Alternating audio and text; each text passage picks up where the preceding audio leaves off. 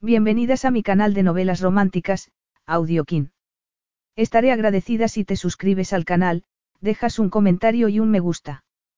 Comencemos con la narración de la novela cuyo título es Una oportunidad para el rey. Argumento. Ella podía hacer que perdiera la corona, o que la salvara. Se rumoreaba que el querido rey Valentine iba a abdicar. El motivo era desconocido, pero se creía que podía ser porque no podía procrear. Los ojos de todo el mundo estaban clavados en él, pero él solo tenía ojos para la cautivadora Angelique, adiestradora de caballos para la élite. La atracción era tan potente en ese momento como lo fue hacía diez años, cuando se conocieron. Creían que la abdicación era su escándalo más sonado, pero, dada la tórrida reunión, no estaría la obstinada y apasionada Angelique, gestando un secreto más sorprendente. Prólogo. Sabrás que no engañas a nadie. El príncipe Valentine de Tallasia tenía 18 años y era el heredero de un reino ancestral. Su padre era el mandatario supremo y esperaba que lo obedecieran sin rechistar, y lo conseguía. Su madre había muerto hacía mucho tiempo. Él solo escuchaba, algunas veces, a su hermana gemela y, últimamente, ella había elevado el tono de sus regañinas. Esas regañinas le servían muchas veces para bajarle los humos y, en teoría, eso estaba bien, lo mantenía con los pies en el suelo, pero no tenía por qué gustarle. Su hermana le seguía el paso mientras se dirigían hacia los enormes establos a través de la impecable pradera. El Palacio Real empleaba a más de una docena de mozos de cuadras a las órdenes de un jefe de cuadras. En esos momentos entrenaban a más de seis equipos de caballos de polo y a una docena de caballos de carreras. Su padre era un apasionado de los caballos y él, hasta hacía poco, se había librado de esa afición. No sé de qué estás hablando. De este repentino interés por los caballos y por montarlos en cuanto puedes. ¿Qué quieres que te diga? Es primavera y quiero estar al aire libre. Es primavera y quieres acostarte con la nueva moza de cuadras, replicó Bala. Todo el mundo lo sabe y puede verlo. Eres tan sutil como un semental cerca de una hembra en celo. Aunque no habrás visto nunca un semental cerca de una hembra en celo porque jamás habías tenido el más mínimo interés por la yeguada real. Y ahora estoy corrigiendo ese defecto, él sonrió porque sabía que eso le irritaría a ella. Deberías aplaudirlo. Estoy intentando avisarte, majadero. A nuestro padre no va a gustarle la diversión que has elegido. Tiene un nombre. Y esa es la actitud que va a darte más problemas de los que tú o Angelique Córdoba podáis soportar. Efectivamente, sé cómo se llama. No te sorprendas. Me cae bien, es lista y sincera y casi demasiado guapa, y si llegas demasiado lejos con ella, nuestro padre la machacará delante de ti. Solo porque no ha encontrado a nadie que sustituya a nuestra madre. No vayas por ahí. Su hermana tenía genio y no le importaba mostrarlo. Nuestro padre perdió el interés en nuestra madre en cuanto nacimos nosotros. Le duran las amantes lo que a otros nos dura un pañuelo de papel y nunca hay ninguna complicación. Ni líos ni ruido ni hijos bastardos. ¿Sabes lo que les pasa a esas mujeres que son tan necias de querer atraparlo? He oído rumores bastante desagradables y los creo. Ya habían llegado casi a los establos, un edificio centenario de piedra adosado a la muralla del palacio. El palacio se construyó para resistir los asedios y si bien se había derribado la muralla en el este para dejar sitio a un amplio camino de entrada y más jardines, todavía había partes más sombrías detrás de la preciosa fachada. Uno de los motivos para que no hubiera querido ir a los establos era que allí podía sentir el peso de la opresión y la fealdad, por muy bonitos y caros que fuesen los caballos. Sin embargo, no pensaba decirle a su hermana que le daban miedo los fantasmas, ni que quizá tuviera razón por mucho que él no quisiera creerse el implacable concepto que tenía de su padre. Quería que esa conversación terminara para seguir admirando a Angelique, pero su gemela lo agarró del brazo y tuvo que pararse y darse la vuelta. Valentine, sea lo que sea lo que le pasa a nuestro padre, está empeorando. Los arrebatos de ira, la crueldad, ni tú, el príncipe heredero, te libras como cuando eras pequeño y creías que era una especie de dios y querías ser como él. Ahora te ve como a un competidor y no saldrá nada bueno de eso. Te envidiará, impondrá su autoridad y la machacará. Lo veo clarísimo aunque tú no lo veas. Él no quería ni oírlo. Sé que es difícil complacerlo, que no, se porta bien con las mujeres, ni contigo. Puedo verlo. Su hermana se rió con ganas y amargura. Soy la muñeca mejor vestida y me adorará mientras siga siéndolo. Pienso casarme pronto y largarme de aquí, y mejor todavía si consigo que crea que ha sido idea suya, lo miró con una expresión suplicante, pero tú, tú tienes que tener cuidado con quién te mezclas y cómo lo haces. No juegues con tus preciosos juguetes delante de él, no dejes que tu encaprichamiento de Angelique se convierta en otra cosa y, sobre todo, que tus relaciones sexuales sean seguras. De verdad. Vas a darme una charla sobre sexo. Estoy advirtiéndote. A las mujeres que se quedan embarazadas de nuestro padre les pasan cosas atroces, como a las mujeres que se atreven a desafiarlo de alguna manera. Pregúntalo si no me crees. No tienes ni idea de lo que estás hablando. Su hermana siempre había sido melodramática y veía conspiraciones e intrigas palaciegas por todos lados, pero de todo lo desagradable que había oído él, no había oído eso. Su padre tenía defectos, pero no era un monstruo. Lo digo completamente en serio, Valentine, insistió ella con los ojos como ascuas. ¿Por qué siempre crees que lo sabes todo? ¿Por qué no escuchas lo que estoy diciéndote? Si la escuchaba, nunca le había dado malos consejos.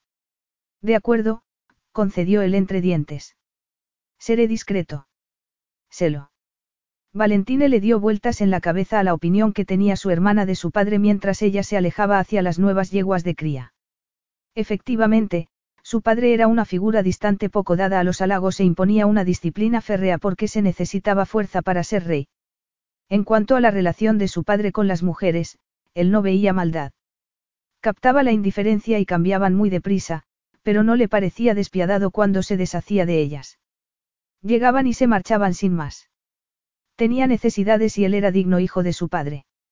Su padre tenía que saber que no pensaba llegar virgen al matrimonio y que tampoco pensaba casarse en un futuro inmediato, y menos con una preciosa moza de cuadras. Hasta Angelique sabía que no iba a pedirle que se casara con él por mucho interés que mostrara en ella. No era una empleada y se marcharía al cabo de un año, lo cual era perfecto para las intenciones de él. Angelique había llegado con seis yeguas impresionantes de la familia Córdoba, que habían elegido entre su padre y ella, para participar durante una temporada en el programa de cría del palacio. Un año y una camada de potros. Quedaban menos de siete meses para que llegaran los potros y las yeguas se marcharan, y Angelique con ellas. Su encaprichamiento no estaba mal. Era la ocasión perfecta para vivir un poco, amar un poco y aprender a complacer a una mujer porque soñaba con complacer a Angelique, soñaba con poseerla tan plenamente que no se olvidara nunca de él. Además, cada dos por tres se despertaba alterado por el deseo, independientemente de lo mucho que se, satisficiera con la mano. ¿Acaso era eso sano? Si solo pudiera tenerla un tiempo para quitarse esa obsesión, todo mejoraría y podría seguir buscando una reina adecuada para Tallasia. Su hermana se equivocaba sobre la inestabilidad y la crueldad de su padre, él lo entendería. Valentine de Tallasia tenía 18 años, era el primogénito de un rey y estaba acostumbrado a hacerse con todo lo que quería, y quería a Angelique. Recorrió el pasillo central de los establos como si fueran suyos, y lo serían algún día. Alessandro, el jefe de cuadras, inclinó la cabeza. No pasaba nada en los establos sin que él lo supiera, y eso era algo bueno y malo a la vez. Las palabras de su hermana le retumbaban machaconamente en la cabeza. Seguramente, no le vendría mal alejarse de Angelique por el momento y fingir que le interesaba de verdad el programa de cría e intentar ser útil. No se oponía a aprender el programa de cría caballar de los reyes. En cuanto a montar a caballo, siempre podría mejorar. Tenía cosas que aprender. Su hermana le había dicho que al menos fuera discreto y eso podía hacerlo. Valentine salió del despacho de Alessandro una hora y media después con la cabeza llena de líneas de sangre, nombres de caballos y un concepto nuevo sobre los caballos que habían prestado a Tallasia. El nombre Córdoba era muy antiguo entre los criadores de caballos. Un caballo Córdoba plenamente adiestrado había sido un regalo digno de un rey durante los últimos tres siglos o más. Dinero y poder, pasión y categoría, Angelique ya no era una moza de cuadras cualquiera, pertenecía a una realeza distinta y era más irresistible todavía por ello. Por fin, se permitió buscarla. Después de la información que acababa de recibir, era natural que quisiera acercarse al origen.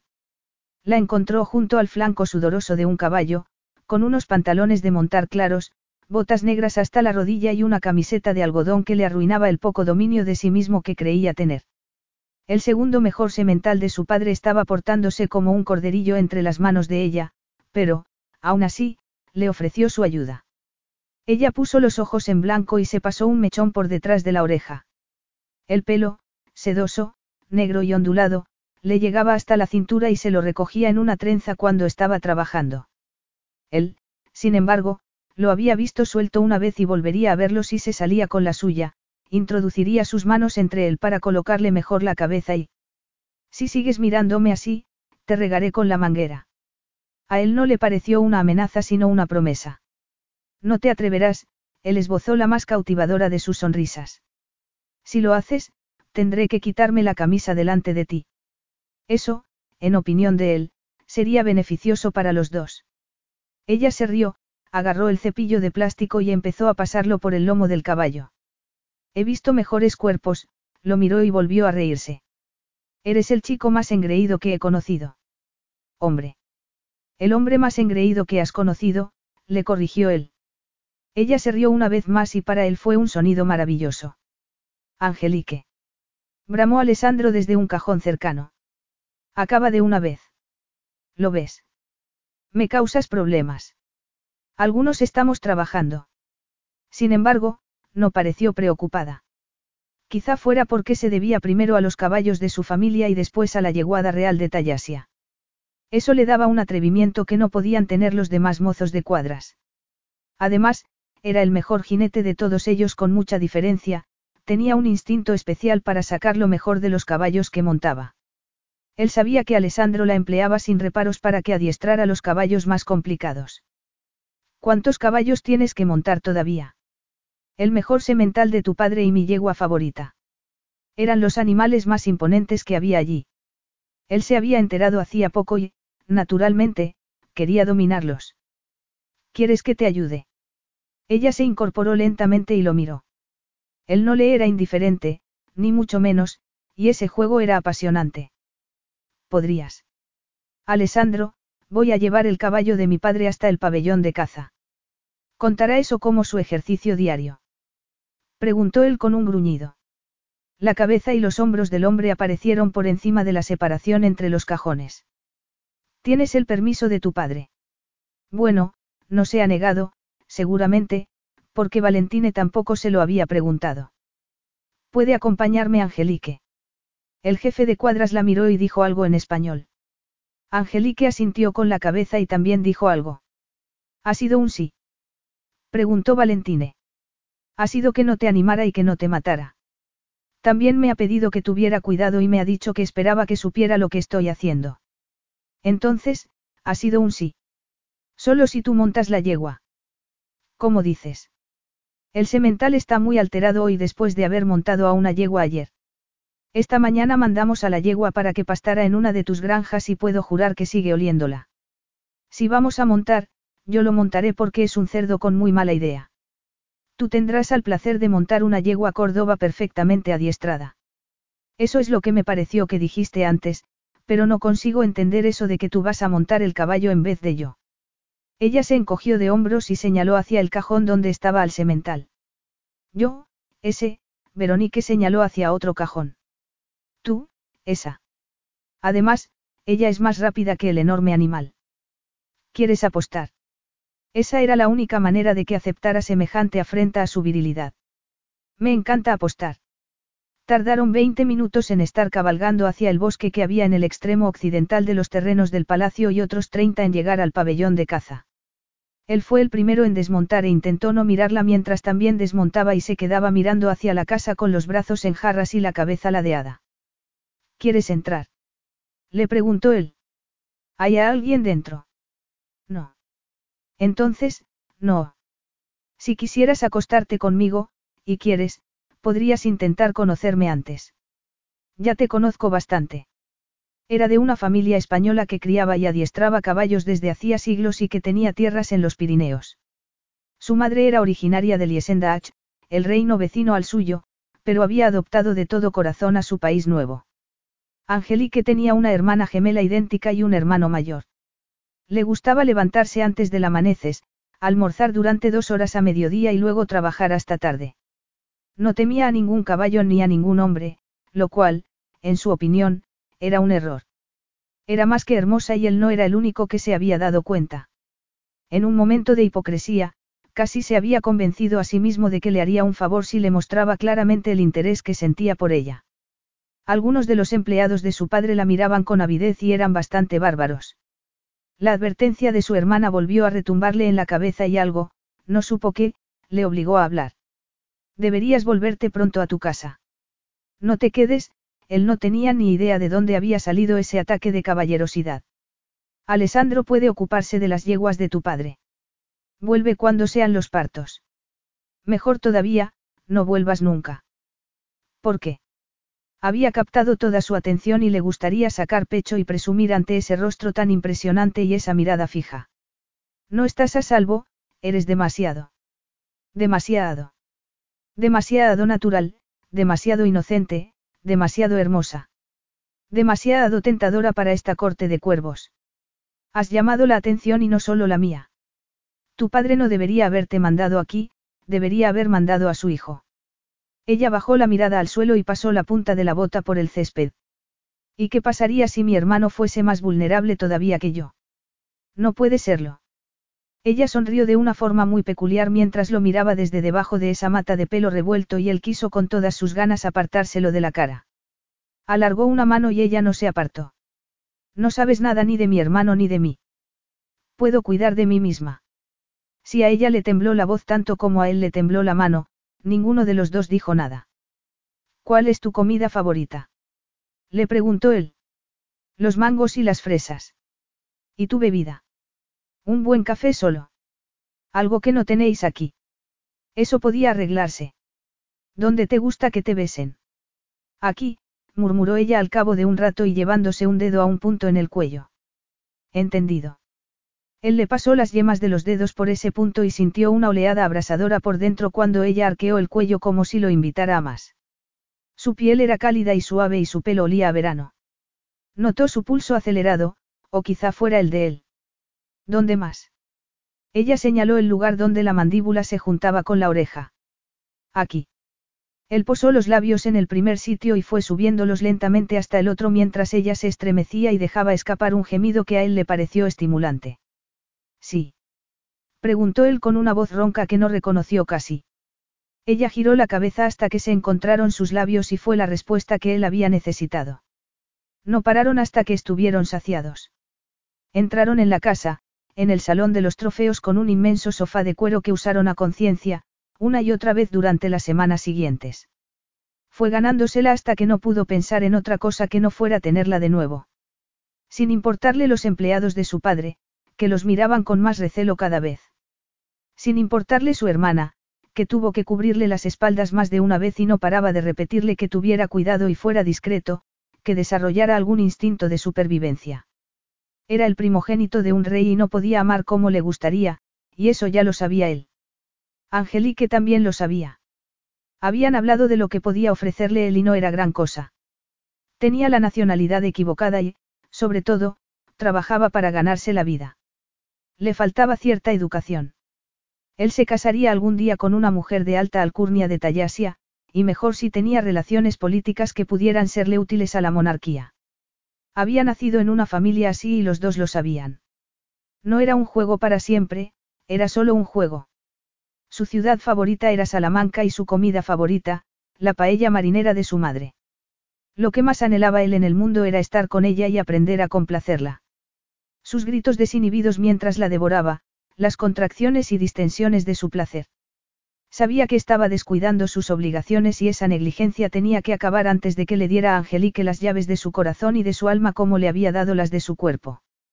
Sin embargo, no dijo que tenía que acabar mientras Angelique se soltaba de su abrazo y empezaba a vestirse apremiándole para que hiciera lo mismo porque le echarían de menos si llegaba tarde. Ya era tarde y tendrían que volver corriendo, y Alessandro lo sabría por el sudor de los caballos. Una carrera, le desafió él. Ella siempre montaba el complicado semental y en la apacible yegua. Alessandro podía pasar por alto muchas cosas, pero no que el príncipe heredero se jugara el cuello con un caballo imprevisible. Una carrera con el olor de ella secándosele en la piel, y al padre de Valentine estaba esperándolos. Capítulo 1. El rey Valentine de Tallasia era un hombre codiciado. Su sangre real, la riqueza de su país y su belleza se encargaban de ello. Había sido un niño angelical y un adolescente incorregible y precoz. Hubo un momento, cuando tenía veintitantos años, que su reputación de alocado había disuadido a todas las mujeres menos las más curtidas. A los 28 se prometió a una heredera de sangre azul muy presentable y con muchas virtudes. Lo habían presionado para que se preparara ante la menguante salud de su padre, y ella le había gustado lo suficiente.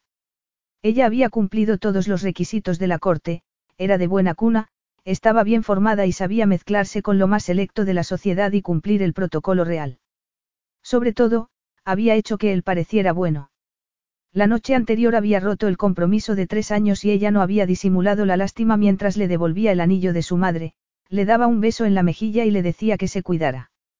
Su exprometida le había pedido que esperara un día antes de anunciar la ruptura para que le diera tiempo a volver a las posesiones de su padre. Había dicho que no quería tener que lidiar con la prensa y que prefería dejarle los detalles a él para que, dado lo delicada que era la información, decidiera lo que quería revelar y lo que no. Él no sabía todavía si había sido compasiva o cobarde. En cualquier caso, se había marchado y el fin de semana de polo benéfico del reino de Liesendach estaba en todo su apogeo. Él también podría haber alegado una imaginaria crisis de algún tipo y haberse marchado esa mañana, y el rey Teodosius, su anfitrión y amigo desde la infancia, lo habría entendido. Sin embargo, había decidido quedarse solo y Teo, como si se oliera algo, no se separaba de él. Habían conseguido encontrar un sitio relativamente tranquilo para ver el partido de polo y para tener una conversación. Sin duda, Teo lo había maquinado todo y Valentine se preguntaba cuánto tardaría en hacerle las preguntas. Quizá debiera anticiparse. Si no, tendría que felicitarle por los preciosos jardines y lo bien cuidados que estaban los campos de juego y, seguramente, Teo ya habría oído lo mismo al menos una docena de veces durante esa mañana. El palacio de Teo era el más bonito de los cuatro reinos de la zona. El rey Casimir de Vicenmach solía llamarlo, con una sonrisa, el más recargado, y el rey Augustus de Arun intervendría para murmurar que era pretencioso. En realidad, sus palacios eran grises, sombríos y austeros en comparación y el suyo tampoco podía compararse con el de Teo a pesar de todas las mejoras que había hecho últimamente. Ya no estoy prometido. Teo no parpadeó siquiera. Me lo imaginé cuando se disculpó esta mañana y se marchó antes del desayuno sin el anillo en el dedo. Mis condolencias, me gustaba bastante. No es mucho decir. En ningún momento me pareció que a ti te gustara bastante, Teo se encogió de hombros y se giró para ver el partido. ¿Qué vas a hacer? Era una buena pregunta, pero la respuesta no le pasó de la garganta. Se quedaron en silencio y su amigo de la infancia lo miraba como si tuviera una diana en la espalda. Suéltalo, le exigió Valentine. Me conozco esa mirada y estás tramando algo. No estoy tramando nada, solo estoy pensando. ¿En qué? ¿Te has dado cuenta de que Angelique Córdoba y tú nunca estáis a menos de 30 metros de distancia? Es una coreografía. Ensayáis.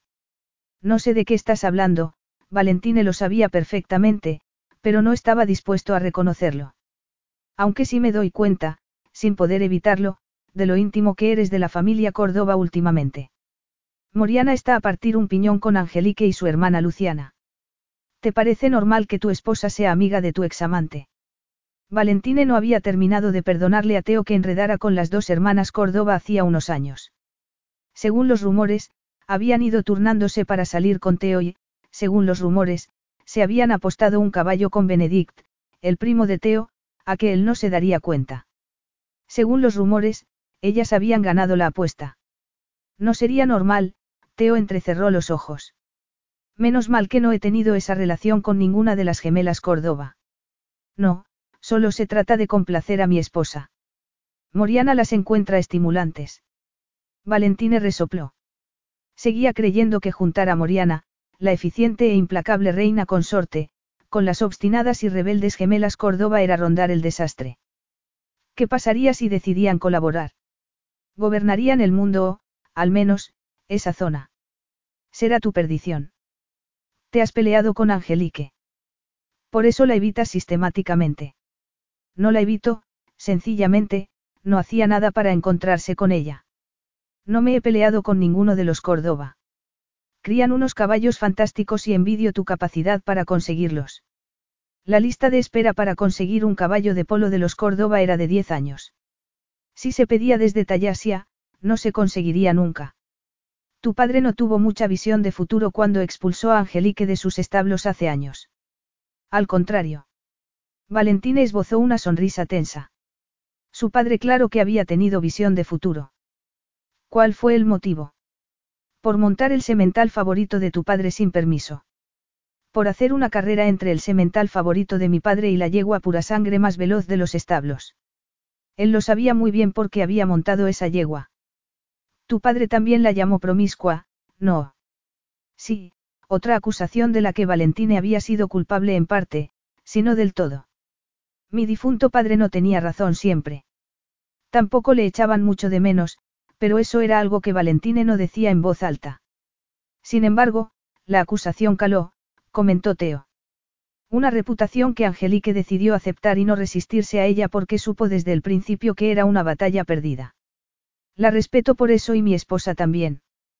¿Te has preguntado alguna vez lo que podría haber llegado a ser sin ese estigma? No, él prefería creer que Angelique era lo que quería ser. Angelique recibe las atenciones de jugadores de polo y miembros de la realeza, no es de nadie y solo responde ante sí misma, ¿qué tiene eso de malo? Algunas veces, la envidiaba. Estaban apoyados en una barandilla con el sol en la cara y el campo lleno de caballos y jinetes. Habían empezado a ver el partido, pero Valentine lo había dejado enseguida y se había dedicado a mirar a la gente, y resultó que Angelique era una de esas personas que miraba con más detenimiento. Angelique Córdoba, con los pantalones de montar color marfil, las botas negras hasta la rodilla, la camiseta negra ceñida y la trenza negra como el azabache que le llegaba hasta el maravilloso trasero, llamaría la atención hasta de un cadáver. Estoy pensando en renunciar al trono. Ja, ja, ja, replicó Teo casi sin mirarlo. Lo digo en serio. Los campos eran de un verde intenso y tenían un bosque a un lado y el palacio de Liesendach detrás. Era el marco perfecto para que se jugaran los partidos benéficos y luego habría un deslumbrante baile para redondear el día. Se abrirían las desbordantes billeteras y otro hospital o programa educativo quedaría financiado al final de la velada. Valentine había aguantado un millar de días como ese y no soportaba la idea de tener que aguantar otros mil. Lo digo en serio, repitió él sin alterarse. Teo se había dado la vuelta para mirarlo con un gesto de preocupación. No puede ser. Hablas del momento cuando despidieron a Angelique como si hubiese sido un punto crucial en su vida, algo que modeló su vida a partir de entonces. Hablas como si ella lo aceptara para bien o para mal. Angelique Córdoba, apasionada, obstinada y caída, él se preguntaba si Teo sabría hasta qué punto había deseado renunciar a todo y fugarse con ella. Yo también me encuentro en un punto crucial que no he buscado yo solo y, como Angelique, tampoco puedo luchar contra las circunstancias nuevas y perder o aceptarlas y ver a dónde me llevan. Estoy cansado, Teo. Además, también era estéril y ese era el meollo de la cuestión. ¿De qué servía un rey estéril? Sé que has estado enfermo, pero me dicen que estás plenamente recuperado. ¿Quieres decir que eso es lo que te dicen tus espías? Se equivocan. Valentine tuvo que contener la risa por el leve tono de asombro en la voz de Teo. Pasará de vez en cuando, no. No, Teo lo miró con rabia. Estás muriéndote. No. Estás perdiendo la cabeza. Veo que te parece una posibilidad. No me parece una posibilidad, pero tampoco me digas que estás apenado por haber perdido a tu impecable prometida porque no me lo creo. Te aburrías como una ostra. Mejoraba mi imagen, había sido algo tan frío como eso. Era muy agradable. Y te aburría. Además, si dejamos aparte los motivos para tu abdicación, ¿quién reinaría en Tallasia? Tu hermana. ¿Cómo puedes creer que es una alternativa factible? ¿Por qué no? Teo se quedó un rato en silencio como si contemplara un futuro así. Tu hermana tiene muchas virtudes, pero no es una líder. Puede aprenderlo, yo le enseñaré. No se trata de aprenderlo, se trata del carácter, insistió Teo sin disimular la desesperación. Tu hermana solo está segura de su belleza, que, aunque considerable, está empezando a marchitarse. Es indecisa y lo ha sido siempre. Se le influye fácilmente con los halagos y si bien su marido la adora, no está hecho para ser al apoyo que necesita una reina. ¿Quieres mi opinión o no me habría sacado el tema? Escucha mientras te la doy. Tu hermana no es tú. Todo el progreso que has conseguido, que hemos conseguido, para la zona durante los últimos años, desde que murió tu padre, quedará en peligro. ¿Es eso lo que quieres? Creo que infravaloras a mi hermana. Lo había hecho todo el mundo desde siempre. ¿Por qué estás planteándote esto? Le preguntó Teo. Valentine, una vez más, no tenía una respuesta, y era curioso que le resultara imposible hablar de la esterilidad resultante de su enfermedad. Como era curioso que su cometido como rey y su identidad estuvieran tan relacionados con su capacidad para tener hijos. Podría asesorarla. Y podría seguir siendo rey, a Teo se le había acabado la paciencia. Yo soy rey. Nací, me crié y me empapé de todo lo que conlleva ese cometido. Igual que tú. Somos servidores nos guste o no. No le damos nunca la espalda a la corona o al país. No sé qué más quieres que te diga. Nada. No quiero que digas nada. Me ayudaría si me contaras lo que hay detrás de esa idea porque decir que estás cansado no es la mejor excusa para abdicar. Pues es todo lo que voy a decir. Valentine tenía ganas de descargar toda su rabia, pero no sabía sobre qué. Teo tenía razón en todo. Los que eran como ellos no podían dejar de servir y no habían podido nunca. Aún así, la rabia se adueñaba de él como no había permitido que lo hiciera desde hacía años y buscaba una salida, la que fuera. Puede saberse por qué hay aficionados y profesionales jugando juntos.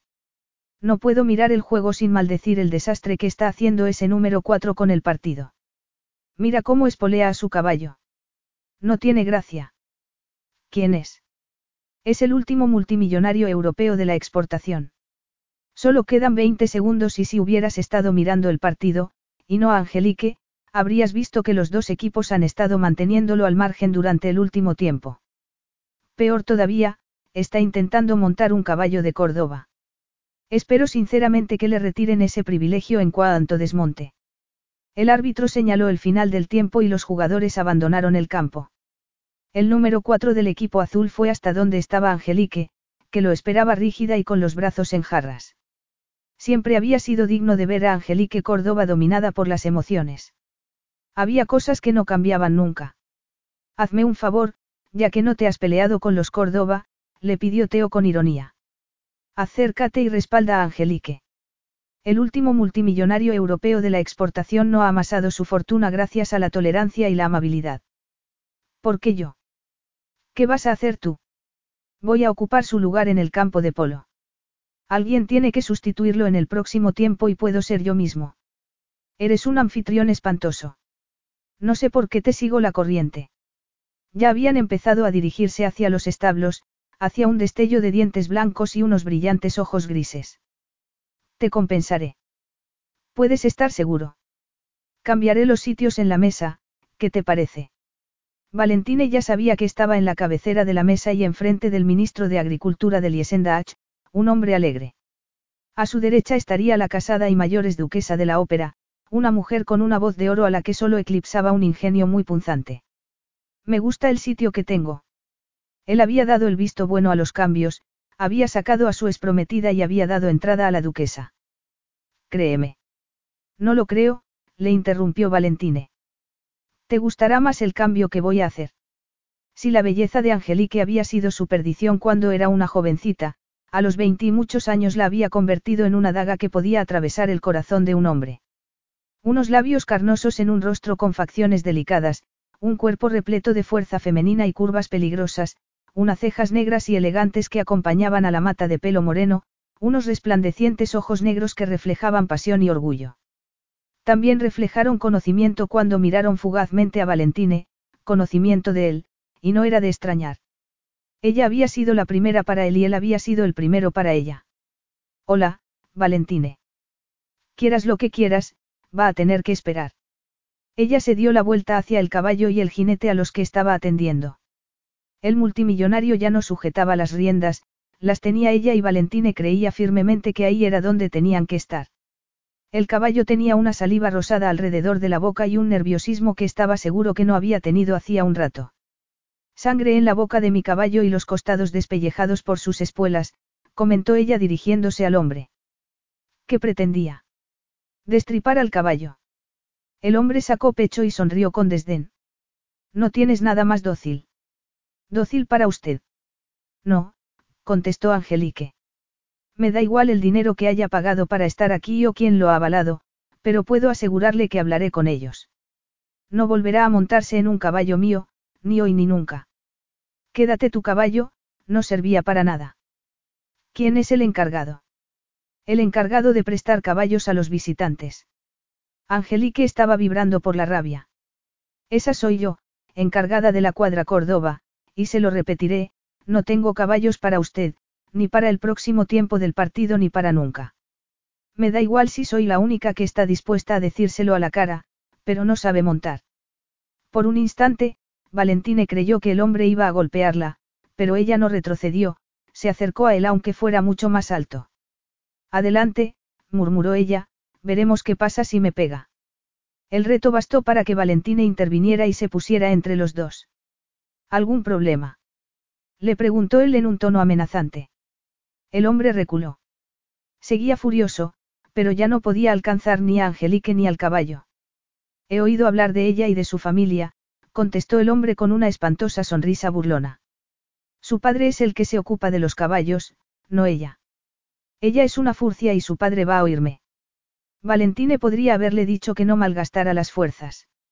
Si enojaba a un Córdoba, los enojaba a todos y, aunque no lo supiera todavía, él ya estaba en la lista negra de la familia que proporcionaba caballos a la mitad de la élite europea. Estoy seguro de que lo oirá, pero tiene que recordar una cosa. Hay otros siete jugadores en el campo y no podemos olvidarnos de los espectadores.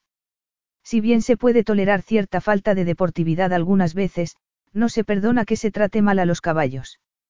La señora lo ha dicho muy claro. Ha sido la primera y última vez que ha montado un caballo de los Córdoba. Y hoy no encontrará ningún caballo a su disposición. ¿Quién lo dice? Tiene razón. Permítame que me presente. Soy el rey Valentine de Tallasia y su anfitrión, el rey Teodosius de Liesendach, me ha enviado para que le comunique que le apetece jugar el próximo tiempo del partido con el número 4 del equipo azul. Los caprichos de los reyes, ¿qué se le va a hacer? Yo sé lo que pueden hacer los dos, intervino Angelique sacudiendo una mano con desprecio hacia Valentine. Tú puedes volver para que te hagan la pelota tus aduladores. Él puede dedicarse al golf en vez de al polo.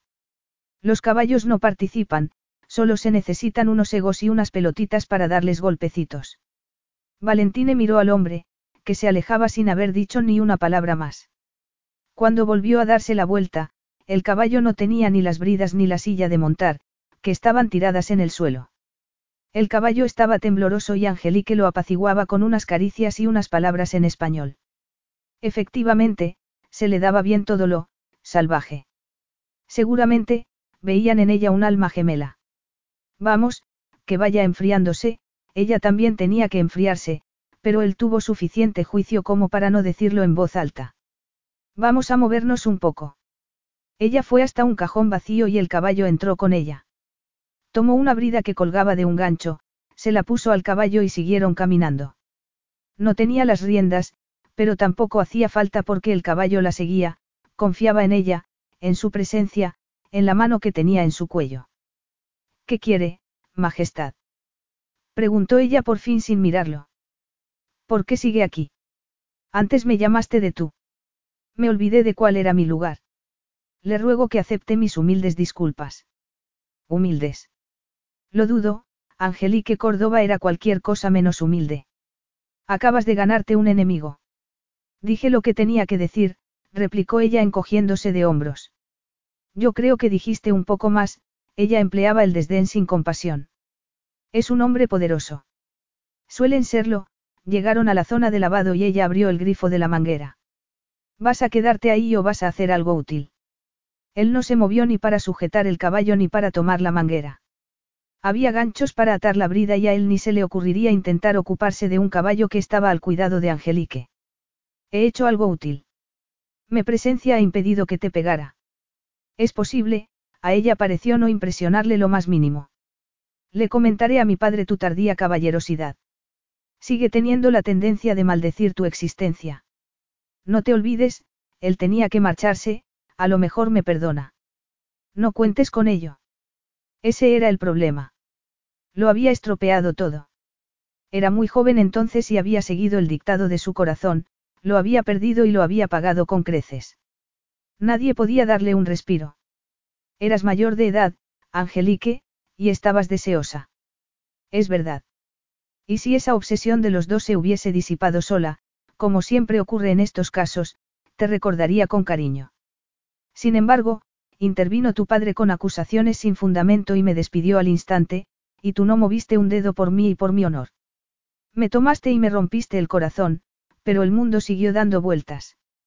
Te agradecería que hayas defendido hoy mi honor, pero llegas doce años tarde. Ella no lo miró mientras daba de beber con la manguera al caballo. ¿Qué te hace pensar que no te defendí? Ella no contestó. Angelique, ¿qué creías que iba a pasar? Creías que íbamos a casarnos. No, pero dejaste que dijeran todo eso de mí, dejaste que me humillaran y eso no te lo perdono. No sabes lo que se dijo detrás de las puertas cerradas. Él había intentado por todos los medios cargar con la culpa. Le había dicho a su padre que Angelique no tenía ninguna culpa, que no podían despedirla por lo que había hecho él, pero eso no cambió lo más mínimo como la trataron a ella y a su familia. En cuanto a él, lo azotaron hasta que sangró y lo castigaron con cuatro años de servicio militar, y todo porque se había acostado con la moza de cuadras. Lo habían castigado por defenderla. No solo le habían desgarrado la piel, también se le desgarró el corazón cuando se dio cuenta de que todo lo que le había dicho Bala sobre lo tirano que era su padre había sido verdad. Estaba dominado por la crueldad. La crueldad, la indiferencia ante las penalidades de los demás y la sensación de tener derecho a todo. Él sabía que también adolecía de eso último. Angelique no lo sabía, pero lo había salvado aquel día. Le había quitado las anteojeras, había hecho que analizara todos los privilegios que había considerado naturales y había acabado metiéndolo en la senda del autodescubrimiento que lo había alejado de la sombra despiadada de su padre. Aunque todavía tenía que recorrer mucho camino. Mi padre me dio dos alternativas el día que intervino para acabar con nuestra relación. La primera fue que te dejara marchar. La segunda, que también él se deleitara con lo que me habías concedido tan deseosamente. Habrías preferido que te hubiese dejado a su merced. Te lo recordaré por si te has olvidado, Angelique, pero mi padre no era un hombre muy agradable. Toda la rabia que le había bullido por dentro durante años salió a la superficie. Los años durante los que tanto ella como su familia lo habían tratado como a un indeseable. La opinión de sus iguales sobre la aventura. Teo no había disimulado casi su condena. El remordimiento que seguía sintiendo por haberla puesto en aquella situación. El agradecimiento que le debía y que ella no quería oír. Como la deseaba todavía. Había pasado todos esos años intentando olvidarse de los latidos acelerados de su corazón contra el de él y no lo había conseguido. La rabia, intensa y corrosiva, era una amiga muy, muy antigua. Alégrese de haber escapado de la corte real de Tallasia, jefa de cuadras Córdoba. De gracias a su estrella de la suerte porque pensé lo bastante en usted. Fue libre y pudo ser usted misma. Podría haber sido mucho peor, Valentín chocó los tacones en una parodia de un saludo militar e inclinó la cabeza. Podría haberse quedado. Capítulo 2. No voy a ir. Angelique miró a su gemela e intentó dominar el pánico que amenazaba con desbordarla. La cena benéfica que iba a empezar una hora después tendría que empezar sin ella. Podía quedarse donde estaba, en la sala azul y color bronce de las estancias donde vivían su hermano Carlos y el príncipe Benedict. Llevaban más de un año viviendo juntos en el palacio de Teo y no les importaría que se escondiera en su apartamento, y tampoco la echarían de menos en el baile. Iban a asistir otras 500 personas, la mayoría ricas, muchas con títulos y casi todas egocéntricas. Podían fingir interés unas en otras mientras ella se quedaba allí. No puedo, añadió Angelique con la esperanza de que su hermana lo entendiera. Luciana también la miró. Eran casi idénticas. Solo se diferenciaban porque ella tenía un hoyuelo algo más profundo cuando sonreía y un meñique un poco torcido porque se lo rompió cuando era pequeña. Puedo decir que estoy enferma, que estoy agotada por todos los acontecimientos del día, y es verdad. Mentirosa, Lucía la miró con un gesto serio. Es por tu temperamental rey de Tallasia. No es mi rey. Y el encontronazo de antes. ¿Cómo te ha enterado? Todo el mundo se ha enterado. Rompe el compromiso por la mañana y a la hora del almuerzo ya está rondándote y desenterrando aquellos tiempos cuando nuestro nombre estaba a la altura del betún y nadie quería saber nada de nosotros. Me fastidia tener que decírtelo, pero sigue a la altura del betún, la salida del armario de su hermano Carlos y que viviera con el príncipe Benedict de Liesendach tampoco habían ayudado. Ahora somos un betún bien relacionado. Efectivamente, lo somos, y yo, por ejemplo, querría seguir siéndolo. No puedes permitir que Valentine te condicione. Solo es un examante. Si se acerca a ti, recházalo. No quiero estar cerca de él. Daba igual los años que hubiesen pasado, bastaba con que la mirara, con que estuviera en la misma habitación que ella, para que el corazón quisiera salírsele del pecho y abalanzarse sobre él. Sigue afectándome y ahora no tiene pareja y me mira directamente. No puedo tenerlo cerca. Lucía, no podríamos hacer un intercambio de hermanas. Puedes fingir que eres yo e insultarlo hasta que se largue. Eso se te da mejor que a mí. Solo porque no le he perdonado que te dejara en el estado que te dejó mientras que tú, tú tienes el corazón blando y muy poca memoria. No, ya sé lo vulnerable que eres al rey de Tallasia, pero, te guste o no, tienes que encontrar la manera de lidiar con él sin que tengas que esconderte cada vez que aparece. Hoy ha salido en mi defensa, y se lo agradecía más de lo que iba a reconocer. Fue algo inesperado. A Luciana no le impresionó lo más mínimo. No necesitas que te defiendan. Lo sé. Es que. Es que nada. Da igual que no sea tan despreciable. No puedes volver con él, te utilizaría para superar su ruptura y luego se casaría con una princesa como Dios manda. Lo sabes. Lo sabe todo el mundo y no vas a entrar en ese juego. Tienes que ponerte el vestido con el collar de diamantes y los pendientes a juego, acudir esta noche y mostrarle una indiferencia cortés si se acerca a ti. Angelique miró a su hermana en el espejo que ocupaba una pared del vestidor. Solo es un hombre, siguió Luciana con delicadeza. Un hombre que te arrebató una vez el corazón, pero lo has recuperado y has pasado página. Estás aquí porque te han invitado un rey y una reina. Tuviste una tarea, la cumpliste y solo he oído halagos sobre ti y tus caballos. ¿Qué importa si Valentine de Tallasia salió en tu defensa? No es gran cosa, llega demasiado tarde y, sobre todo, no necesitas que te tutele. Que te vea con toda tu fuerza y esplendor, que anhele lo que despreció tan alegremente, aunque no quiere decir que vaya a conseguirlo. Dijo que tuve suerte al escapar de él y de su familia. Y lo había dicho con una convicción dolorosa. Su hermana le puso el collar por encima de las clavículas. Cariño, créeme. Cuando Teo le prometió que cambiaría los sitios en la mesa para mejor, él, neciamente, no lo había visto como una amenaza. La disposición de los comensales era todo un arte y Moriana, la esposa de Teo, era una virtuosa cuando se trataba de sentar a las personas como mejor les convenía. Toda la disposición había saltado por los aires cuando su esprometida se marchó esa mañana, pero se había solucionado cuando la gran dama de la ópera ocupó su puesto. No le pareció que hubiese que preocuparse por la amenaza de Teo. Sin embargo, la mujer que se sentó a su lado en la mesa no fue la gran dama de la ópera, ni Angelique. Era su hermana gemela. Luciana, impresionante, como siempre. Valentine no tuvo la más mínima tentación de llamarla por su diminutivo. La gemela de Angelique no había disimulado en ningún momento el desprecio absoluto que sentía por él. Era incondicionalmente fiel y él siempre lo había admirado. Sí, claro, y tú, ella lo miró de arriba abajo, también. Esa banda y las medallitas en los pechos. En el pecho, le corrigió él. Tú tienes pechos. ¿Quieres un poco de vino? No había terminado de preguntarlo cuando apareció el camarero, pero ella sacudió una mano y le dio las gracias con un murmullo. Puedes estar seguro de que me beberé el mejor vino de mi hermano en cuanto termine el acto, pero no beberé nada hasta entonces. Tengo que ocuparme de muchas personas esta noche y tengo que tener la cabeza despejada. Ya que hablamos de cabezas despejadas, porque sabes siempre que no soy mi hermana. Por arte de magia. La verdad era que no sabía por qué podía distinguirlas tan fácilmente, pero podía. Supongo que es mejor decir eso que decir que te la grabaste de joven y que nunca has podido borrar su esencia de tu alma. Mucho mejor, y no tan, sanguinario. Aún así, mi versión es más romántica. ¿En qué mundo eres tú romántica? Preguntó él, aunque no quería ser grosero. De acuerdo, soy una tocapelotas. Era posible que Luciana no hubiese tenido que luchar contra la mala reputación de Angelique. La gente la había considerado la hermana buena durante muchos años, hasta que se convirtió en la amante de un noble casado y luego no quiso casarse con él cuando quedó libre.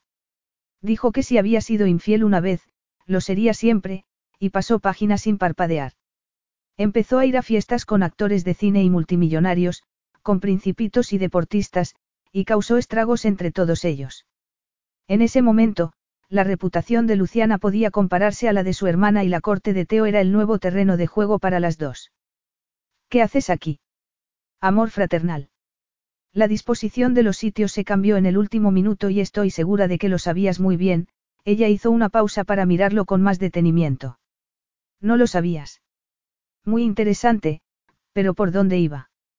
Siempre le daba resultado hacerse la tonta. Él creía que no, Estabas hablando de Angelique. Es verdad. Tú y tus obsesiones. Es casi conmovedor que no te hayas olvidado de ella. Angelique se levantó antes del amanecer y se ha pasado todo el día intentando complacer a aristócratas engreídos que creían que ella estaba deseando acabar el día desnuda debajo de ellos. Ella, sin embargo, vio los cambios en la disposición de los sitios, que la sentaba a tu lado, y dijo que ya había recogido bastantes excrementos a lo largo del día y que ninguno había salido de un caballo, que no podía más, que estaba cansada, Luciana sonrió de oreja a oreja. Y aquí estoy yo. Tu anfitrión sabe el intercambio. En realidad, Teo no lo sabe todo, Luciana se encogió de hombros. Sé que le fastidia y que intenta controlarlo, pero así son las cosas. Eres muy graciosa. Deja de coquetear si no quieres que te castre. Él preferiría coquetear con una leona acorralada. Vaya, y la gente se pregunta por qué seguirán solteras las hermanas Córdoba. Nadie que yo conozca se lo pregunta, replicó ella en un tono cortante. No desfallezcas. Sigue siendo muy graciosa. A él, sin embargo, no le divertía nada. Le desasosegaba de una forma muy rara que Angelique hubiese mirado a la disposición de los sitios y hubiese decidido que no podía soportar la idea de estar cerca de él. El encuentro de antes lo había dejado, deseando algo. La absolución, el perdón, una discusión monumental, se habría conformado con cualquier cosa. Tenía que descargar la amargura y Angelique no había eludido nunca el enfrentamiento. También podría satisfacerle si se reavivaban viejos rescoldos. ¿Qué había dicho Angelique antes? Que si hubiesen dejado que su atracción siguiera su curso, ya se habría consumido, o algo parecido. Sin embargo, seguía viva y quizá fuera el momento de adentrarse en lo que empezaron hace años. Ya no necesitaba una esposa de sangre azul ni un dechado de virtudes para que fuera la madre de sus hijos. ¿Por qué no retomar las cosas donde las había dejado con Angelique y comprobar a dónde los llevaba? Se levantó y miró la media docena de mesas en un salón de banquetes que resplandecía como solo podía resplandecer un salón de banquetes del Palacio de Liesendach. Vio a Angelique en el extremo opuesto de la habitación. Estaba sentada con su hermano, Benedict, y un jugador de polo profesional cuyas evoluciones en el terreno de juego le gustaban mucho más que la sonrisa que estaba dedicándole a Angelique. Ahí está, Valentine se dirigió a su hermana. ¿Y tú estás aquí? Nuestra conversación es apasionante, pero ha llegado el momento de que vayas al sitio que te han asignado y que Angelique ocupe el suyo. La mandas tú aquí y yo voy a recogerla yo. Luciana había tenido que levantarse también, pero su aparente indiferencia había dejado paso a una rabia y una ira que él ya conocía. Seré simpática, replicó ella entre dientes. Seré encantadora. Además, incordiarte es aburrido. Tú, a cambio, dejarás tranquila a mi hermana. No, me siento, temerario, temerario, preocupado y derrotado, y eso no era una buena combinación. Muévete, Luciana, y dile a tu hermana que venga. Este no es tu sitio. Ella se marchó sin rechistar. Capítulo 3. Angelique vio desde lejos que Moriana, la reina consorte, retenía al ceñudo rey de Tallasia. Cualquiera podía ver que Valentine estaba a punto de marcharse. Miró a su hermana, que estaba dirigiéndose hacia el sitio que ella ocupaba en ese momento. Se acabó el intercambio acordado en el último minuto. Angelique se excusó precipitadamente y se levantó para encontrarse con Lucía a mitad de camino. Atraían todas las miradas, como siempre, pero, sobre todo, cuando estaban juntas. Las miradas codiciosas y ardientes empezaron a durar más a medida que Lucía y ella se convertían en, esas mujeres, las hermosas e indomables gemelas Córdoba con sangre española, un temperamento bárbaro y unos rostros que podían hacer que un poeta llorara. La mayoría de las mujeres las vilipendiaban tanto como la mayoría de los hombres las deseaban y ella estaba acostumbrada, había convertido ese estereotipo en un arma. Sin embargo, y que Dios se apiadara de ella, estaba cansada de empuñarla. ¿Qué ha pasado? Tu atractivo rey está de muy mal humor. No le gusta que le nieguen lo que quiere. ¿Qué quiere? A ti, y creo que salir corriendo solo avivará su instinto depredador. Tienes que bloquearlo y rechazarlo, y este es el mejor momento. Vamos, nos acercaremos y fingiremos que es otro de nuestros trucos de gemelas. Nos despreciarán por habernos atrevido a jugar con otro rey, yo me llevaré a la encantadora Moriana, tú te sentarás y serás cortésmente indiferente. Luego nos iremos a casa y repensaremos hasta qué punto queremos participar en el nuevo mundo de Carlos. A mí, por ejemplo, no me importaría cambiar de aires, Lucía enseñó los dientes a un hombre que las miraba babeando. No tienes ojos en la cara, abuelo. Estamos muy lejos de tu alcance.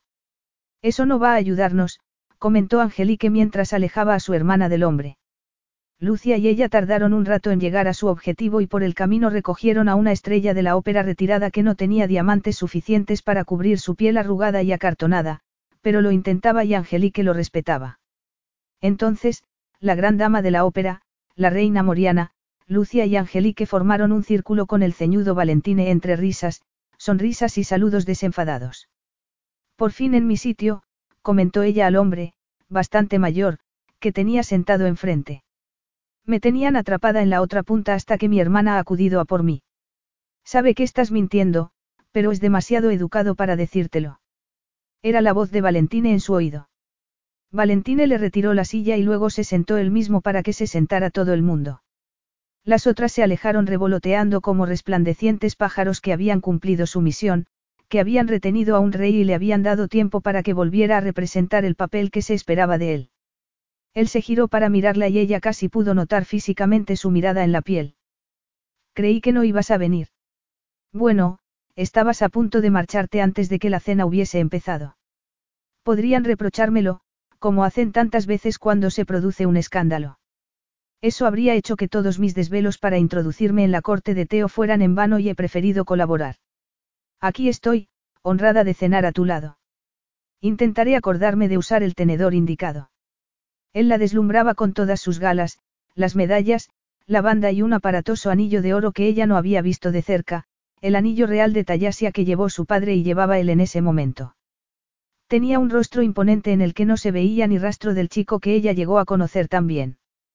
Tampoco se veía ni rastro de humor en sus insondables ojos negros, pero, según los rumores, no tenía muchos motivos para sonreír. He oído decir que ya no tienes prometida, es verdad. Sí. Mis condolencias. No había quedado nada sincero y la ceja arqueada de él le indicaba que también lo había captado. Los celos exigían dedicación, pero de perdidos al río. Erais muy fotogénicos cuando estabais juntos, siguió ella. Su mesura aristocrática y desvaída y tu brutal indiferencia. ¿Quién habría dicho que no ibais a durar? Sus ojos dejaron escapar un destello retador y embriagador. Estoy seguro de que alguno de nosotros tenía sus dudas, pero basta de hablar de mí. Estás saliendo con alguien. Con algunos, como siempre. Su jornada cotidiana difería mucho. Veía a muchas personas, pero no salía con ninguna. ¿Cómo se llaman? ¿Acaso prefieres los hombres casados y no puedes dar sus nombres? No, estás confundiéndote con Lucía. Yo los prefiero generosos y risueños. Ella hizo una pausa mientras un camarero retiraba la copa de agua medio vacía y la sustituía con una llena. Luego, cuando ya se había marchado, otro camarero le ofreció vino y ella eligió el blanco antes de darle las gracias. También prefiero los que no se avergüenzan de que los vean conmigo. Me imagino que eso te descarta. En absoluto, replicó él dedicándole toda su atención. Ahora estamos en público y tenemos muchos ojos mirándonos. Seguramente, porque querrás un titular que deje en segundo plano tu compromiso fallido. Si bien estoy segura de que nuestro lascivo pasado y mi reputación te vendrían muy bien en ese sentido, No me siento lo bastante generosa como para complacerte. No acaba de gustarme esa voracidad del público que caería sobre mí cuando me dejaras, otra vez. Podría no dejarte esta vez. No puedes quedarte conmigo. Él la miró como si quisiera darle a entender que podía quedarse con lo que quisiera. Nunca se sabe. ¿Qué quieres tú? Tu corazón sangrante en mis manos. Ya, él estuvo a punto de sonreír. Venganza. ¿Puedo ayudarte? No, no puedes. Además, por muy halagada que me sienta porque me han sentado a tu lado, fue idea tuya. De Teo. Vaya, también habían sorprendido a Valentine con el cambio de sitios. Entonces, el rey Teodosius te ha sentado al lado de la única persona con la que no quieres estar. ¿Estáis peleados? Todavía no. Prefiero pensar que creía que nos hacía un favor. Quiere que hagamos las paces. ¿Y tú? ¿Qué quieres tú? Sus dedos, largos y fuertes, dieron vueltas a su copa de vino antes de que se la bebiera de un sorbo. No era lo que hacía un rey que solía alargar una copa de vino durante toda la noche. Aunque no sabía esas cosas de él, no había estado observándolo desde la distancia durante años. Lo miró, lo miró de verdad. Las ojeras indicaban que dormía demasiado poco, tenía arrugas de tensión a los costados de la boca y los ojos, unos ojos marrón oscuro vacíos como no los había visto nunca. Era posible que su exprometida le hubiese importado más de lo que iba a reconocer. Le espantaba esa idea, pero no podía descartarla. No quiero que parezca que me importa, pero te pasa algo. Pareces un poco, apagado. Apagado. Mal, indispuesto, como si, no te sintieras tú mismo. Él sonrió, pero la sonrisa no se reflejó en los ojos. ¿Por qué me conoces muy bien? Lo había conocido, se había adentrado en su alma y él lo sabía. Él fue el primero en desviar la mirada, el primero en entablar una conversación con el hombre que tenía enfrente. Ella tomó la copa y también se giró para presentarse al joven que tenía al otro lado. Podía disimular su incomodidad y darle la espalda sin ser grosera, sin absorberlo todo sobre él y sin preocuparse por lo que pasaría al día siguiente. La mejor manera de que su adorado pueblo creyera que él estaba perdiendo la cordura sería que creyera que él estaba persiguiéndola otra vez, y él tenía que saberlo. La cena pasó como llegó y ella no sorbió la sopa, no dejó caer el tenedor ni empezó una discusión. Al contrario, habló con un ministro de Agricultura sobre derechos del agua y con el joven que tenía al lado sobre caballos, los caballos Córdoba y la lista de espera tan larga que tenían.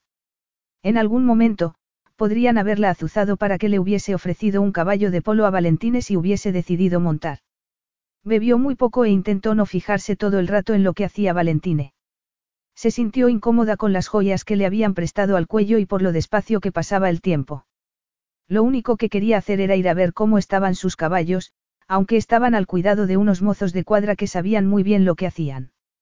Sin embargo, iba a empezar el baile y sabía lo que tendría que hacer, bailar con Valentine, fingir indiferencia y dejarlo con esa crisis existencial que estaba pasando, porque era muy evidente, para ella y para muchos más, que estaba pasándola. Lo miró y vio que él también estaba mirándola. ¿No te gusta mi cara? Bueno, me gusta más sin maquillaje. Siempre llevo maquillaje. Al menos, siempre llevaba crema protectora con color y un brillo protector para los labios. Tenía las pestañas lo bastante tupidas y oscuras y no solía necesitar rímel y, además, el trabajo físico a lo largo del día le sonrojaba las mejillas. Entonces, me gustas más con menos maquillaje. Me temo que es una situación en la que no me habías visto antes. Angelique, puedo decir con toda certeza que te he visto en casi todas las situaciones imaginables, y siempre has salido airosa.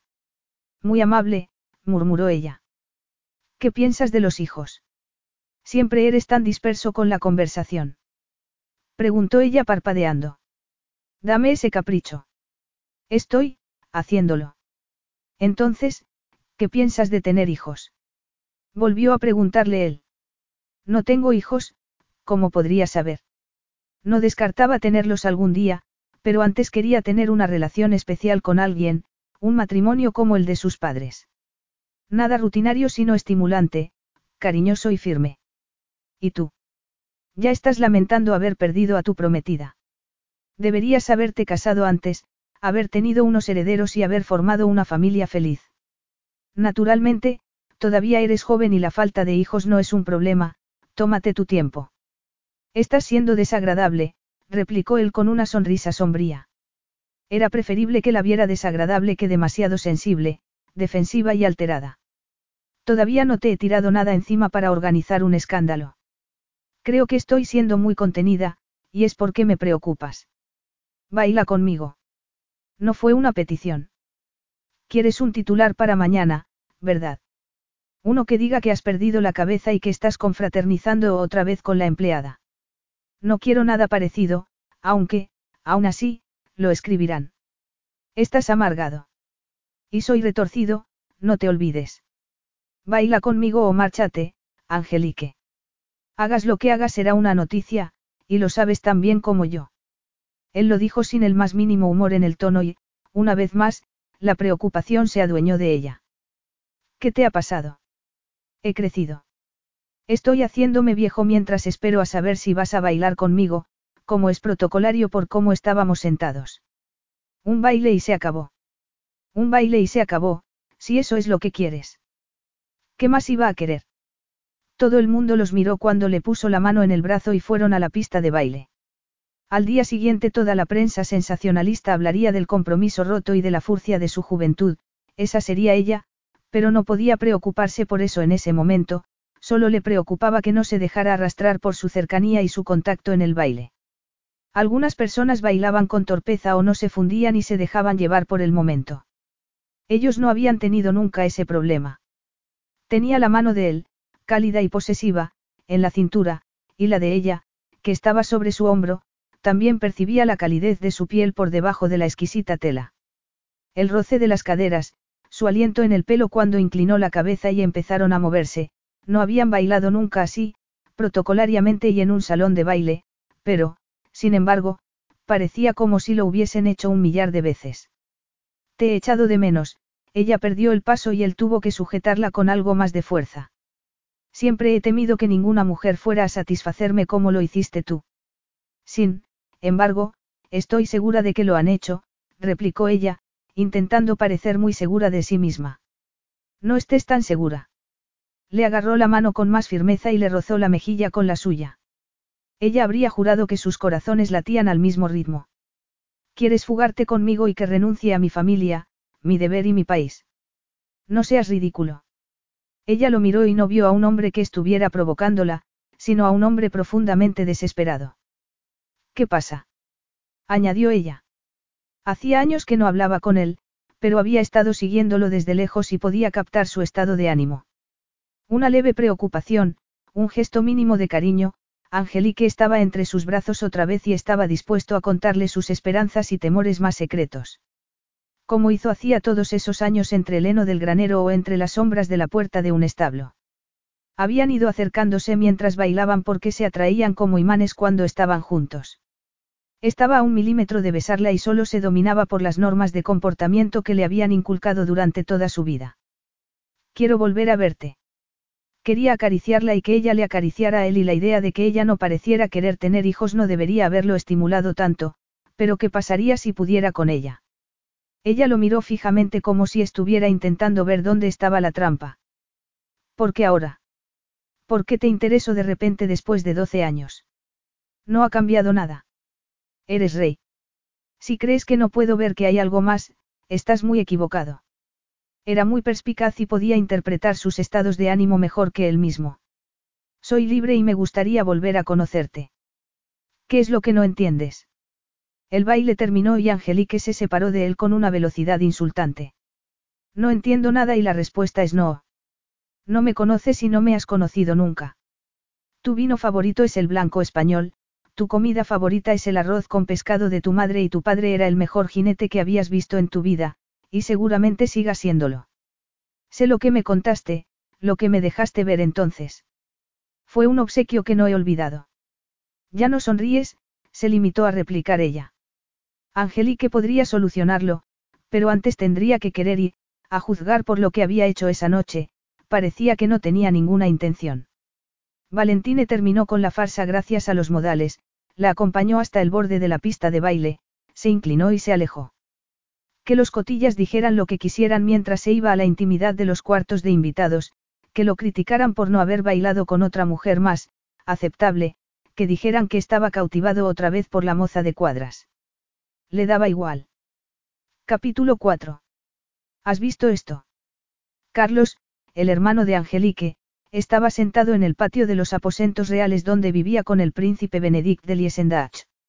Esos aposentos estaban en el ala oeste del Palacio Real.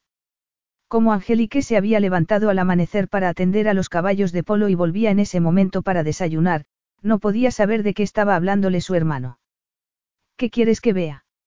El periódico nacional de Tallasia, primera página, encima del pliegue.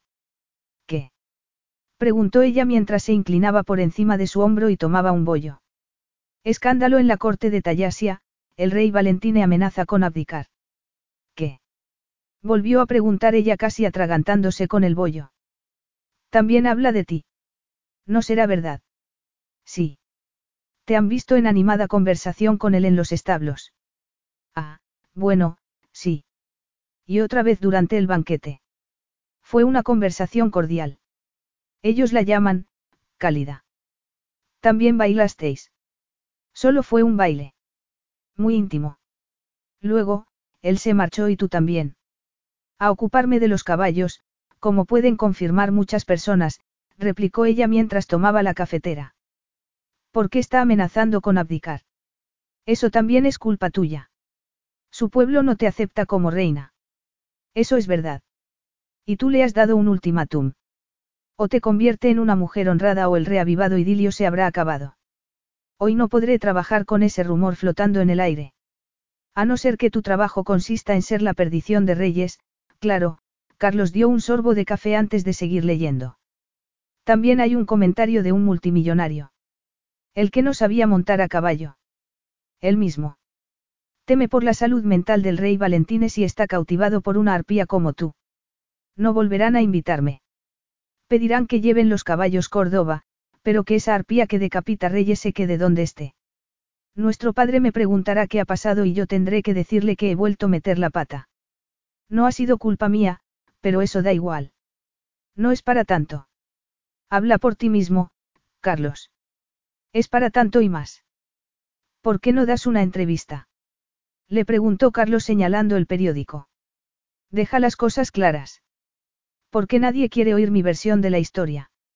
La gente quiere escándalos, no la verdad. Dio un mordisco al bollo, que le pareció insípido de repente. Su hermano le acercó un frasco de mermelada. Le daba por el dulce cuando estaba tensa. Partió el bollo por la mitad, untó las dos caras con bien de mermelada y volvió a juntarlas. La cordialidad de anoche debería haber arreglado las cosas, no removido otra vez esas historias tan antiguas. Es posible que nos equivocáramos. De verdad. Te ayudaré hoy con los caballos. Eso te protegerá de lo peor. Se lo diré a Lucía para que se prepare. A lo mejor debería ponerse una etiqueta con su nombre. No lo hará, Carlos sonrió con cariño. Somos Córdobas y la solidaridad familiar es nuestro punto fuerte. Ella asintió con la cabeza y se pasó una mano por la sien. Le dije a Valentine que hoy podría montar nuestros caballos. ¿Y por qué se lo dijiste?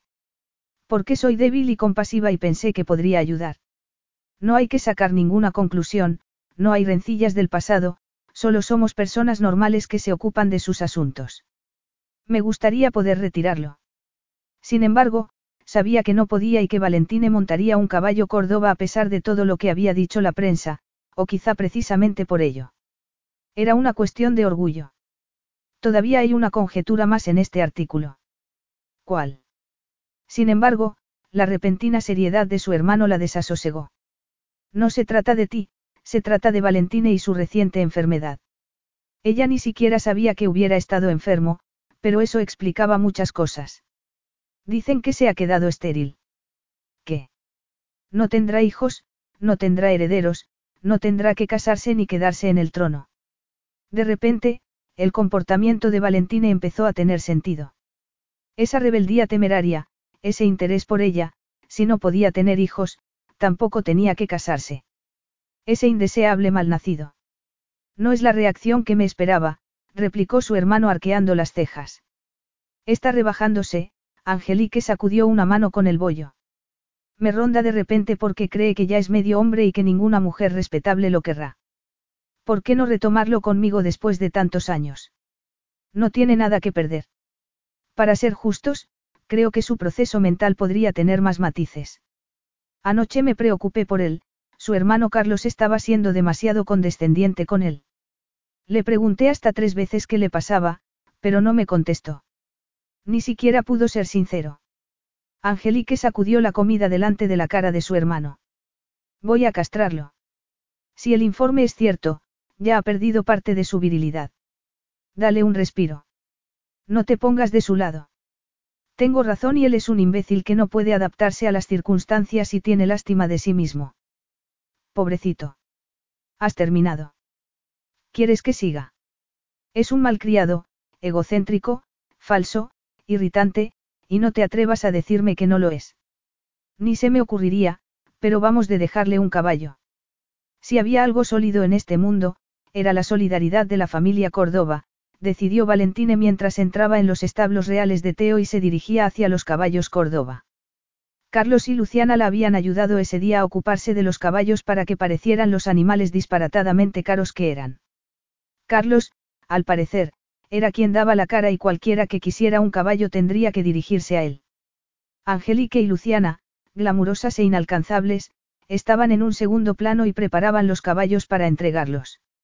Daba igual que Valentine tuviera que esperar, como todo el mundo, a que se lo dieran. Daba igual que Angelique lo hubiera mirado con el ceño fruncido cuando llegó y que no le hubiese hecho caso después. Estaba allí para que le dieran un caballo Córdoba para jugar al polo porque ella se lo había ofrecido la noche anterior y no estaba dispuesto a que la prensa más hedionda de su país le privara hasta del más mínimo placer en su vida. Angelique. Gritó Carlos. El caballo del rey.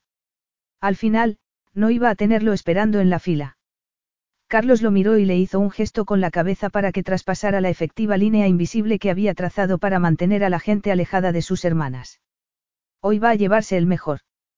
Todos nuestros caballos son resistentes, ágiles y veloces, pero estos son especiales, dignos de un rey.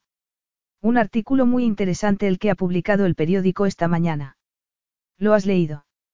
¿A quién intentaba engañar? Todas las personas que había visto hasta ese momento habían leído la obscena, entrevista.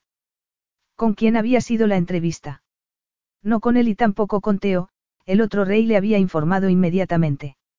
No, parecía un artículo que se había redactado durante cierto tiempo con algunas filtraciones de su corte. Sospechaba de su secretario personal y ya le había tendido una trampa. No sería la primera vez que alguien de su círculo más cercano prefería el dinero al honor ni sería la última. El comentario del multimillonario de las exportaciones solo había sido un añadido oportunista. ¿Tiene algo de verdad? Le preguntó Carlos. La parte de que tu hermana es una buena amazona es verdad. Siento haberos puesto otra vez en el ojo del huracán. Estamos acostumbrados. Pero eso no significa que tenga que gustaros. Me imagino que a usted tampoco le gustará mucho. Carlos se encogió de hombros. Era un hombre alto y fibroso con la famosa belleza de los Córdoba y con un aire de serenidad del que sus hermanas carecían por completo. Dado que vivía con Benedict, príncipe de Liesendach y también muy temperamental, él supuso que no le importaban los arrebatos de los demás. Angelique está convencida de que si le presta su yegua, marcará una docena de goles y demostrará a todo el mundo que es algo más que lo que dice la entrevista. Luego, lo desollará vivo por no haber sido sincero con ella sobre sus problemas. No tengo problemas. Que disfrute, Majestad. Angelique se encontró con él en el patio de los establos y llevaba una impresionante yegua gris a su lado. Se llama Armonía, dijo ella a modo de saludo. Gira muy deprisa y no tiene miedo. Jugará mejor de número dos, pero tú también. Creo que os entenderéis. Tu hermano dice que estás enfadada conmigo, ella lo miró a los ojos y esbozó una sonrisa tensa. Yo no quería llevaros a los titulares otra vez. No puede importarme menos lo que digan de mí. Es verdad que no puedes tener hijos. Él asintió una vez con la cabeza, y eso era mucho más de lo que nadie había conseguido sacarle sobre el asunto. No tienes esperma congelado como hacemos nosotros con los caballos. No soy un caballo, Angelique, y no, no reservé nada. Un error. ¿Puedes adoptar un hijo? No, no soy tan despiadado. Era un rey con todo lo que implicaba su linaje. ¿Para qué iba a criar un hijo para que entendiera la monarquía si no iba a poder formar parte plenamente de ella? Ya podía olvidarse de la paternidad y estaba intentando asimilarlo, aunque no muy bien por el momento. Si me tienes lástima, no te lo perdonaré, añadió Valentine. ¿Por qué iba a tenerte lástima? Sigues siendo rey y dispones de una fortuna y unos recursos incalculables. Sigues siendo más guapo que todos los hombres que hay por aquí y sigues siendo activo sexualmente, supongo.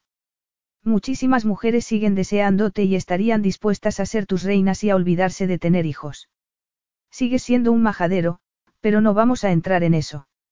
Yo también puedo ser una majadera porque llegué a creer que a lo mejor estabas haciéndome caso otra vez porque habías caído tan bajo en el concepto que todo el mundo tenía de ti que por qué no ibas a casarte con la empleada. Luego me di cuenta de que no habías movido un dedo por mi anoche y volví a enfadarme porque yo no te tentaba aunque te sintieras indigno. Puedes ver mi dilema. Yo. No puedes ver mi dilema. Seguramente sea para mejor, añadió ella con una sonrisa burlona. En cuanto al caballo. Ah, es verdad. Tiene que entrar en calor y tú tienes que acostumbrarte a ella. También te sugiero que te olvides de tu lástima de ti mismo y sigas adelante. Todavía puedes montar a caballo, no. Qué lástima de mí mismo. No puedes verla. No te preocupes, todo el mundo puede. Diles a tus detractores que se aguanten y que vas a seguir en el trono porque estás haciendo un gran trabajo. Dile a tu pueblo que tu hermana gemela tiene hijos, que la sucesión está garantizada y que se harán los cambios necesarios para decidir quién reinará. Además, ama todo lo que te apetezca. Ojalá fuera todo tan sencillo. Serías una asesora real espantosa. Ella ladeó la cabeza con un gesto desafiante. Se me dan mucho mejor los caballos, eso es verdad. Ella consiguió que sonriera y era un auténtico logro después de la mañana que había pasado. Gracias. ¿Por qué? Por darte malos consejos. Ella lo despidió con la mano. Vete y haz que mi yegua sea buena. La Angelique de su juventud había sido ingenua y confiada y había desconocido por completo la vida para la que estaban formándole. La de ese momento era escéptica, con conciencia política e implacablemente sincera con él y consigo misma. Era magnífica. Lo haré. Ella asintió una vez con la cabeza. A lo mejor ella también hace que tú seas bueno. Angelique veía todos los partidos en los que jugaba algún caballo Córdoba. No se fiaba de lo que le contaban y su presencia le parecía una exigencia más que un placer. Algunos partidos eran insoportables, como el del día anterior, pero ese era distinto, era competido, profesional, deportivo y emocionante. Valentine, el estéril rey de Tallasia, montaba su yegua como si la hubiese montado desde hacía años, con firmeza, seguridad en sí mismo y una eficiencia devastadora. Era implacable con el adversario, pero también sabía mantener segura y atenta a su montura, dejaba que descansara cuando podía y le exigía el máximo cuando buscaba el gol. Hasta Lucía aplaudió su último gol, el reconocimiento de su talento se impuso a años de animadversión. Estás aplaudiéndole, comentó Angelique sin disimular su pasmo. No puedo evitarlo. ¿Has visto ese gol? Monta como tú. ¿Quieres decir que monta como si tuviera que demostrar algo? Angelique estaba disfrutando porque su yegua favorita estaba resplandeciendo gracias a su destreza.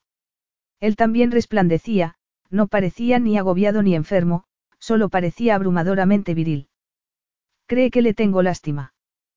Pobre, replicó Lucía con una mueca. No tiene nada de pobre. Ni es de repente incompetente o incapaz de gobernar su país. Míralo. Estoy mirándolo, contestó Lucía con cierta indulgencia. Magnífico porte, piernas fuertes y un gol muy bonito. Tu planteamiento de hacerte la dura parece que está dando resultado con él. Deberíamos aplaudir otra vez. Me saca de quicio, la verdad era que estaba jugando especialmente bien. No sé qué hacer con él. Lucía dejó de mirar el partido para mirar a su hermana. Anoche no quería saber nada de él, todavía lo deseas, Lucía no esperó a que Angelique dijera nada. ¿Crees que ahora puedes conseguirlo porque ya no está obligado a casarse con una mujer de Tallasia? ¿Crees eso? Yo, Angelique sabía que era un disparate, pero... Sí. ¿Y los hijos? Lucía no se andaba por las ramas y, en ese caso, quería provocarla, hacer que pensara. Incluso, era posible que quisiera hacerle daño. Efectivamente, le dolía la idea de no formar una familia tradicional algún día. De verdad quería renunciar a tener a sus hijos entre los brazos y verlos crecer. ¿A cambio de qué? De un hombre que, seguramente, ni siquiera reconocería que tenía una relación con ella. Aún así. Si llegaba a amar de verdad a Valentine y él también la amara a ella y si él no podía tener hijos. ¿Qué pasará con los hijos? insistió Lucía. Capítulo 5. El rey Valentine de Tallasia jugó cuatro tiempos seguidos, montó otros dos de sus caballos y reservó a Armonía para el final, marcó seis goles e hizo que su equipo ganara la competición. Todo el mundo sabía que había sido una actuación magistral. Recibió las bromas de Teo y las felicitaciones de su equipo con media sonrisa y encogiéndose de hombros. Ella había llegado a decir que era la arrogancia personificada, hasta que la miró y ella pudo captar un brillo de vulnerabilidad en sus profundos ojos negros, como si le preguntara si había montado bien y le había complacido. Ella asintió ligeramente con la cabeza y el brillo se convirtió en alivio. Entonces, llegó el momento de que ella se ocupara de la yegua y él desapareciera, pero se quedó rezagado cuando los demás se marcharon. ¿Te das cuenta de que todo el mundo está mirándonos? murmuró ella. Sí. No te importa. Sigues en plan autodestructivo. ¿Quieres terminar a lo grande? Te doy cuatro millones de euros por la yegua, contestó él en cambio. Angelique se trastabilló. En el mejor de los casos, la yegua conseguiría 850.000 euros si el comprador no tenía sentido común y le sobraba el dinero. Una oferta de cuatro millones era absurda. ¿Cuánto? Cuatro millones, pero hay una condición. Estoy deseando oírla, pero debería serenarte antes de hacer ofertas precipitadas. Valentine acababa de terminar el partido y estaba saturado por las endorfinas que se habían generado por haber montado un caballo que había cumplido todo lo que le había exigido. No sería justo aprovecharse de él. Sería injusto, pero era muy tentador. Tomó las riendas y dejó que Valentine la acompañara mientras caminaban alrededor del campo para que el caballo fuera apaciguándose. Cuatro millones por la yegua y la condición es que me concedas un mes de tu tiempo. Un mes en mi palacio, revitalizarás el programa de cría caballar de Tallasia y desayunarás todos los días conmigo. No suelo desayunar, ella ladeó la cabeza y frunció el ceño a un grupo de espectadores que se dirigía hacia ellos. Además, los Córdoba ya no vendemos caballos a Tallasia. Eso he comprobado, murmuró él. Quiero que se levante ese embargo. Entonces, tendrás que hablar con mi padre. Lo haré, con tu permiso, él parecía empeñado en alejarlos de los espectadores. He mencionado que tendrás que ir a Tallasia y que me aprovecharé de tu pericia para criar caballos. ¿No sigue Alessandro contigo? Ella sabía con certeza que sí seguía. El anciano jefe de cuadras había estado en contacto periódico con su padre para informarle de la evolución de los potros que se habían quedado allí. Sí sigue y estoy seguro de que agradecerá tu aportación. Según su experiencia, los hombres que se consideraban expertos en su terreno, rara vez agradecían cualquier aportación.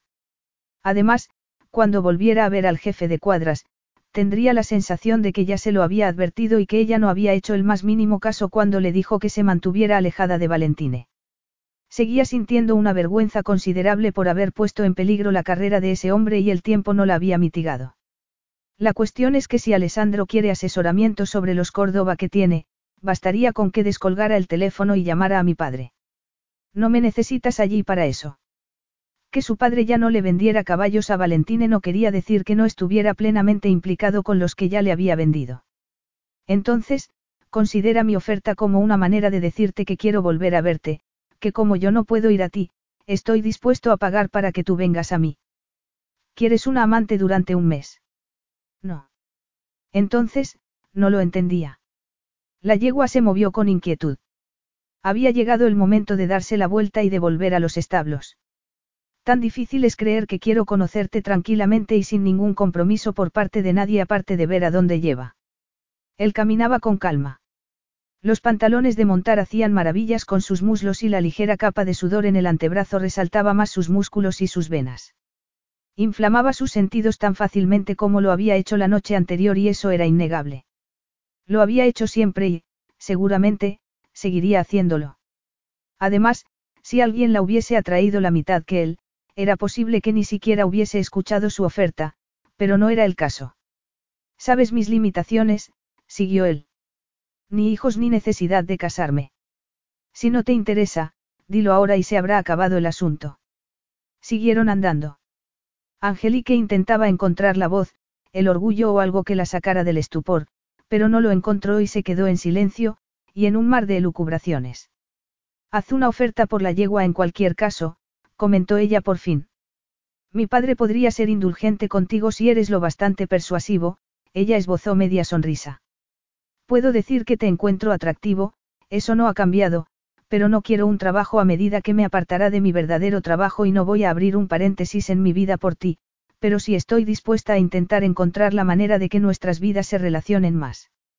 Angelique, si esperas que viaje, solo la organización y las medidas de seguridad. Calla y escúchame, ella sabía quién era él y no esperaba milagros. Mi familia está planteándose comprar o alquilar instalaciones para adiestrar caballos en Liesendach. No hemos pensado en Tallasia, pero podríamos. Entonces, podríamos ocuparnos de los asuntos pendientes. Saciarías tu sed y cuando todo haya terminado, yo seguiría teniendo una profesión que me encanta y una vida satisfactoria en la que no entras tú. Tú no monopolizarás mi tiempo. Estarás por tu cuenta cuando se trate de tus obligaciones reales. Y cuando, ella hizo un gesto para señalarlos a los dos, cuando esta atracción sexual entre nosotros se acabe, todo habrá acabado. Así de sencillo. No, no será sencillo. Podía imaginarse la ruptura y sería complicada y pública y todo el mundo le diría que ya se lo había advertido y volvería a ser esa mujer que volvía una y otra vez para que la humillara un hombre que no se merecía su amor. Tengo que pedirte otra cosa que tiene que ver con lo que pasará cuando todo haya terminado, añadió ella. Pareces muy segura de que terminará. Tú no. ¿Cómo era posible que él no lo creyera? Sé que es muy difícil que mi reputación pueda empeorar, pero quiero que me respetes cuando nos separemos. Si algún desconocido me censura en público, pues mala suerte, pero tú, tú me conoces y puedes llegar a conocer a mi familia y amigos, quiero que me prometas que no hablarás mal de ellos. Haz lo que no hiciste la otra vez, defiende mi honor y mi derecho a entrar y salir de una relación con dignidad y sin que me llamen furcia conspiradora. Él se quedó aturdido. Quizá hubiese sido porque ella lo había dicho con un dolor muy profundo y con toda claridad. Quizá ella hubiese esperado que él se diera media vuelta y la liberara de participar voluntariamente en algo tan disparatado con él, pero se quedó y ella no podía respirar. Lo siento, a ella le costó oír el susurro ronco. Te debo unas disculpas, no solo por el descrédito y la pérdida de reputación que tuviste que soportar, también por haberte comprometido. Debería haberlo sabido, pero ya no soy ese hombre y no permitiré que nadie hable mal de ti en mi presencia, te doy mi palabra. Una disculpa que llegaba años tarde y era tan sincera y angustiada como no se habría imaginado nunca. Angelique no supo qué decir, pero, afortunadamente para ella, él pasó a cuestiones más pragmáticas. ¿Cuánto terreno necesitas? Unas 200 hectáreas, establos para 30 caballos como mínimo y una casa para vivir. ¿Qué tipo de casa? Nada del otro mundo. ¿De qué precio? insistió él. Depende del sitio. También podría ser de alquiler. No creo que vayas a querer tenerme cerca toda la vida. Tú has dejado muy claro que no vas a querer estar cerca para siempre, él la miró sin parpadear. Veré si tengo algún terreno que se adapte a tus necesidades. Muy bien, ella dejó que los envolviera un silencio abierto a muchas posibilidades. Entonces, vamos a hacerlo. Eso parece. Estamos locos. Lo sabes, ¿verdad? Él se rió con todas sus ganas, y cuánto lo había echado de menos ella. Lo sé, Valentine sonrió de oreja a oreja y ella también lo había echado de menos. Sí. Capítulo 6. Las semanas siguientes fueron, con toda certeza, algunas de las más inhumanas que había vivido Valentine, y ahí entraban los años que pasó en el ejército y los sombríos meses posteriores a la muerte de su padre. Tenía que afianzar la corona y estabilizar el país. Bala y sus asesores, como los reyes vecinos, lo habían convencido para que siguiera en el trono y sacara la cuestión de sus herederos a la primera línea del debate público. Su equipo de comunicación había trabajado noche y día para que la prensa fuese favorable al rey mientras Tallasia era un hervidero que intentaba hacerse a la idea de que su hermana gemela, menor que él solo por cuestión de minutos, era la primera en la sucesión al trono y de que su hija Juliana, la sobrina de Valentine, era la heredera de la generación siguiente. En cuanto al asunto del compromiso roto, había todo tipo de conjeturas sobre si se casaría alguna vez cuando la cuestión de los herederos ya no entraba en el trato. Los titulares urdían historias y él ya había perdido la cuenta de las reacciones que le había atribuido la prensa. Lo habían llamado desde, suicida, hasta, desenfadado y despreocupado, aunque, desde luego, no era nada de todo eso. Lo habían relacionado con no menos de nueve mujeres durante la semana anterior y parecía dar igual que no hubiese visto a más de tres durante una década. A su equipo de prensa le había parecido prudente redactar una carta estándar para pedir disculpas cuando fuera necesario. La prensa sensacionalista le había encontrado cuatro herederos ilegítimos. Se habían investigado y echado por tierra todos ellos, pero pasaban factura a la fe del país en su líder. El artículo de esa mañana había sido para rememorar su historia con Angelique y dar una lista de sus hazañas desde entonces, hazañas más o menos sórdidas todas ellas. Había una lista de los hombres con los que se la había relacionado, Teo entre otros. Hablaba de su antigua e intermitente relación con Benedict, aunque Valentine ya sabía que solo había sido una tapadera para que Benedict se acostara con el hermano de ella. Eso no impedía que la prensa se frotara las manos por una foto de Benedict y ella bailando en una discoteca al aire libre o que lucubrara con la sonrisa que mandaba Benedict a alguien por encima del hombro de ella. Según el artículo, esa noche habían formado un trío desenfrenado, y había sido una noche como tantas otras para Angelique. A continuación, había pasado a comentar una noche en Mallorca que acabó con varios detenidos, Angelique entre ellos, aunque luego la exoneraron de todos los cargos. Una temporada en un equipo de polo formado por estrellas completada con la publicidad de una marca de relojes de lujo. La foto era preciosa. Angelique con vestimenta de montar a caballo, con una expresión implacable, con un pura sangre al lado y un reloj carísimo en la muñeca. Era un mensaje sexy y abrasador pensado para que los hombres desearan lo que tenían fuera de su alcance. Transmitía que si eras lo bastante rico, lo bastante notable y lo bastante afortunado, quizá pudieras llegar a poseer ese brío, esa precisión y esa belleza. Parecía como si la desearan y la despreciaran al mismo tiempo y por los mismos motivos. Él sabía muy bien que la prensa iba a hincarle el diente en cuanto volviera a aparecer en escena. Debería dejarla en paz, pero no podía. Como tampoco pudo mantenerse al margen hacía años por muy serias que hubiesen sido las advertencias. Tenía que creer que esa vez las cosas eran distintas. Ese cambio tenía que ser de arriba abajo y había llegado el momento de que pudiera protegerla de quienes querían destruirla solo porque podían hacerlo. Era impensable que saliera de una relación con él más maltrecha de lo que había entrado. El respeto tenía que empezar desde arriba, ella tenía que poder empezar con él amparada por todo el honor y respeto que él pudiera darle. Tardó dos días en encontrar dos casas de campo dignas de lo que necesitaba Angelique. Una era un ducado y la otra una casa señorial, pero tardó dos semanas en concertar una cita con su padre en sus posesiones de España, con lo que eso suponía en medidas de seguridad y gastos, y en tener que explicárselo a su hermana, quien ya estaba molesta por la inesperada fama.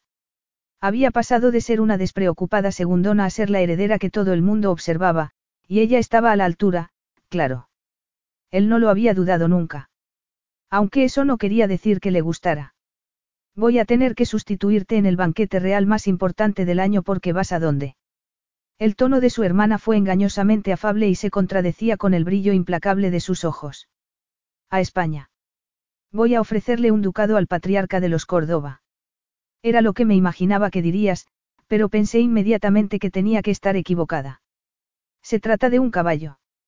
No, se trata de disculparme con el padre de la mujer a la que traté fatal hace años. Valentine, cariño. Su hermana se sentó con los codos en los brazos de la butaca de la biblioteca y los dedos cruzados por delante de ella. Llevaba un vestido azul muy sencillo, diamantes en las orejas y muñecas y un peinado bastante complicado que recordaba un poco a Grace Kelly. Cualquiera que se fijara un poco podría ver la penetrante capacidad para interpretar a las personas que se ocultaba detrás de esa belleza superficial. Puedo asegurarte que has tratado fatal a más de una mujer en tu vida y puedo atreverme a decir que volverás a hacerlo antes de que te mueras. Si vas a darles ducados a todas, vamos a quedarnos sin tierras. No voy a concederle el ducado. Voy a ofrecer a la familia Córdoba que lo alquile por una cantidad simbólica a cambio de que nos ayuden con el programa de cría caballar. El prestigio de nuestros caballos está cayendo y eso no me gusta nada. Caballos. Su hermana había visto claramente esa excusa. Sí, los Córdoba están especializados en caballos. Pero no se trata en realidad de caballos, se trata de Angelique. Sí, ella también entra. Que Dios se apiade de nosotros. Otra vez no. ¿Por qué no? Si Bala quería discutir, lo conseguiría. Ya no va a ser la madre de mis hijos. ¿Sabes lo ofensivo que está siendo? Cuando aprendería a no meterse en discusiones que tenía perdidas. Lo que quiero decir es que, en ese caso, no recibirá la misma atención agobiante que recibiría mi esposa. Si estoy con Angelique de forma extraoficial, sin etiquetas, se librará de ese dudoso honor. No estés tan seguro. También puedo mantener una relación discreta y que no interese a los demás. ¿Cómo te salió tan bien la última vez que lo intentaste? Se hermana se levantó y se puso en jarras. Él no podía entender que alguien que la conociera un poco pudiera pensar que era poca cosa y que no tenía autoridad. Era madre de tres hijos pequeños, entre ellos, unos gemelos de cuatro años, y había estado ejerciendo la autoridad eficientemente durante años, con ellos y con su marido, y también, con mucha frecuencia, con él. Sinceramente, Valentine, no vas a aprender nunca. Si quieres estar con Angelique, lo mínimo que puedes hacer, a ella y a todos, es reconocerlo pública y orgullosamente. De acuerdo, efectivamente, eso podía hacerlo. Soy yo y mis deseos. Quiero tener a Angelique en mi cama y en mi vida y me parece que disculparme con su familia por mis pecados del pasado sería un primer paso para conseguir lo que quiero. Estoy intentando reparar un daño y no necesito tu permiso. Una bonita manera de ganarte mi apoyo, replicó su hermana con el ceño fruncido. Quiero tu apoyo y tenerte a mi lado, que estés dispuesta a dar un paso adelante y reinar si hace falta. Su hermana hizo una mueca de fastidio evidente. No me dejes con la corona puesta.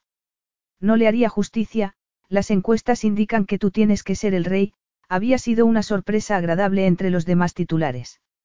Sé que estabas pensando en otras posibilidades. Hice un trato conmigo mismo, reconoció él a regañadientes. Me quedaré y haré mi cometido y a cambio intentaré tener una vida personal que me satisfaga. Tu corazón ha permanecido fiel a la pequeña moza de cuadras durante todo este tiempo. ¿Qué importa? Él se encogió de hombros, incómodo por la pregunta. Ya no es pequeña y se ha convertido en una mujer que quiero llegar a conocer. No voy a comprometerla. Esta vez puedo protegerla y pienso hacerlo. De acuerdo. Tu felicidad me importa, no lo dudes. Esa vez, la voz de su hermana no era engañosamente afable, sino que estaba cargada de respaldo y comprensión. No era de extrañar que las posesiones de la familia Córdoba en el norte de España resultaran impresionantes. Los extensos pastos y el fondo de montañas eran ideales para criar caballos. Las laderas y los valles estaban cruzados por impecables vallas de madera y senderos. El paisaje también estaba salpicado con cobertizos y establos de piedra y madera y la casa principal, amplia y baja, estaba en una pendiente natural con unas vistas que parecían extenderse hasta el infinito.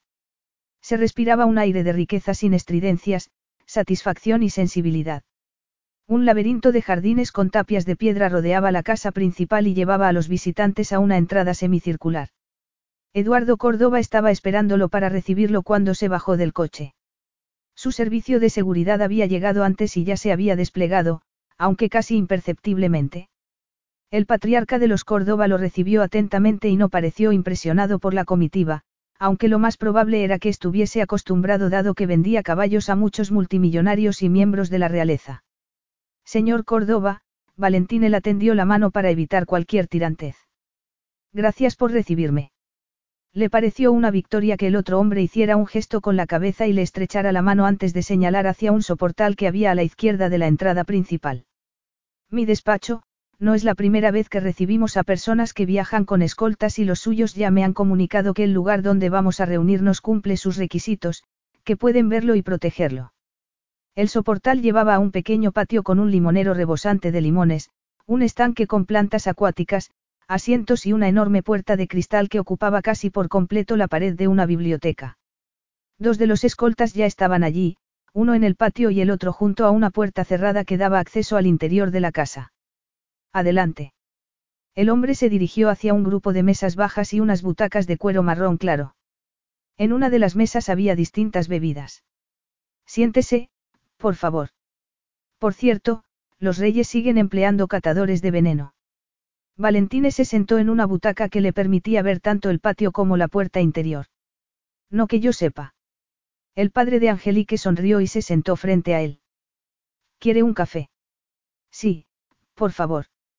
Tengo que reconocer que no acabo de comprender por qué está aquí, el hombre se sentó en su butaca y no tocó la bebida que acababa de servir. Ya le he dicho que la yegua que quiere no está en venta. Sin embargo, sí ha vendido otros caballos de su hija. Ninguno de esa categoría. Está perdiendo el tiempo si ha venido por eso. No he venido solo por eso. No puedo leer los pensamientos, replicó el otro hombre sin dejar de mirarlo. Nadie había dicho que pedirle disculpas fuera a ser fácil. Quisiera pedirle mis más sinceras disculpas por cómo traté hace años a su hija y, por extensión, a su familia. Era joven, necio y arrogante, y lamento la culpa que tuve en que su familia cayera en desgracia. Una vez más, la arrogancia de los reyes, murmuró el otro hombre. Mi familia no cayó en desgracia, solo dejó de tener relación con usted. Y yo me lo perdí. Por ello, me gustaría ofrecerle a Angelique, y a su negocio familiar, el arrendamiento de un pequeño ducado en la frontera entre Tallasia y Liesendach. Consiste en una casa señorial, los bosques y terrenos que la rodean y otras construcciones más pequeñas, la casa del portero, la casa del guardabosques y la casa de los jardineros. Tiene un administrador, un jardinero y una empleada doméstica, todos ellos pagados con los ingresos provenientes de la explotación de los terrenos. Una parte es tierra de cultivo y otra es pasto. Todo ello es perfecto para los caballos. No hay ni duque ni duquesa, el título no tiene titular y es de la corona. ¿Qué le hace pensar que podríamos permitirnos alquilar algo así? 100.000 euros al año y los servicios de consultoría Córdoba para la renovación de las líneas de sangre de los caballos de la Casa Real me dicen que seguramente puedan. Era lo justo para cubrir los gastos de las personas que ya estaban allí y las que estarían para atender a Angelique. ¿Y qué gana usted? La posibilidad de llegar a conocer a Angelique tal y como es. Ni más ni menos. No es el mejor de los vendedores, no. No, soy un rey. Se da cuenta de que no necesita solo mis bendiciones. También necesitará que acepte mi hija. Ya ha aceptado. De verdad. Más o menos. Más menos que más. El otro hombre tomó por fin su taza de café y se la llevó a los labios. Era un hombre ya mayor, curtido, delgado y fibroso, con una presencia mucho mayor que la que podría esperarse de su baja estatura. Entonces, en el supuesto de que consiga convencer a mi hija, ¿qué pasaría después? ¿Piensa casarse con ella? No. Y, por lo que tengo entendido, tampoco puede tener hijos. No. No puede ofrecerle gran cosa, ¿no le parece? Valentine también se inclinó hacia su taza de café, se sirvió dos terrones de azúcar con cierta parsimonia y los revolvió bien antes de llevársela a los labios. No tenía argumentos contra el comentario del otro hombre. Sabía que Angelique se merecía más, pero, aún así, ahí estaba. Tengo la arrogancia de los reyes y, además, estoy seguro de que si su hija hubiese querido casarse con un hombre que la amara y tener hijos, ya lo habría hecho. Es joven y todavía puedo hacerlo. No si acababa con él, ninguno de los dos lo dijo, pero esa idea quedó flotando en el aire entre ellos. Es verdad, pero no conmigo y ella lo sabe. Mis hijos tienden a amar como quieren, replicó el otro hombre. Mi hijo ama a un hombre. Estuvo a punto de destrozarme el corazón, pero aquí estoy, cada vez más incondicional y nunca había visto tan feliz a mi hijo. Ama sin reserva y lo aman en la misma medida, y yo estoy satisfecho. Así es el amor. Si mi hija decide que lo ama, con todas las complicaciones que eso conlleva, podría usted amarla en la misma medida. Él no dudó ni un instante y no fue por la arrogancia de los reyes. Me arrancaré el corazón antes de hacerle daño otra vez. Tres semanas después, Angelique y 36 de los mejores caballos de la familia Córdoba llegaron a los terrenos que les había ofrecido Valentine. Valentine había hecho la oferta al día siguiente de que hubiese visitado a su padre y ninguno de los dos dijo de lo que habían hablado, pero su padre había respaldado su decisión de aceptar el arrendamiento y eran unas tierras perfectas para sus necesidades. Los caballos de polo tendrían que viajar menos y las instalaciones eran preciosas. Incluso, podría reutilizar como campo de polo parte de la inmensa pradera inmaculadamente cortada, aunque, probablemente, le daría un soponcio al jardinero. Rebuscó en el corazón y decidió que le daría una oportunidad a ese capítulo nuevo de su vida. No habría ni boda ni hijos, pero el porvenir no sería menos privilegiado y estaría cargado de acontecimientos. Había aceptado el arrendamiento, lo que pudiera suceder entre Valentine y ella y los furibundos ataques de la prensa en cuanto se enteraran de la operación entre el rey de Tallasia y la jefa de cuadras de los Córdoba. Había aceptado y punto. Toda su familia había acudido el día que se mudó, su hermano Carlos con Benedict y su hermana Luciana con sus padres. Hasta Moriana, la reina consorte, con su dama de compañía favorita y un guardia real de Liesendach increíblemente guapo se habían acercado para ayudarla a tomar posesión. Jamás se habría imaginado a la refinada Moriana comiéndose tres tipos de paellas distintos, unas ensaladas y unas natillas de postre codo con codo con su familia y sus empleados. El mensaje era que no se podía infravalorar a esa mujer. Sin embargo, Angelique no entendía todavía por qué estaba allí. Todo esto es maravilloso, Moriana suspiró de satisfacción. A Teo le dará rabia habérselo perdido. La confraternización con, los inferiores. No, Moriana movió una mano para abarcarlo todo. La libertad de estar con todos vosotros sin la rigidez de la etiqueta real. Se me ha caído arroz en la servilleta, he abierto habitaciones para airearlas, he llevado un camión con heno a los establos. Ha saqueado la bodega de Valentine, murmuró Benedict con una sonrisa. Tú lo propusiste, le recordó Angelique. Además, te juro que vas a reponerlo porque estoy segura de que no podré volver a comprar ninguna de estas botellas. Esta tiene 20 años y es de un monasterio que desconocía por completo. ¿Y dónde está Valentine este fin de semana? Preguntó Moriana. Había tenido ciertas esperanzas de que apareciera. No había sido la única. Le invité, Angelique levantó las manos en un gesto de inocencia. No a la comida, claro, pero sabía que íbamos a estar aquí este fin de semana. Le dije que podía dejarse caer cuando quisiera, aunque los reyes no se dejan caer, claro. ¿De verdad? Preguntó una voz. Valentine estaba en la puerta vestido de una forma que él consideraría desenfadada. Llevaba unos pantalones oscuros perfectamente planchados y una camisa gris remangada y con los dos primeros botones desabrochados. No se veían escoltas aunque, seguramente, estarían por algún lado. He llamado a la puerta, pero como no ha ido nadie, he seguido el ruido. Valentine. Moriana era la única de una categoría parecida y cuando se levantó, todo el mundo empezó a hacer lo mismo, aunque no hubieran terminado de comer. No, él levantó una mano para detenerlos. Terminad la comida, por favor. He venido en un momento muy inoportuno. También puedes buscarte una silla y sentarte a comer un poco de paella y beberte tu vino, intervino Angelique. La nueva regla es que lo que pasa en Ravenhall no sale de Ravenhall. Él miró con detenimiento a todos los que estaban en la habitación, los padres de Angelique, Luciana, Carlos y Benedict y Moriana con su acompañante. ¿No está Teo? Preguntó Valentine. Él se lo pierde, contestó Moriana sacudiendo una mano con desdén. Carlos tomó una silla y la puso entre él y su padre. Lucía resopló de una manera muy poco refinada y Angelique tuvo que contener una sonrisa. El apuesto rey de Tallasia se había visto sometido alguna vez a los actos intimidatorios de una familia española. Ella lo dudaba, pero se levantó para buscarle una copa para el vino, un plato y unos cubiertos. Es autoservicio, aunque es posible que Carlos quiera servirte el vino, que es tuyo, por cierto. Ha sido idea mía, reconoció Benedict. ¿Qué estoy oyendo? Preguntó Angelique entre risas. ¿Tienes remordimientos? Solo porque te lo debo. Y no es poco, murmuró Lucía. Carlos levantó una copa. Brindo por ello. Todo el mundo empezó a brindar y a charlar. Moriana hablaba con Lucía, Benedict con la madre de ella y Carlos con el padre de ella sin hacer un caso especial a Valentine, quien la miró, miró su plato vacío, tomó una cuchara de servir y la hundió en la enorme paella de pescado. Una buena elección, comentó Carlos. Eso he oído decir, replicó Valentine mirando a Angelique. Un sitio muy bonito, intervino el padre de Angelique. Sí. Lo alquilas mucho. Preguntó Benedict con doble intención. Angelique le dio una patada muy merecida por debajo de la mesa. ¡Ay! Me has dado una patada. He dado en algún sitio importante.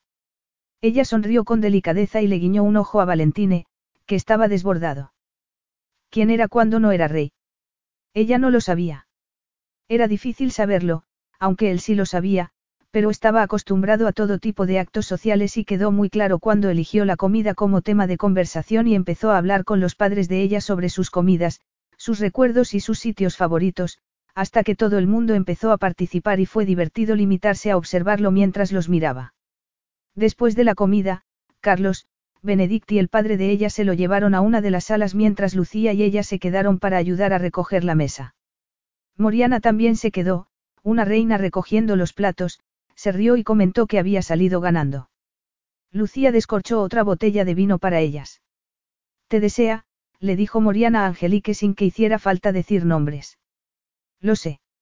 ¿Vas a dejar que te tenga? Creo que sí. No tengo que casarme y tampoco me interesa la posición social. Me da igual que no pueda darme hijos. Si quiere fastidiar a quienes quisieron derrocarlo, yo solo soy la mujer que le ayudará a hacer una declaración. Es verdad, concedió Moriana.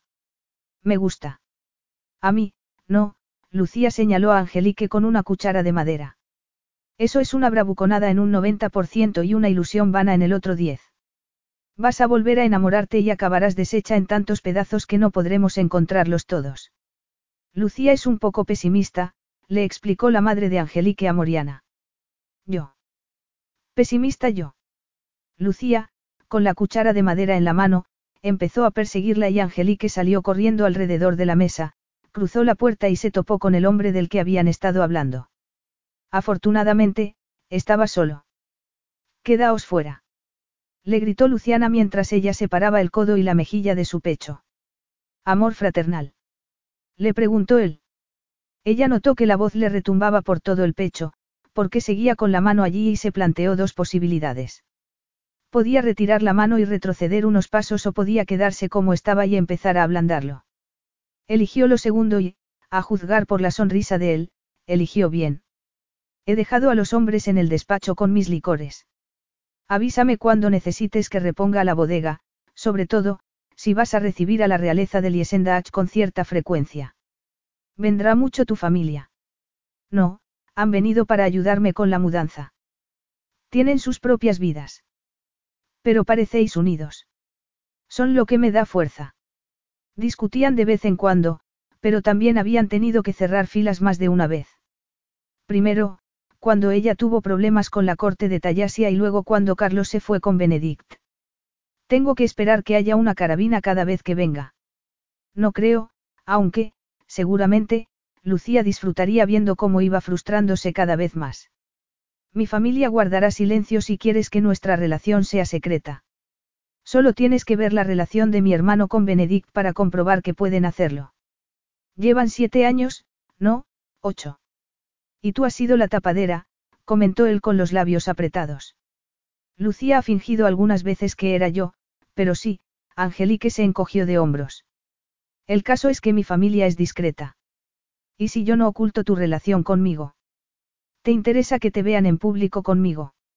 Salir a la palestra contigo otra vez y que la prensa más rastrera de tu país se abalance sobre mí como una manada de lobos hambrientos. ¿Por qué no? Al fin y al cabo, estaría representando su papel. Es mi especialidad, parte de mi atractivo. La mujer inadecuada, no. Lo miró por el rabillo del ojo.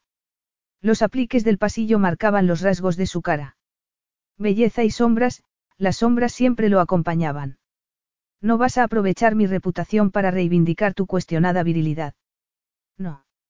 Vaya, susurró ella completamente desconcertada. Digamos que si bien no quiero ocultar que me interesas, tampoco quiero arrojarte a los lobos. Te protegeré como no hice la otra vez. Ella frunció el ceño. El Museo Nacional va a inaugurar una zona de exposiciones el martes y yo voy a pronunciar unas palabras y me quedaré un par de horas. Me gustaría que me acompañaras. Habrá habladurías, claro, y es posible que se desvele que has arrendado este sitio, Pero cuanto antes muestre oficialmente mi interés por ti y cuanto antes se ponga en marcha la maquinaria mediática del palacio, mejor para ti. No voy a tratarte como si fueras un secreto inconfesable ni lo haré nunca más. Vamos a hacerlo bien. Su sinceridad la desarmó. No podían reescribir el pasado, pero el futuro parecía prometedor. Que me manden un informe con lo que vestirás el día de la inauguración, lo que vestirán los demás y quiénes son los invitados más importantes. Es el tipo de informe que Moriana hace para Carlos y Benedict todo el rato. Da muy buenos resultados. Esa mujer. Es un ejemplo, ¿verdad? Están todas en la cocina, despídete de ellas si vas a marcharte. También podrías quedarte. Nadie ha ocupado el dormitorio principal. ¿Por qué?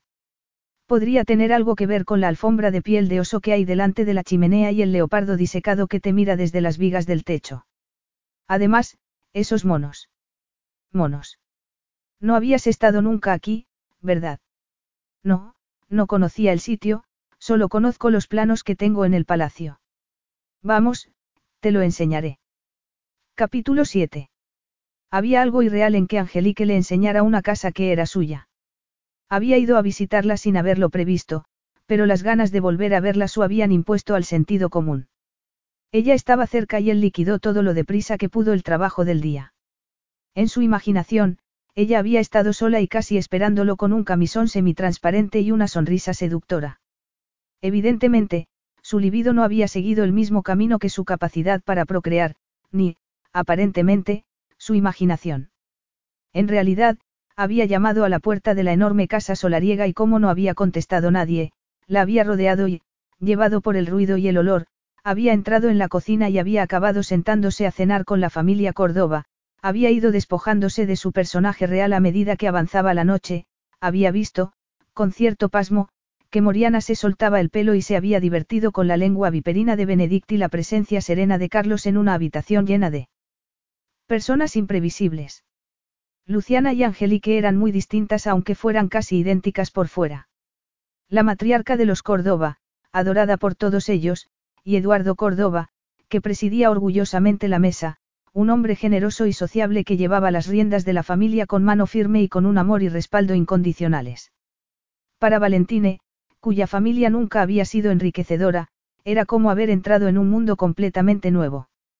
Después de la cena, se había cerciorado de que la sala estuviese abastecida con lo mejor que podía ofrecer su bodega y había ofrecido alguna excusa endeble para ir a buscar a Angelique.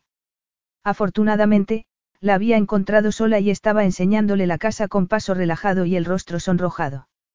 Los vaqueros, las botas altas y una floreada camiseta del algodón encajaban con el aire desenfadado de la noche y resaltaban sus generosas curvas. Decidió que, rotundamente, tenía debilidad por las botas y descartó mentalmente el camisón semitransparente, aunque su cerebro lo sustituyó oportunamente con una imagen de Angelique con botas y lencería rosa de encaje con lacitos. La casa no se había construido para resultar cómoda y acogedora. Los dormitorios eran inmensos y con techos muy altos, y los comedores tenían cortinas de terciopelo dorado y desgastado. Los suelos eran de una pizarra entre gris y verde musgo. Las alfombras estaban peladas y los muebles estaban tallados en una madera pesada y oscura. Toda la casa tenía un aspecto medieval y descolorido. Entonces, llegaron al dormitorio principal, que era como un circo con tapicerías que imitaban la piel de tigres y cebras, unas cortinas rojas como rubíes y distintos animales disecados. Un leopardo merodeaba por las vigas, como le habían anunciado, y un mono colgaba de la lámpara de techo. Moriana ha visto esto. Le preguntó ella. Desde luego. Dijo que tú ganabas en el terreno de la decoración disparatada aunque su hermano tenía una sala circular para cortesanas y con un trapecio que no era fácil de batir, ella miró hacia unos grilletes que colgaban de una pared. ¿Quién vivía aquí? Un duque, hace un siglo. Cambia lo que quieras. Creo que hay un desván lleno de muebles por algún lado. Lo hay y ya lo hemos saqueado. Solo pienso utilizar una docena de habitaciones como mucho y hemos pasado el fin de semana acondicionándolas. Además, las instalaciones para los caballos son inmejorables. Estamos contentos por haber venido, Angelique miró hacia otro mono disecado que estaba en una viga. Con los monos incluidos. Además, he tenido un par de minutos para pensar tu oferta de ser tu acompañante durante la inauguración en el museo y eso también me gusta. Estoy, dispuesta para ti, añadió ella con una mirada abrasadora. Entonces, si te besara antes de marcharme, sería un buen final. Sí. Ya la había besado antes, hacía años, y creía que recordaría su pasión y su dulzura, pero no eran nada en comparación con lo que sintió en ese momento. Se dejó arrastrar y deseó llevarla a la cama y tomarse todo el tiempo del mundo para volver a descubrirla, pero había monos por el techo y la familia de ella los esperaba en el salón. Podía esperar. Al fin y al cabo, había esperado hasta ese momento y tenían tiempo por delante. Ven después de la inauguración, murmuró ella antes de darle otro beso. No se puede organizar con antelación. Presuntuosa. Sí, lo soy. Sé lo bastante sobre reyes como para saber que no pueden ser espontáneos. Organicémoslo, o voy demasiado deprisa para ti. Él recogió el guante. Vamos a tu cuarto, ahora mismo. Ella salió disparada en dirección contraria. Con mis padres en la casa. Ni hablar. Le gustaba reírse y fingir que volvía a ser aquel muchacho despreocupado, el que había jugado al amor sin reservas, el temerario, como no había vuelto a serlo desde entonces. Me iré. Puedo acompañarte hasta la salida, ella miró alrededor. Si la encuentro. La encontraron juntos. Los escoltas fueron saliendo de sus puestos y ella los saludó con la cabeza, pero no dijo nada. Gracias por la cena. ¿Qué te ha parecido la paella? No se trataba solo de la comida. La cena había sido inolvidable por el ambiente en la mesa, por la calidez y el ingenio y por lo bien que lo habían recibido. No había probado nada mejor. Capítulo 8. Cuatro días después, Valentine estaba en la escalinata de entrada al museo y observaba a Angelique bajarse del coche que le había mandado. Había trabajado muchísimo durante toda la semana para poder tomarse libre la mañana siguiente y estaba dispuesto a pasárselo muy bien esa noche. Si la presencia de Angelique a su lado causaba revuelo, que lo causara. El pueblo de Tallasia tendría que ir acostumbrándose. Llevaba un vestido escarlata con los hombros al aire y le habían recogido el pelo con un moño sujeto con alfileres terminados en unas perlas como las de la gargantilla de tres filas que llevaba alrededor del cuello. La gargantilla tenía una correa, no se le ocurría otra forma de llamarlo, que le colgaba por la espalda hasta justo encima de la curva de su perfecto trasero. Podía agarrarla y atraerla hacia él, y sus manos estaban deseando hacerlo. Ella lo vio, extendió los brazos y dio una vuelta. ¿Te parece bien? ¿Qué te propones exactamente? Bueno, la exposición se llama, La perdición del hombre, una buena elección para una primera cita, por cierto. Me ha parecido que me ceñiría al tema. Y lo has conseguido. Aunque la verdad es que solo quiero que se me relacione con la perdición de un hombre, y ese eres tú. Sigues empeñada en vengarte. Su sonrisa radiante casi los deslumbra. Eso es lo que dirán y pienso complacerles. Él le ofreció el brazo y sintió una descarga de satisfacción posesiva cuando ella lo tomó con su delgada mano. Se nota. ¿Quieres pasar por el aseo antes de que nos anuncien? No me vendría mal. Estás nerviosa. Estaría loca si no lo estuviera, pero hay una diferencia entre estar nerviosa y estar preparada. Yo estoy preparada. Efectivamente, se produjo un revuelo cuando entraron en la exposición y ella lo sobrellevó con un talento para la picardía que no debería haberle sorprendido tanto como le sorprendió. Pareció que la exposición le gustó sinceramente y escuchó con atención los discursos. No sonrió forzadamente ni sobreactuó para impresionar. Le guiñó un ojo en un momento dado y él estuvo a punto de perder el hilo del discurso. También le sorprendió la naturalidad con la que se movía por su mundo, aunque quizá no debería haberlo hecho. Se habían movido en círculos muy parecidos durante años, aunque no habían coincidido casi nunca. Su hermana también estaba allí y se acercó a Angelique para ver algunos cuadros juntas, lo que indicaba que aprobaba que Valentine la hubiese elegido de acompañante. Él le dio las gracias con la cabeza y ella arqueó una ceja, se disculpó con Angelique y empezó a ocuparse de los demás asistentes, a respaldar lo que él había empezado. No era la segundona que se mantenía al margen, formaba un frente con él y dejaba vislumbrar el magnífico intelecto que se escondía detrás de la belleza en la que siempre había confiado para impresionarlos. Angelique lo recibió con una sonrisa cuando él le ofreció el brazo para ir juntos al siguiente cuadro. Tu hermana ha sido muy considerada al apoyarme públicamente, murmuró ella. ¿Se lo has pedido tú? No, le gusta que esté perdiendo respaldo y que ella esté ganando poder. Estoy dándole más responsabilidades y las lleva a cabo fantásticamente aunque no las quiera. Me permite apartarme un poco. ¿Sigues pensando en abdicar? No, pero tampoco viene mal que se sepa que el rey Valentine tiene una gemela al lado. Se llevan dos por el precio de uno y deberían estar contentos. ¿Alguien te ha dado algún problema? ¿Quién iba a atreverse contigo mirándonos a todos como un ave de presa? Bueno, me parece que mañana verás que los periódicos sí se atreven. No creas que me importa, ella se encogió de hombros. Mi familia son mis cimientos y saben quién soy. Me preocupa más tu posible caída. Ya me consideran un desastre y menos que un hombre por no poder darles un heredero, esto no será peor. Tenía un cometido. Angelique se rió. No sabía que pudiera imitar las voces tan bien. Sin embargo, no era solo una voz. Estaba empezando a aceptar sus limitaciones y a seguir adelante, y ella lo respetaba por eso. También quería desvestirlo lo antes posible. No era una cita normal y cuando el conductor los llevó a casa de ella, que era la casa de él, el servicio de seguridad, que lo había supervisado todo, acabó con cualquier idea de comérselo en cuanto hubiesen estado dentro. Aún así, sintió cierta satisfacción al ver que se relajaba después de haber pasado toda la noche en público. Empezaron en el despacho que era el favorito de sus visitantes, el que tenía butacones y un mueble bar lleno de destilados. Lo observó mientras se quitaba la chaqueta y le dejaba en el respaldo de una butaca, se aflojaba la corbata, se quitaba los gemelos e iba directamente al mueble bar. Les habían ofrecido champán en el museo y ella había visto que él había llevado una copa durante un rato antes de dársela medio vacía a un camarero. En su momento le había explicado que lo había hecho para que los demás tomaran sus copas sin reparos, pero él no había bebido nada más. Ella sí se bebió dos copas y, al revés que él, las acabó. Entonces, no es que no bebas, comentó ella dejando el bolso de mano en una mesa. Es que no bebes cuando estás de servicio. Exacto. ¿Quieres tomar algo? Ella se decantó por un limoncello y él por un whisky que podía tener más años que ella. Iban a sentarse para comentar la noche y predecir los titulares del día siguiente. Era muy aburrido. Sin embargo, no cayó en eso.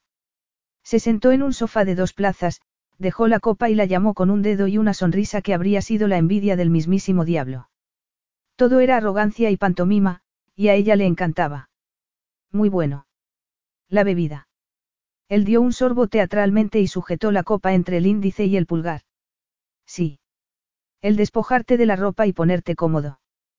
Puedo quitarte la corbata. Ella se inclinó, deshizo el nudo, le levantó el cuello de la camisa y le quitó la corbata. Los botones de la camisa debían de estar asfixiándole, y también se ocupó de ellos.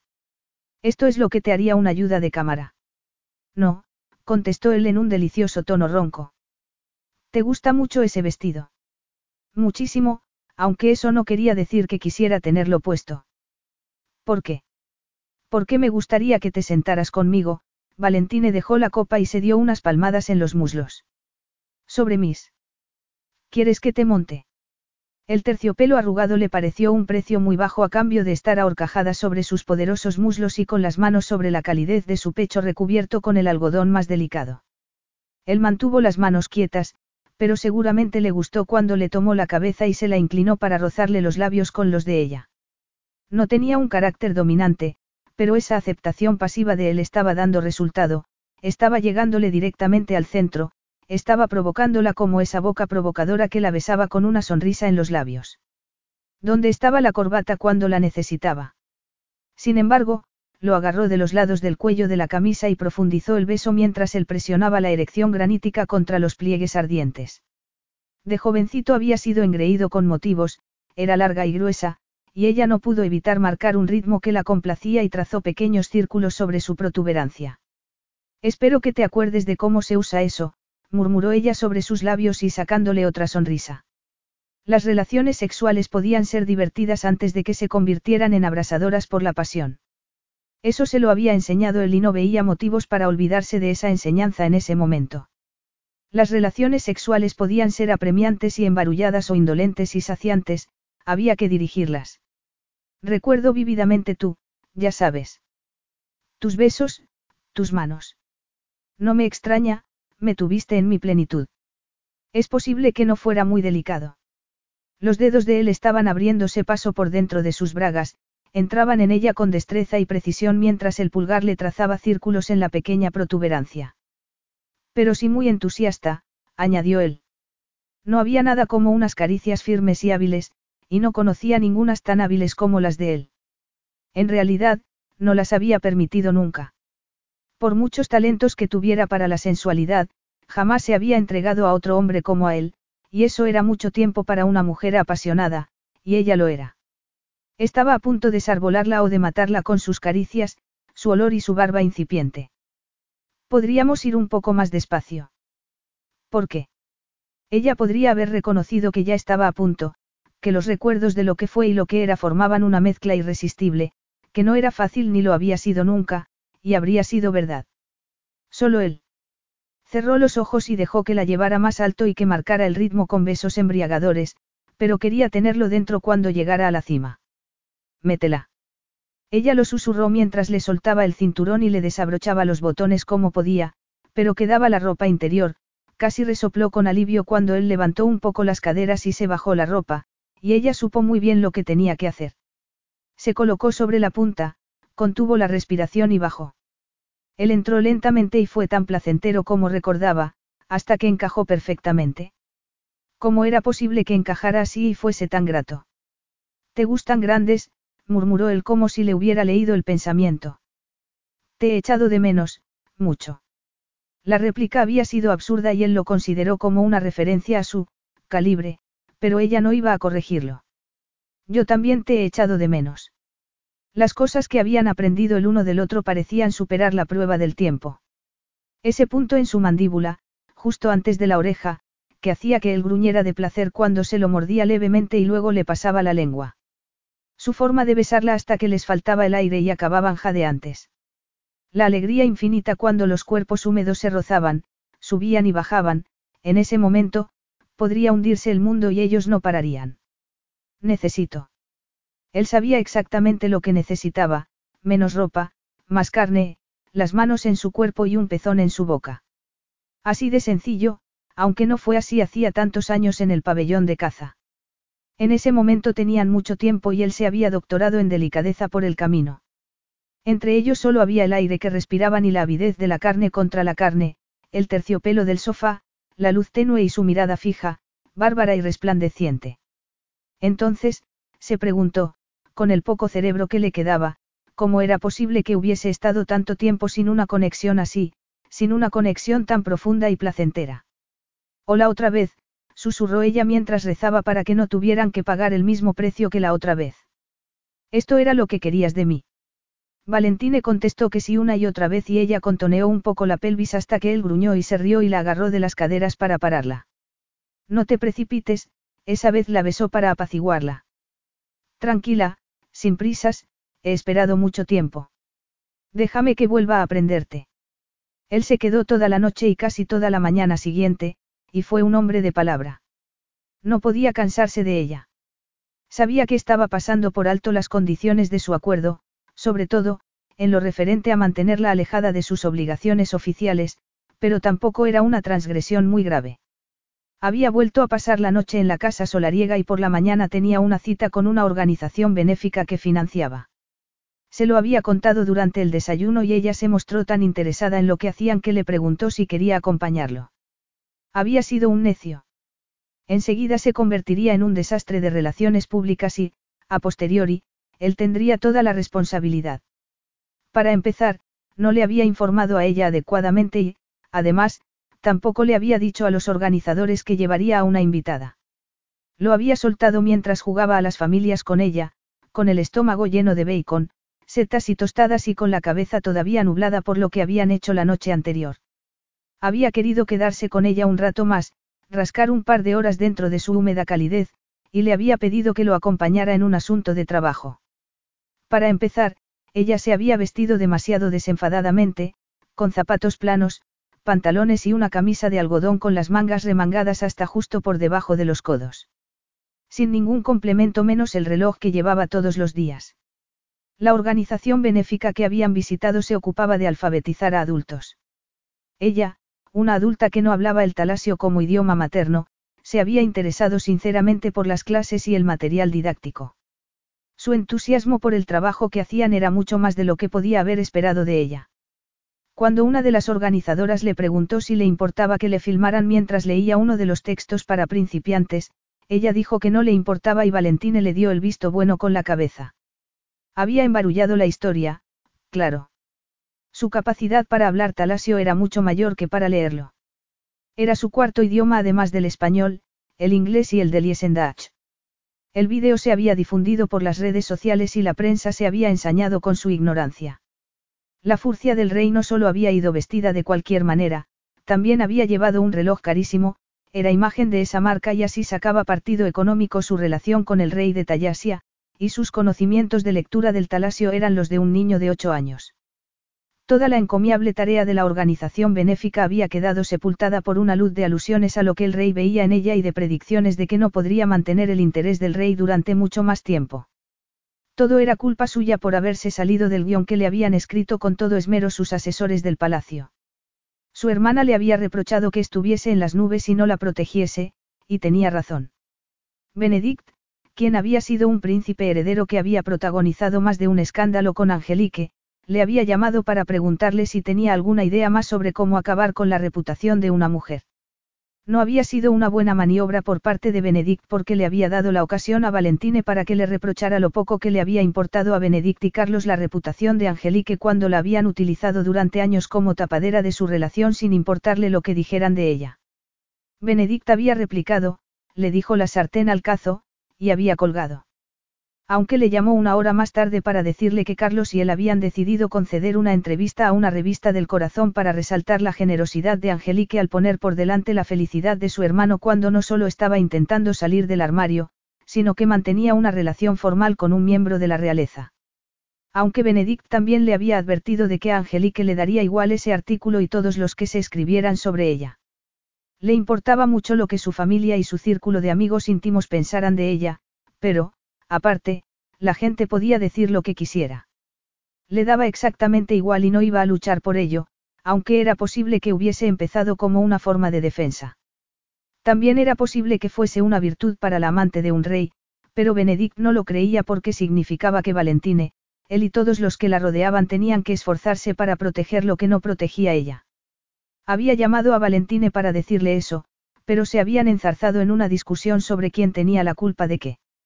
Esa vez, sin embargo, Valentine lo había escuchado con atención y esa tarde, después del trabajo, cuando fue a cenar con ella, que había ojeado muy por encima los artículos, le preguntó por qué no estaba más indignada y se dejó caer sobre el respaldo de la silla de la cocina para escucharla. Tengo mi trabajo, ella dio vueltas a la copa de vino antes de dar un sorbo. He pasado el día en este lugar tan bonito, alejada del resto del país, y a mis caballos les da igual lo que digan las personas que solo quieren buscar defectos. Aquí llevo una vida maravillosa. La prensa sensacionalista dice que tienes pocas luces. ¿Tú crees que tengo pocas luces? Espero sinceramente que no, ella sacudió la cabeza como si quisiera descartar la idea. Mi familia y yo pasamos hace años esa prueba de fuego y sabemos no hacerle caso. No me preocupa y no espero menos de la prensa carroñera de Tallasia. ¿De verdad esperas que me adoren? Ella lo miró con curiosidad. Si lo esperas, estás soñando. ¿De verdad no te importa toda esa bazofia que escriben de ti? No, a ti sí te preocupa. Sí. Tengo todo un equipo de personas que se dedican a que la prensa en general me sea favorable. Soy más útil cuando me ven irreprochable. Lo entiendo, ella resopló, pero tu relación conmigo no será nunca irreprochable. Han aceptado que sea estéril, la ruptura de mi compromiso y que no quiera casarme.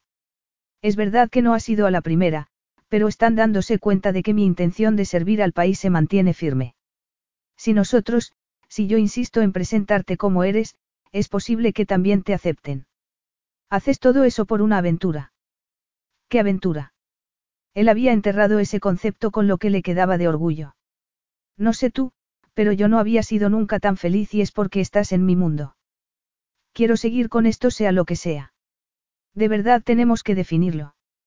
Sin embargo, sea lo que sea, no es una aventura. Eres importante para mí y también es importante cómo te vea Tayasia. Habría sido el momento indicado para que ella le hubiese dicho lo mismo, pero no dijo nada. Se limitó a llevarse la copa de vino a los labios, pero seguía allí, escuchándolo, y él era famoso por su capacidad de persuasión. Por eso. ¿Qué dicen hoy de mí? Era la primera vez que lo interrumpían en toda su vida y la leve sonrisa de ella indicaba que, seguramente, ya lo sabía. Él tomó el periódico que tenía delante y lo desplegó teatralmente. Vas a desvelar dónde está el hijo que tuviste conmigo hace todos esos años. Entiendo, ella bajó la copa, pero no la soltó. Eso es nuevo. ¿Acaso creen que tu padre no se habría ocupado de ese asunto y de la más brutal de las maneras? Tenéis muy mala memoria, Angelique puso un gesto de arrepentimiento nada más decirlo. Perdona. Ese comentario ha sido improcedente. No comparo a tu padre con todos los habitantes de Tallasia, y tampoco lo veo en ti. A lo mejor es porque he dedicado mucho tiempo y esfuerzo a, borrarlo. No quiero emularlo. Su comportamiento contigo me lo dejó muy claro. Aún así, aún veo cosas suyas en mí. Mi genio, mi arrogancia, aunque ahora me doy más cuenta, todavía me salen cuando me ponen a prueba. Como a todos, no. No lo sé, murmuró él. La gente no suele tener arrebatos cuando está delante de mí, la gente era muy comedida con él y, seguramente, no le hacían un favor. No quiero que tú hagas lo mismo, me gusta cuando hablamos así e interrumpes mis peroratas. Quiero que digas la verdad y que no te disculpes por decirla, aunque estés hablando mal de mi padre. Ella se apartó la melena negra como el azabache y lo miró con altivez. Me disculparé si quiero, y no lo olvides. Ahora, Angelique apartó los periódicos de la mesa y puso su trasero respingón en su sitio. Si hemos dejado de repasar la prensa del día, a lo mejor podemos pasar a otros asuntos más importantes. Puedes dejar de mirar los periódicos y sosegarte, le dio un beso en la comisura de los labios. ¿Quieres que te ayude? Desde luego, ayúdame a sosegarme. Cualquier cosa que le ofreciera Angelique solo servía para que deseara más de ella. Le espantaba tener que distribuir el tiempo que pasaba con ella como si fuera un avaro y tener que seleccionar cuidadosamente dónde podían verlos juntos. Aún así, seguían saliendo esos repugnantes artículos sobre ella. Pero antes quiero que te plantees la posibilidad de conceder una entrevista sobre tu nivel cultural, sobre los idiomas que hablas y que estás aprendiendo a hablar y leer talasio. Puedes concederla aquí, pero te la prepararán en palacio, y también te prepararán el estilismo. Sobre la arrogancia, murmuró ella antes de que él la silenciara con un beso. Por favor, insistió él, que no solía tener que justificar sus exigencias. ¿Por qué vamos a dar carnaza? El artículo que dice que tengo pocas luces se olvidará enseguida. Además, en cuanto a mi estilismo, tienes que dejar de pensar que hay que utilizar mi aspecto para que le guste a la gente. No suele dar resultado, suele hacer que los demás recelen. Entonces, un comunicado, Valentine podía ser flexible. Lo emitirán desde Palacio. ¿Qué te parece si digo, estoy esforzándome para mejorar mi talasio escrito y hablado y ya utilizo el sistema de aprendizaje que emplean los profesores y alumnos de alfabetización para adultos de la Loanault Community House? Espero que la próxima vez que vaya ya se noten mis progresos. ¿Te parece bien? Se te da muy bien. ¿El qué? Transmitir el mensaje. Sobrellevar todo lo que supone que te vean conmigo. Él se apartó un poco para verle mejor los ojos. ¿Cómo podía mantenerse tan serena cuando unos desconocidos se habían propuesto despellejarla para conseguir un titular? No parecía ni tensa ni indignada, parecía como si le hubiese entrado por un oído y le hubiese salido por el otro y ya estuviese pensando en cosas más interesantes. Por ejemplo, en él. Ella arqueó una elegante ceja y esbozó una sonrisa de satisfacción. Efectivamente, era él. ¿Te parece que llevo demasiada ropa? En mi modesta opinión, la lleva siempre. Esa mujer que otros opinaban que estaba muy por debajo de él hacía que se riera, hacía que pensara que podría haber otro sitio para él que no fuera el palacio, y no lo había pensado nunca. Los botones de la camisa, deprisa, ella le desabotonó el primero. Tengo que hacerlo yo todo. Es una oferta. A él le gustaría tumbarse y que ella lo amara. Angelique se quedó parada con los dedos en el tercer botón al caer en la cuenta. Vaya, ¿quieres que esta noche tome yo la iniciativa? Sí, por favor. Él lo quiso, lo anheló, en cuanto lo dijo ella.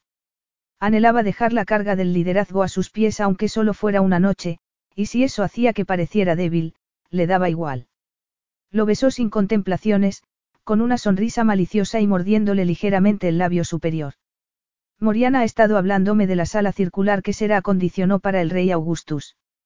La que tiene un trapecio, unos búhos, una alfombra redonda muy grande y una zona de baños, empezaremos esta sesión de mimos a Valentine en el cuarto de baño.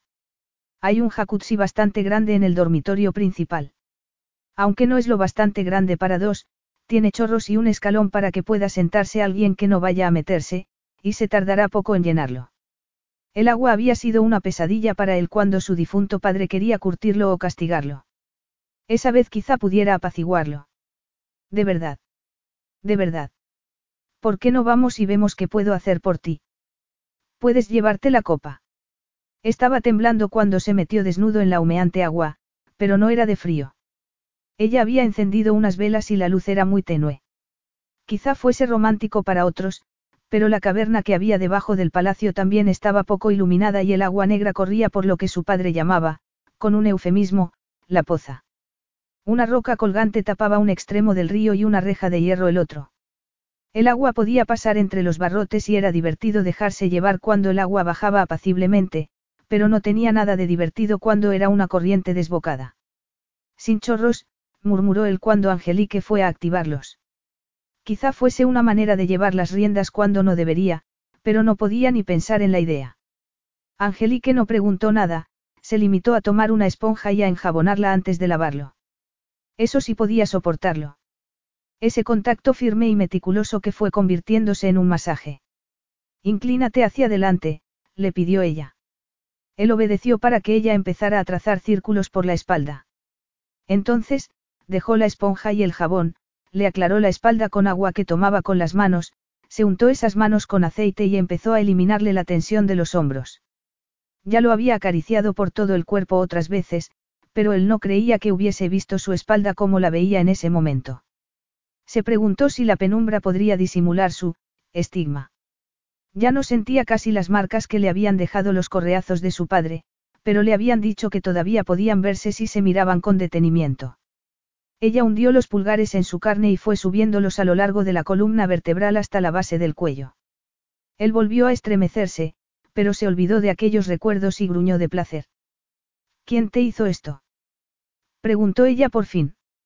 Mi padre. ¿Por qué? Había ido directamente al grano sin sorprenderse por lo que le había dicho él. Todo el mundo había visto a su padre tan claramente como lo había visto él. Le disgustaba. Ella lo masajeó con más delicadeza que antes. Cuando eras pequeño. ¿Qué importa? Le abochornaba todo lo relacionado con esas marcas, que sus primeros y titubeantes pasos para ser un hombre los diera a correazos, que le hubiese sorprendido tanto que no se hubiese defendido, que Bala no hubiese podido mirarlo a los ojos y que lo hubiese curado con un ungüento que había robado del botiquín de la cocina. Sucedió, siguió Valentine. Hizo que me preguntara qué tipo de hombre era y quería ser, hizo que buscara en otro sitio los modelos de liderazgo. En las Fuerzas Armadas durante unos años y en las monarquías vecinas y los hombres de Estado más longevos más tarde. No me interpretes mal, no estoy orgulloso de esas marcas, pero me hicieron reflexionar, no sobre mi padre, sobre mí, y lo agradezco. Ella se quedó un rato en silencio, pero siguió moviendo las manos. Valentine, fue por mi culpa. Preguntó ella por fin. No, eso podía decirlo él con certeza aunque su relación con ella hubiese estado en la raíz. Déjalo, Angelique. Me ha reconciliado con ella si no sirve de nada reabrir viejas heridas. Ella se metió en el agua detrás de él y le besó las cicatrices, y él quiso llorar por su comprensión silenciosa. Relájate. Se acabaron las preguntas. Limítate a sentir.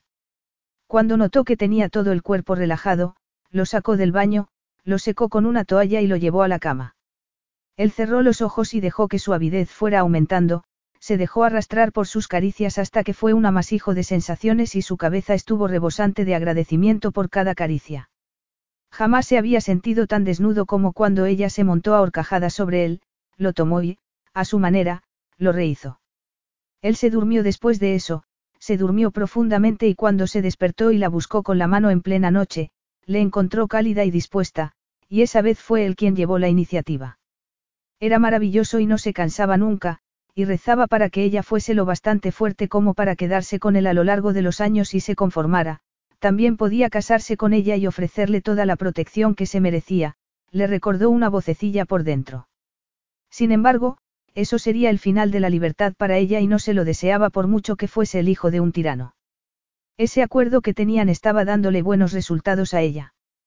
Podía seguir progresando en su profesión y él podía contar fácilmente con ella, y si la echaba de menos cada vez más cuando no estaba con ella, tendría que aguantarse.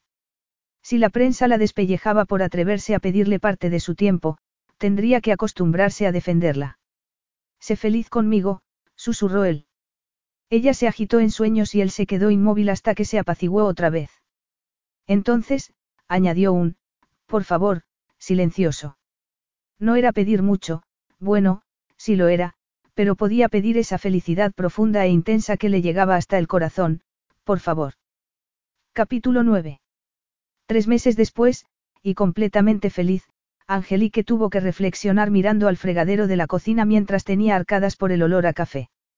Era la tercera vez en una semana y lo inteligente sería cambiar el café por algo menos aromático y solucionar así las náuseas matutinas, náuseas matutinas. Madre de Dios. No podía estar embarazada porque era tan cierto que Valentine no podía tener hijos como que los huevos no podían tener pelo. Huevos. Era una comida espantosa para el desayuno, no los había hecho esa mañana por miedo a que la descompusieran. No había comido nada por el virus estomacal. Solo era un virus estomacal. Tuvo otra arcada, pero no soltó más que bilis. Se limpió la boca, se mojó la cara, se apoyó en la pared y rebuscó el teléfono en el chaquetón. Llamó a los establos, habló con el mozo de cuadras principal y le dijo que se sentía mal y que no iba a ir en todo el día. También hablaron del ejercicio que tenían que hacer algunos caballos y él le aseguró que lo tenía todo controlado, le deseó que se mejorara y le dijo que la llamaría por la tarde. Él no había fingido el tono de preocupación de la voz. Ella era una Córdoba y un Córdoba tenía que estar medio muerto para no atender a sus caballos. Eso o embarazada de un rey estéril. Luego, se sentó en el suelo con la frente en las rodillas y llamó a Luciana. Hola, murmuró ella cuando Luciana contestó. ¿Podrías hacerme un favor? No son ni las seis de la mañana, gruñó su hermana. Podría hacerte el favor de no gritarte por haberme despertado. ¿Qué te parece? Lo siento muchísimo, Angelique cerró los ojos cuando tuvo otra náusea. Te llamaré más tarde. Dime una hora que sea buena para ti. ¿Qué quieres? Le preguntó Lucía en un tono de cierta preocupación. Ella tomó aire, lo aguantó durante cinco segundos y volvió a soltarlo. Una prueba de embarazo. Silencio. Lo compraría yo misma, pero si se entera la prensa. No quería ni pensar lo que pasaría si se enteraba la prensa antes de que hubiese podido hablar con Valentine. ¿Cómo vas a estar embarazada? Le preguntó Luciana. No puedes. Lo sé, pero llevo meses sin tener la regla y si bien no es raro cuando trabajo mucho y cargo con peso, no he cargado peso ni me he deslomado últimamente. Tengo los pechos sensibles y el pelo más tupido y el olor a café me da arcadas. Ya me dirás si no parece que estoy embarazada. Estás resplandeciente. Las mujeres embarazadas suelen estarlo. Lucía, por favor, no te rías de mí. Creo que estoy embarazada, estoy aterrada y necesito una prueba de embarazo, o dos. No, mejor tres, por si no me creo el resultado de las dos primeras. ¿Cómo? Borra la pregunta, sé cómo, pero cómo posible que se equivocaran tanto en el diagnóstico de Valentine. No tiene los mejores médicos. Si hubiese existido la más remota posibilidad de que pudiera ser padre, no se habrían agarrado todos a ella como a un clavo ardiendo. Supongo que sí, contestó ella, que no sabía qué pensar. ¿Tienes bombo? No. Se pasó una mano por la zona. No creo. Nadie me ha dicho nada, pero los pechos, Lucia, los pechos. Cambias de humor. Te alteras fácilmente. No lo sabía muy bien. A veces se ponía nerviosa. Lo normal. Intentó parecer segura de sí misma, pero se propuso preguntarles a los mozos de cuadra si había estado más complicada últimamente. Puedes mandarme una prueba, o tres. Añadió Angelique. Valentine había puesto servicio de seguridad permanente en su casa. Según él, era porque la visitaba muy a menudo. También le comprobaban el correo. Tenía que estar atenta y recoger el paquete antes que ellos, pero podía hacerlo, estaba casi segura de que podía hacerlo. No, replicó su hermana, y ella se quedó muda porque Lucía siempre la había ayudado. No vas a hacerlo sola. Iré esta tarde y llevaré un cargamento de pruebas. Inexplicablemente, los ojos se le llenaron de lágrimas. No sé qué haría sin ti. Te quiero. Eres la otra mitad de mi corazón, estaría perdida sin ti. Perdida y desolada. El silencio fue la réplica a tan lacrimosa declaración. Luciana. Dios mío, estás embarazada. El día pasó desesperantemente despacio y cuando Luciana apareció por fin por la puerta de la terminal de llegadas del aeropuerto, Angelique tuvo que hacer un esfuerzo para no arrojarse en sus brazos y llevarla al cuarto de baño más cercano. Su hermana la miró y la abrazó. Al cuarto de baño, inmediatamente, murmuró Lucía. Nunca le había gustado tanto que fueran gemelas y que tuvieran la capacidad casi física de saber lo que estaba pensando la otra. Se metieron en cabinas contiguas y Lucía le pasó un paquete con pruebas de embarazo por debajo del panel. Si estaban grabando las cabinas, un agente de seguridad estaría esperándolas a la salida. Decidió pensar en eso mientras orinaba en un bastoncito y esperaba. Luego lo repitió. Una vez fuera, miró a su hermana en el espejo y no tuvo que decir nada. Dios mío, susurró Lucía. Cenaron en el pueblo cercano a la casa. Valentine la llamó, pero cuando supo que estaba con Luciana decidió no acudir. Luciana sonrió con sarcasmo cuando él les deseó que lo pasaran bien y dijo que quizás se fuera al día siguiente. Ese hombre me tiene miedo y no me extraña. ¿Cuándo vas a decírselo? De repente, la comida que tenía en la boca le supo a ceniza. Deberías decírselo mientras yo esté aquí. Para que Lucía presenciara la incredulidad de Valentine y no lo perdonara jamás si las cosas salían bien. Creo que tiene que ser una conversación privada. Como quieras. A lo mejor debería hacerlo por teléfono. Y perderte su expresión o su arrebato mientras le da vueltas en la cabeza a los errores de los demás en cuanto al diagnóstico. Podría dar resultado. Sin embargo, quería ver su cara y ese era el problema. El acuerdo que tenemos no, conlleva hijos. Valentine no va a querer un hijo. No va a querer un hijo conmigo, corrigió Angelique cuando su hermana arqueó una ceja. Si está arreglado y es fértil, querrá encontrar una princesa adecuada para casarse con ella, una que su país acepte sin reservas. Entonces, ¿por qué estás con él si crees que va a hacer eso? No confías lo más mínimo en que vaya a portarse bien contigo. El silencio de Angelique fue muy elocuente. Es un rey. Siempre servirá a su país por encima de todo. Entonces, es tonto. Es posible. Te casarías con él si te lo pidiera. Le preguntó su hermana con los ojos entrecerrados. Pasarías el resto de tu vida como una servidora pública con ropa muy bonita, diademas y un hijo que se sentará algún día en el trono de un país extraño. Ella inclinó la cabeza e intentó imaginarse, multiplicado por cien, el follón que se organizaba cada vez que iban juntos a algún sitio. Todos los días planificados hasta el último minuto, casi todas las noches ocupadas de una forma u otra, distintas responsabilidades que le restarían tiempo para estar con sus caballos, el negocio familiar, tendría que despedirse de todo lo que había logrado con su trabajo. Por otro lado, le gustaba la idea de despertarse todas las mañanas junto a Valentine. No lo sé y tampoco creo que vaya a pedírmelo. Te lo pedirá, murmuró Luciana en tono sombrío. Menudo embrollo. Angelique dejó el tenedor porque no podía comer más. Ni siquiera podía dar un sorbo del vino que había pedido Luciana por si acaso la sorprendía algún periodista.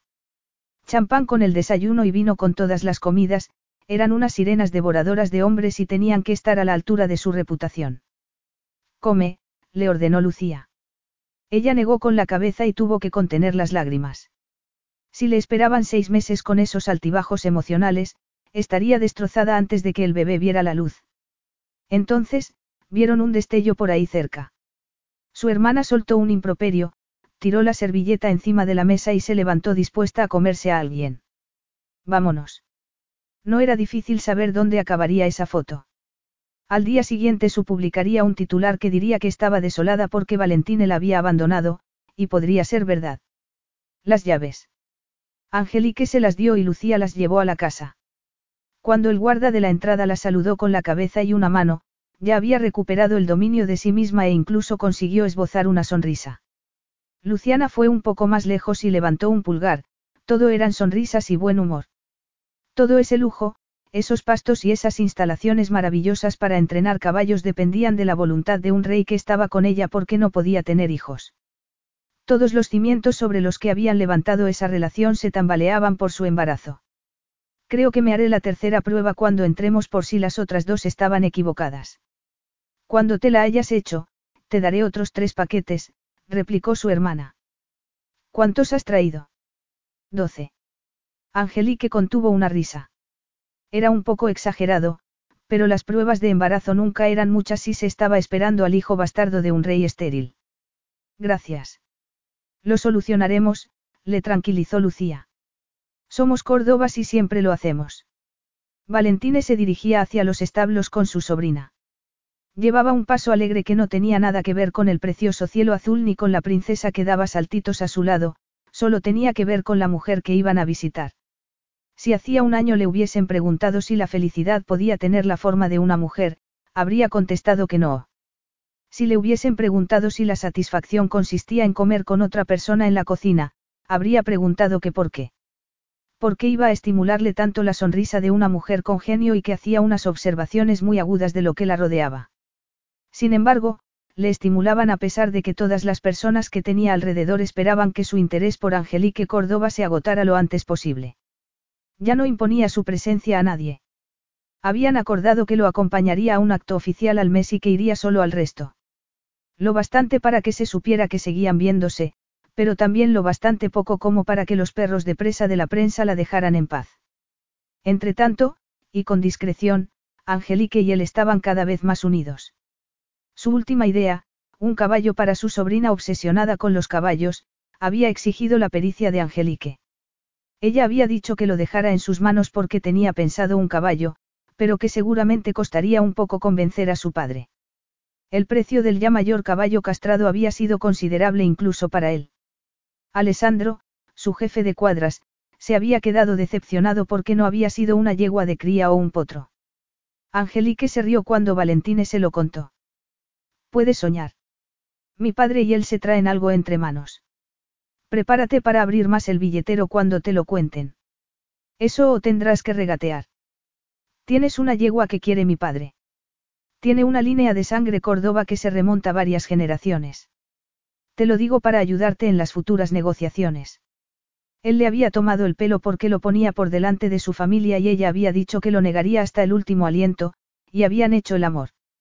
Aunque prefería no pensar en eso cuando tenía a Juliana dando saltitos a su lado. Angelique ya estaba allí con el caballo, y no tuvo dudas sobre quién le llamó la atención primero. Sería un fetichista, pero le encantaba ver a esa mujer con botas negras, pantalón de montar y la camisa de trabajo con imágenes de montañas y caballos galopando en la parte inferior. No podía entender a quién se le habría ocurrido poner esas imágenes por la zona de la cadera y no en el pecho, pero lo cierto era que le dirigía la mirada hacia la perfección de su cuerpo.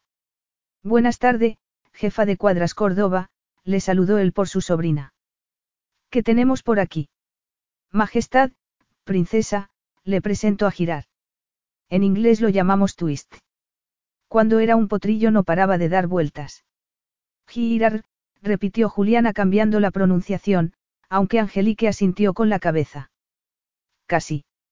La G es gutural y la R, tajante, Angelique hizo un gesto con la mano como si cortara algo. Girar. Repítalo, Juliana lo repitió bien. Así. Aprende deprisa. Va a gustarle a él, estoy segura. Valentine no había esperado que le dedicara tanto tiempo a su sobrina después de que le hubiese dicho que no estaba hecha para la maternidad, pero Juliana estaba entusiasmada y Angelique parecía igual de contenta por prestar tanta atención a la niña. Le cuento un secreto. Siguió Angelique. Los hijos de nuestros mozos de cuadras en los establos de España acababan aprendiendo con girar. Los montan en un caballo cuando son muy pequeños, claro, pero los montan en él entre los seis y los ocho años. ¿Quiere saber por qué? Su sobrina asintió con la cabeza y los ojos brillantes. ¿Por qué es el mejor? Si pierde un estribo, se parará. Si va demasiado deprisa y usted se agarra de su melena, se parará, Angelique acompañaba con gestos sus palabras y hacía reír a su sobrina. Si grita, para, girar se parará. Le has enseñado órdenes en español y no en inglés. Girar es uno de nuestros mejores caballos, contestó Angelique encogiéndose de hombros. Ha recibido infinidad de horas de adiestramiento. Supera nuestro criterio habitual de excelencia. Normalmente, nos quedamos los mejores, ella sacó un papel doblado del bolsillo y se lo dio a Juliana. El último niño que aprendió a montar con él le ha escrito una nota. Está en español y a lo mejor necesitas que le ayuden a leerla, pero le dice todas las cosas que más le gustan a girar. El niño cree que solo las personas más especiales son dignas de este caballo y yo creo lo mismo. Le escribiré, prometió Juliana con mucha seriedad. Le haré un dibujo con girar haciendo las cosas que más le gustan. Le gustará. Vamos, intervino Valentine.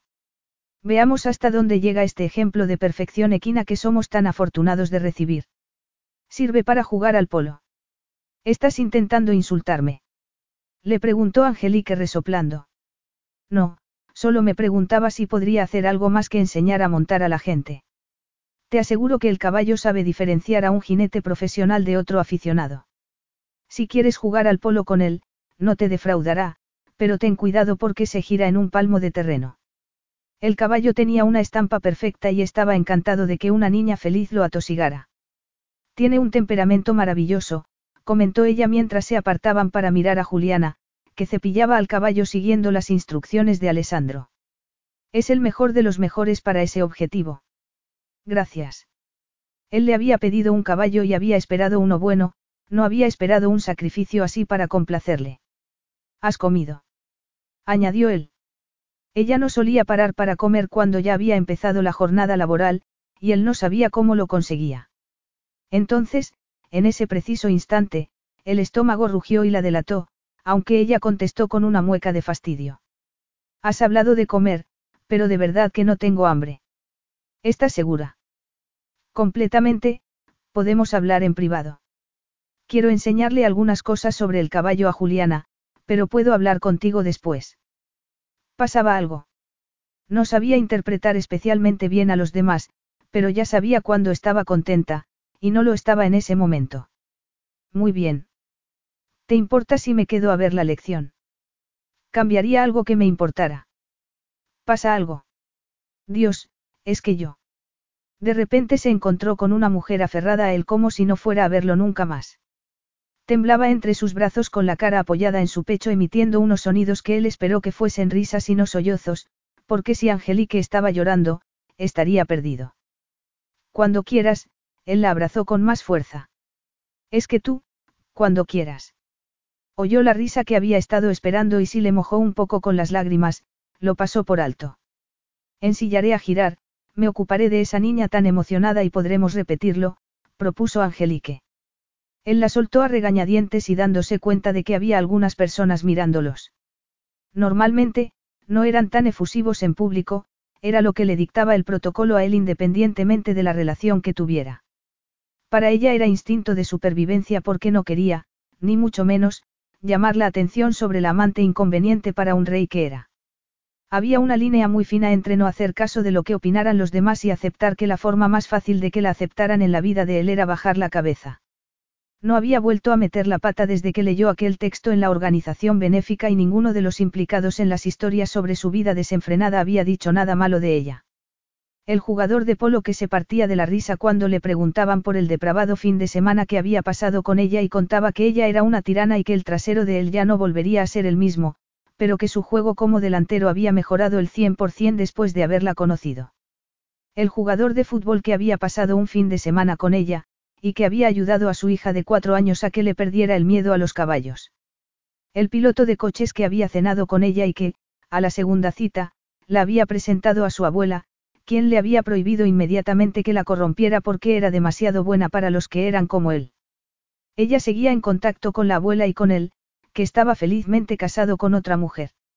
Cuanto más excavaba la prensa, más clara se veía la imagen de una familia córdoba unida como una piña, incondicionalmente leales unos a otros, que tenía un círculo amplio de amigos y que hacía lo posible por conservarlos.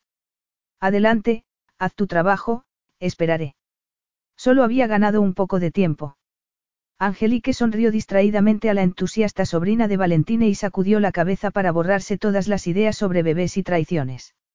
En ese instante, tenía en sus manos el corazón de una niña y tendría que estar concentrada en eso. Empezó a explicarle lo que solía hacer girar y le enseñó a Juliana cómo conseguir que el caballo bajara la cabeza para que una persona no muy alta pudiera ponerle las bridas sin ayuda. La montó en el caballo y caminó a su lado mientras daban la vuelta al patio y le explicaba, con voz clara y cálida, la primera lección para montar un caballo Córdoba. Todo ello mientras Valentine las observaba desde lejos y les transmitía un cariño que ella percibía desde cualquier punto del patio. Quizá él lo hubiese entendido. Quizá se hubiese dado cuenta de que no era culpa de nadie, incluso, quizá le pareciera un milagro que estuviese embarazada. Quizá los quisiera a los dos y consiguiera un heredero aunque ella perdiera la forma de vida que había llegado a tener con tanto trabajo. En cualquier caso, con un embarazo en curso, su trabajo con los caballos se vería limitado a enseñar y aconsejar, y no a montar. Quizá, si la esperanza sirviera para algo, iría seguida por la felicidad. Tenía la paciencia y el entusiasmo que solo tenían los mejores profesores. Valentine observaba mientras su sobrina absorbía como una esponja y su seguridad en sí misma aumentaba a pasos agigantados a medida que Angelique cimentaba la confianza entre el caballo y la amazona. A Angelique se le daban bien los niños, era generosa y estimulante, y él se preguntaba por qué le sorprendía tanto. Ella le había comunicado desde el principio que no le interesaba tener hijos. Ella estaba con él en ese momento y sabía que no podía obligarle, que había tomado su decisión. Aún así. Verla con Juliana le desgarraba un poco el corazón. Su hermana apareció a su lado y observaron la lección en silencio mientras Angelique repasaba las órdenes para que el caballo se parara. Ese es el caballo disparatadamente caro con el que estás malcriando a mi primogénita. Le preguntó su hermana al cabo de un rato. No es solo para tu primogénita. También era para sus sobrinos, aunque eran demasiado pequeños para montar a caballo. Es para todos, y para ti también. Sabes que no me engañas, Bala resopló sonoramente. No me has engañado nunca y nunca lo harás, ella miró el caballo con más detenimiento. Te concedo que está bien adiestrado. Va a quedarse Angelique a cenar. Si se queda, vais a cenar con nosotros o digo que os preparen una mesa en vuestros aposentos. Todavía no lo sé, Angelique no había saltado de alegría ante la idea de comer algo, pero te lo diré. Ya sabes que será bien recibida en mi mesa. Que su hermana aceptara a Angelique en su círculo más íntimo era todo un reconocimiento. Gracias. ¿Cuánto va a durar la clase? Si estás esperando a que mi hija se canse de montar, Tendrás que esperar todo el día. Para ser más exactos, necesito a mi hija. Su tutor está esperándola. Vaya, su costumbre de recoger a Juliana en cuanto podía dedicarle un minuto estaba fastidiando a su hermana sin querer, pero podía arreglarse fácilmente. Muy bien, señoras. Se acabó el tiempo. Juliana, tienes que ir a otra clase. Fue fácil bajar a la niña del caballo en cuanto vio a su madre. Las miró mientras volvían al castillo con su sobrina hablando hasta por los codos, y no se arrepentía de malcriarla un poco cuando tenía clases especiales por ser sucesora al trono. Angelique le entregó el caballo a Alessandro y él se acercó a ellos. Muy instructivo, comentó Valentine. Eso espero. Ella parecía más tranquila, menos alterada. Vala nos ha invitado a cenar con su familia si quieres. Ah, pareció atrapada, cazada. Es muy amable. También podemos cenar en mis aposentos, no es ningún problema. Tenemos que hablar antes, replicó ella con una sonrisa tensa. Sin embargo, parecía que no tenía nada que decir mientras caminaban bajo el cielo azul oscuro hacia el palacio. La llevó por la entrada trasera de sus aposentos, subieron una escalera que daba vueltas excavada en la roca y entraron en su dormitorio por un pasadizo secreto y un panel oculto en la pared. Ella miró alrededor y volvió a mirar hacia el túnel que llevaba a las escaleras. Muy práctico, murmuró Angelique. Pido algo. No creo que vaya a quedarme. Por algún motivo concreto. Ella asintió con la cabeza y tomó una bocanada de aire. Estoy embarazada. ¿Cómo has dicho? Estoy embarazada. Él se quedó sin palabras. De ti, añadió ella levantando la barbilla con orgullo. Eso es imposible. Bueno, evidentemente, no lo es. Él, sin embargo, no podía entender lo que estaba oyendo, se llevó una mano a la cabeza y empezó a ir de un lado a otro. Sé lo que estás pensando, murmuró ella. No tienes ni idea de lo que estoy pensando. No estaba pensando. El cerebro se le había parado y solo le daba vueltas a una cosa, no podía ser suyo. ¿Quién es él? Vio por el rabillo del ojo que ella hacía una mueca de dolor, pero le dio igual. ¿Cómo podía creer que iba a engañarlo? Tú, contestó ella con un ligerísimo temblor de voz.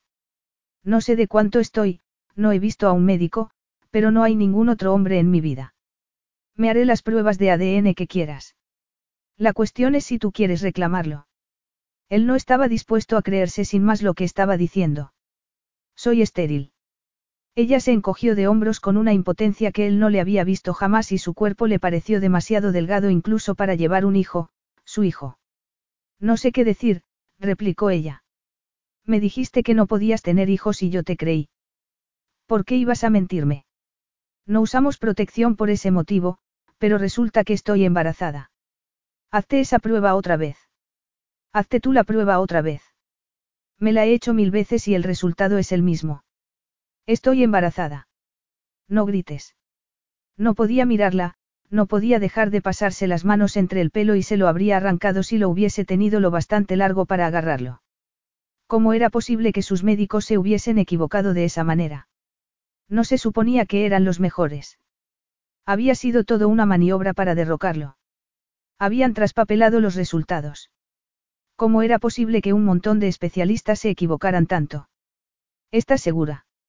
Me he hecho una prueba de farmacia. Está equivocada, replicó el concierto desdén. Me he hecho seis. Es verdad que he visto a un médico, pero ha sido porque quería tener la cortesía de decírtelo antes. No es mío, Valentine se paró delante de ella.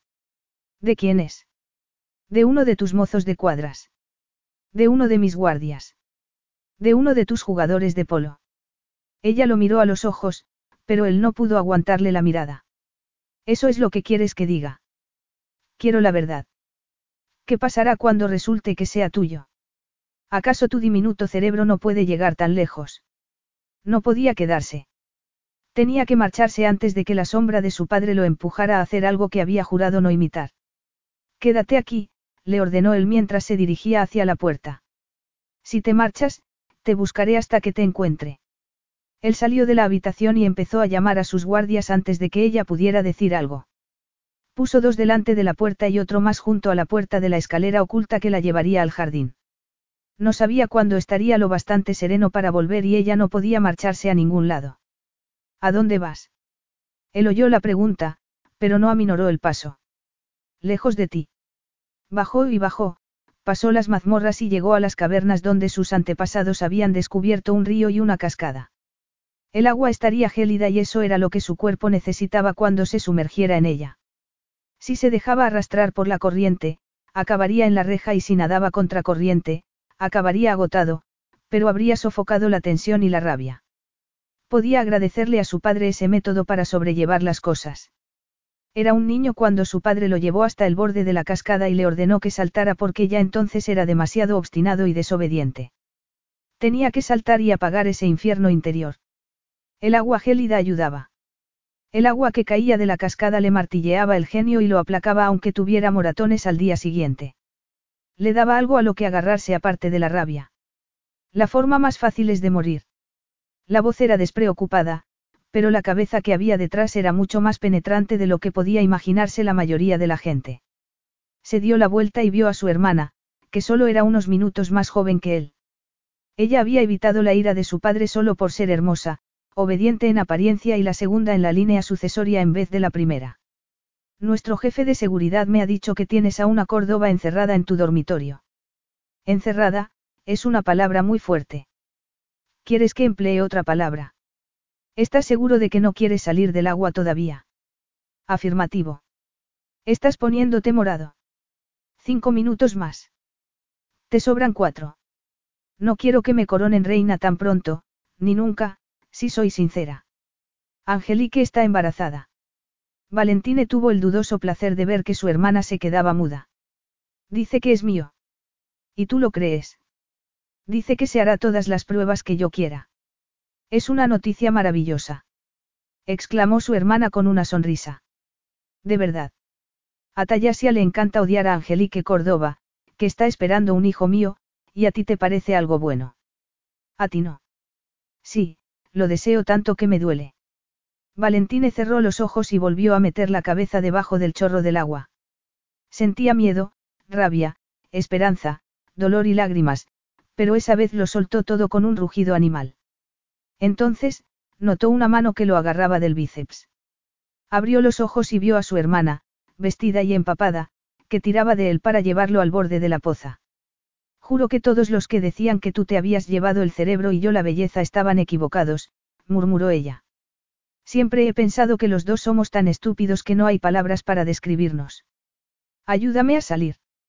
Él la ayudó a salir. Es sencillo, añadió ella desde el borde de la poza. Bala le tendió una mano y él intentó salir, pero no tenía casi fuerzas. Quizá ella hubiese tenido razón al empeñarse en que saliera, pero no se lo reconocería jamás. Aunque tampoco hacía falta que lo hiciera porque estaba castañeando los dientes, temblando y, efectivamente, un poco amoratado. ¿Qué es, sencillo? La solución. Cásate con la mujer que no has dejado de querer nunca, mima al hijo que habéis engendrado juntos y cierra filas para protegerlos hasta que nuestro descaminado pueblo la valore tanto como lo haces tú. Acabará sucediendo y es muy posible que sea antes de lo que te imaginas si les das un heredero. Si se creen que es mío. Como has dicho, hay pruebas para demostrarlo. Lo creerán cuando no tengan más remedio. Mira lo que piensa tu querido pueblo de mí. A principios de año solo era una frívola sin dos dedos de frente. No me mires así, sabes que eso era lo que pensaban. No he cambiado ni un ápice de esa cabeza frívola, pero, de repente, soy una fuente de sabiduría, de fortaleza y de belleza siempre joven. ¿Tú quieres esto? No. Si puedes tener a cualquier mujer para que sea la madre de tus hijos, ¿por qué no iba a ser ella? ¿Y cómo voy a tentarla cuando todo el mundo querrá crucificarla por su reputación? Augustus de Arun se casó con una, concubina. ¿Acaso esto es peor? Además, es extranjera. La reina extranjera de Cas puede orientarla y yo, puedo enseñarle a bandear tu genio. No tengo mal genio. Por favor, ella empleó el tono más desdeñoso que pudo. Me avergüenzas, su hermana le tomó la mano. Te están regalando una familia, solo tienes que reclamar un corazón dispuesto y abierto, y un mínimo de comprensión, y tú eliges castigarla con rabia. No he elegido eso. He venido aquí para librarme de ello. No lo entiendes. Vengo aquí para sofocar esos residuos que me quedan de él y poder volver a subir esas escaleras para ofrecerle mi apoyo más sincero a una mujer embarazada y aterrada. No sé si Angelique quiere tener el hijo porque no lo planeamos. ¿Qué pasaría si se niega a todo? A mí. Su hermana estaba alejándose de él y se dirigía hacia un montón de toallas. Luego, envolvió su cuerpo tembloroso y lo abrazó. Él cerró los ojos para recibir el consuelo de la única persona que lo había respaldado siempre, aunque él no lo hubiese visto algunas veces. ¿Qué puedo hacer? murmuró ella con delicadeza. ¿Qué quieres que haga? Él no tenía ni idea. Protégela, si las cosas no salen bien, si se niega y yo me convierto en alguien que no te guste, si empiezo a parecerme a, nuestro padre. Lo haré, murmuró ella. Capítulo 10. Siglo I alguien le hubiese preguntado a Angelique cómo creía que iba a salir su reunión con Valentine y luego le hubiese dicho que iba a encerrarla en sus aposentos y a marcharse, habría replicado que eso era un disparate. Sin embargo, ahí estaba, con centinelas en todas las puertas y completamente sola. Los aposentos de Valentine consistían en un dormitorio decorado en azul oscuro y caoba, un cuarto de baño de mármol blanco, un vestidor tan grande como una casa media y una sala llena de libros, butacas profundas y mullidas y un aparador rebosante de fruta cortada, nueces, hojaldres, agua y zumo. La comida había llegado hacía diez minutos, cuando también le comunicaron que su majestad volvería enseguida. Había intentado salir, pero el centinela había vuelto a meterla diestramente y había cerrado la puerta. Había gritado y golpeado la puerta, pero solo había conseguido que le llevaran más comida y un té, que había dejado intactos. Los enormes ventanales con forma de arco no se abrían y si había otro pasadizo secreto, cualquier rey que se preciara tenía más de un pasadizo secreto en su dormitorio, tendría que encontrarlo. Valentine se presentó cinco minutos después, con el pelo mojado y los ojos oscuros mirándola de arriba abajo. Me has dejado encerrada y te has ido a darte un baño. Preguntó ella con incredulidad. Él no había entrado del todo, pero Angelique no pudo evitar soltárselo porque el miedo y la ansiedad estaban adueñándose de ella. Lo necesitaba, Valentine miró la comida intacta. ¿No has comido? Ella se rió sin dar crédito a lo que estaba oyendo. Sírvete tú mismo. Él se sirvió, pero después de haberle dado un papel grueso de color crema y con una corona en lo más alto. Firma eso. ¿Qué es? Ella no entendía el idioma, pero ya había una firma a un lado del papel. Nuestro contrato de boda. Él untó queso cremoso en una rebanada de pan y lo remató con un higo. ¿Nuestro qué? Tiene fecha de hoy. No hay otra solución. Existe la alternativa de que no me case contigo. Estás tristemente equivocada. No puedes hacer solo lo que tú quieres. Replicó ella. Existen reglas, leyes. Y estarán de mi parte, él se encogió de hombros. Si el bebé es mío, como tú dices, estás esperando al heredero al trono de Tayasia, siempre que nazca en un matrimonio, él esbozó una sonrisa forzada. Firma el documento, no saldrás de aquí hasta que lo hayas hecho. Valentine, por favor, hay otras alternativas. ¿Cuáles? Escabullirte a algún sitio hasta que lo hayas tenido. La adopción. El aborto. Tener un hijo de sangre real sin estar casados. No consentiré ninguna de esas alternativas. Me darás un heredero y yo te daré una corona y toda una vida ese servicio. Sales perdiendo, no creas que no lo sé. Bienvenida a la vida de la realeza. Puedo desaparecer, le desafió ella con tenacidad. Había visto el espanto y la incredulidad de él cuando le dio la noticia de que habían engendrado un hijo juntos. No lo había creído, no había querido creerlo, y, de repente, quería casarse con ella. No, replicó él. Tú no lo quieres, vi que perdías la cabeza solo de pensarlo. La he encontrado. No puedes querer casarte conmigo, tu pueblo no me aceptaría. Eso lo veremos. Él se comió el canapé que se había preparado y ya estaba preparándose otro. Valentine, piensa un poco. Puedes tener una esposa adecuada, una que te ayude a reinar, como hace Moriana con Teos era con el rey de Arun. Yo no estoy preparada, solo sé de caballos y no te serviré de nada. Él volvió a comer antes de servirse un vaso de agua y de dejarla esperando. ¿Quieres beber? Le preguntó él al cabo de un rato. No quiero ser tu yegua de cría. Él tomó un dátil maduro y se lo comió. Soy completamente inadecuada para ser la madre de un rey. No serías la primera, él la miró con una sonrisa desganada. Vamos, Angelique, no soy mago. No puedo hacer que tu embarazo no exista ni aunque lo quiera, lo cual, dadas mis circunstancias, no quiero. Esto es como un obsequio para mí, una segunda oportunidad para que represente un papel que creía perdido para siempre. ¿Crees de verdad que no iba a aceptarlo? Si tu prueba de fertilidad da positiva, y tiene que darlo, podrás casarte como es debido y tener los hijos que quieres de verdad. ¿Por qué ibas a empeñarte conmigo? Ella expresó su temor más profundo y vio que él palidecía con un brillo de furia indisimulada en los ojos. ¿De verdad eso es lo que piensas de mí? No. Bueno, es posible, la sinceridad era importante. Creo que esperar un hijo mío no es lo que habrías deseado para tu país. Él se dio la vuelta, se metió las manos en los bolsillos y empezó a ir de un lado a otro. A lo mejor tienes razón, pero Valentín el hombre está entusiasmado. Tenerte a mi lado con una familia nuestra ha sido mi fantasía durante tantos años que ya ni me acuerdo, no te atrevas a dudar de que lo quiero. Nosotros, un bebé, jamás pensé que llegaría a tenerlo. Sería más exacto decir que no me atreví a buscarlo, pero estás aquí para alcanzarlo, tú y la oportunidad de ser padre.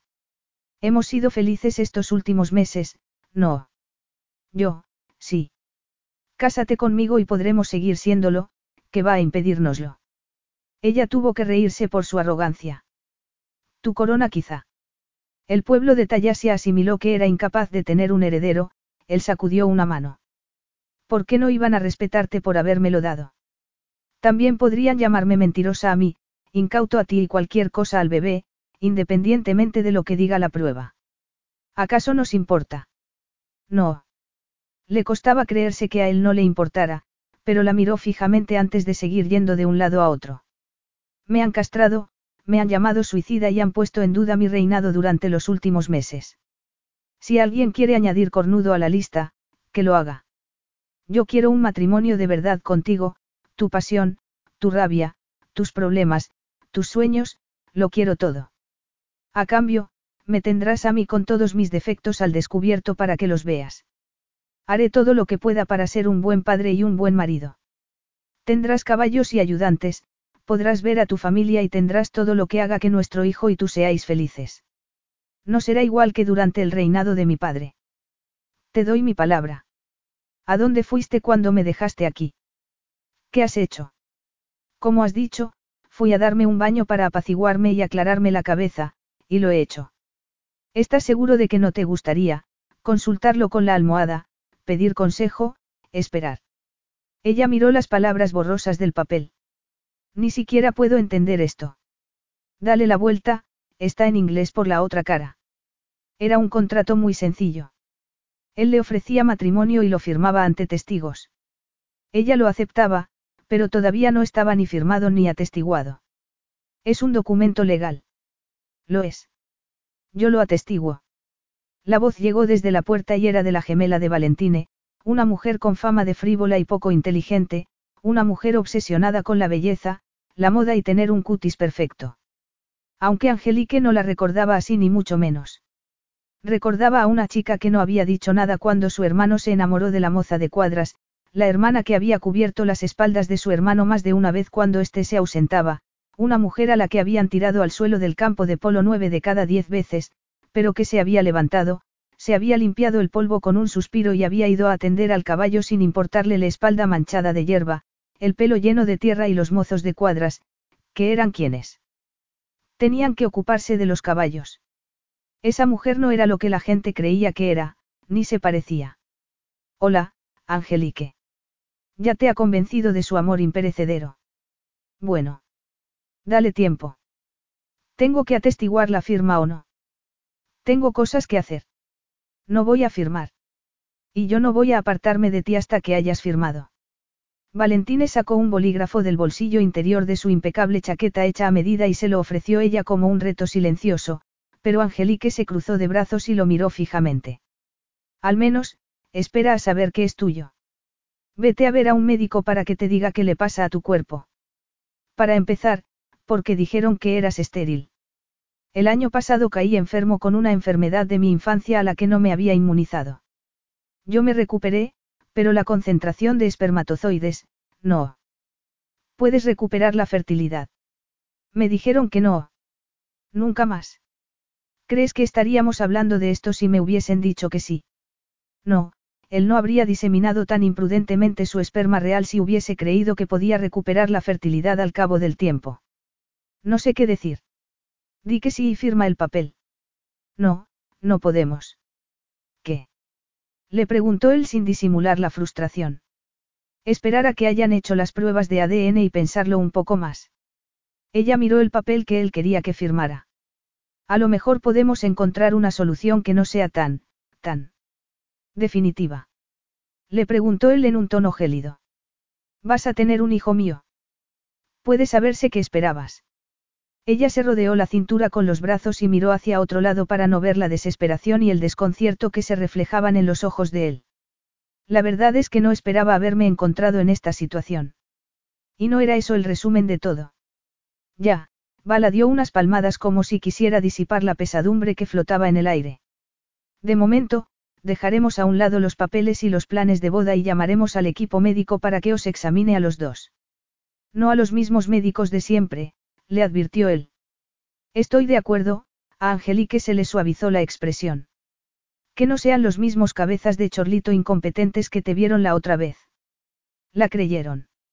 No la había creído al principio, pero quería casarse con ella antes incluso de saber si el bebé era suyo, y eso tenía que querer decir algo.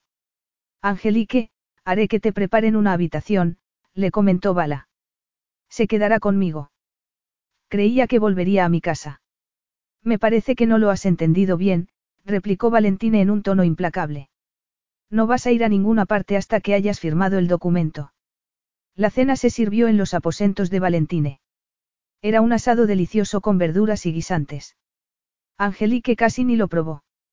Valentine exhibió sus modales impecables en todo lo que hizo, aunque no había ni rastro del hombre desenfadado y risueño ni de datos personales que cuando los juntaba ella, le daban la imagen de un hombre inteligente y apasionado con un lado divertido que solo se permitía mostrar cuando estaba con los amigos más íntimos o la familia. Por encima de ese fondo tan personal se había construido un personaje público impenetrable revestido de una educación intachable que era el que estaba mostrándole en ese momento.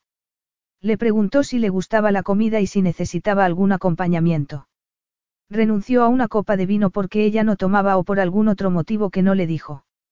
Le comentó lo contento que estaba con Girar, el caballo de su sobrina, y, de repente, le alabó lo bien que se le daban los niños.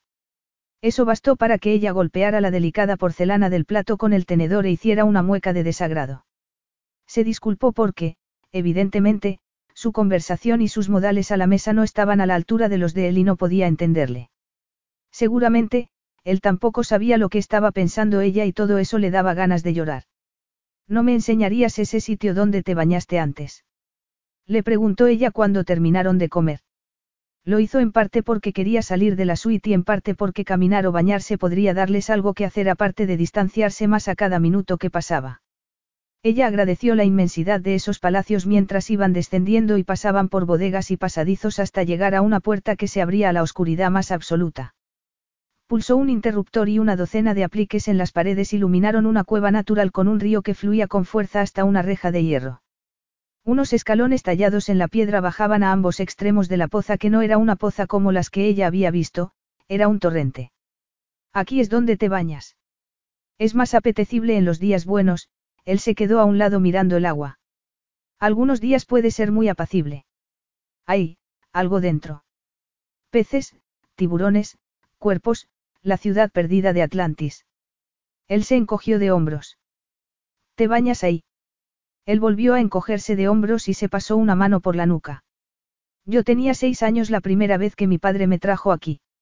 Fue dos días después de que mi madre muriera y yo era demasiado callado y retraído para su gusto. Me dijo que me quedara en calzoncillos y me llevó a esos escalones. Me dijo que ella estaba muerta, pero que yo seguía vivo y que no iba a tolerar que estuviese abatido, que tenía que curtirme. Me empujó al agua. Ella contuvo la respiración y no pudo evitar llevarse una mano a la boca. Entonces estaba peor que ahora y cuando salí a la superficie, ya estaba a mitad de la cueva. Intenté nadar a una orilla, pero acabé en la reja antes de conseguirlo. Me costó una barbaridad llegar hasta los escalones y salir del agua, pero lo conseguí. Entonces, me tumbé de espaldas y me reí con las endorfinas saliéndome por los poros. Me reí por no llorar y que mi padre volviera a tirarme al agua. Mi padre parecía satisfecho conmigo. Angelique se mordió el labio inferior con un gesto de espanto e intentó entender mejor a ese rey complejo y profundamente herido. Mi padre creía que estaba curtiéndome. Desde mi punto de vista, encontré una manera de sobrellevar unos sentimientos que eran demasiado grandes para guardarlos dentro. Dolor, rabia, aislamiento, un niño con un temperamento cada vez peor cayó al agua en aquel extremo, recibió un mazazo del miedo y salió por el otro extremo sereno otra vez y sin esos sentimientos sombríos y autodestructivos. Es atroz. A mí me da resultado, él se dio la vuelta y la miró directamente a los ojos. Siento haber reaccionado mal a tu noticia. No quiero ser ese. Tanta sinceridad exigía una respuesta igual de sincera. De niña, la pasión me dominaba por completo. Era tan nerviosa que mi sola presencia podía alterar a los caballos. ¿Cuántas veces me ordenó mi padre que saliera de los establos y me sentara en una roca hasta que me hubiese aclarado las ideas? Angelique sacudió la cabeza rememorando. Sin embargo, la meditación no me ha dado nunca resultado y creo que tus baños tampoco lo darían. En estos momentos, tengo todos esos sentimientos corroyéndome por dentro y no sé qué hacer con ellos. La idea de casarme contigo me asusta, sería un lastre muy grande. Ella se dio la vuelta porque no podía aguantar su mirada. Entonces, él se puso detrás de ella, que pudo notar la calidez de su cuerpo a través de todas las capas de ropa. Le puso las manos en los hombros y le trazó círculos con los pulgares en la nuca. Fue demasiado dubitativo para ser un masaje y su contacto no había sido nunca dubitativo. Fue un recordatorio más de cómo habían cambiado las cosas por la aparición de un bebé. ¿Dónde había quedado la alegría? Nunca he querido atraparte, comentó él en voz baja. Solo he querido amarte. Ella dejó escapar un sollozo y otro hasta que empezó a llorar con fuerza. Él le dio la vuelta y la abrazó, y ella se lo pagó dejándole la camisa empapada por las lágrimas, la abrazó hasta que dejó de llorar, hasta que ella se sintió como si se hubiese sumergido en ese río gélido y oscuro y hubiese salido agotada y vacía. De acuerdo, hay gustos para todos, él le levantó la barbilla con un dedo para que lo mirara. ¿Te sientes mejor? Sí. Angelique no había esperado que fuese Valentine quien le diera la noticia de su embarazo a su padre, pero lo hizo. No había esperado que volviera con ella a su casa, pero lo hizo. No podía sentarse sin que él le preguntara si quería comer o beber algo o si quería un cojín para la espalda. No podía ir a los establos sin que él ordenara a los mozos de cuadra que hicieran el trabajo.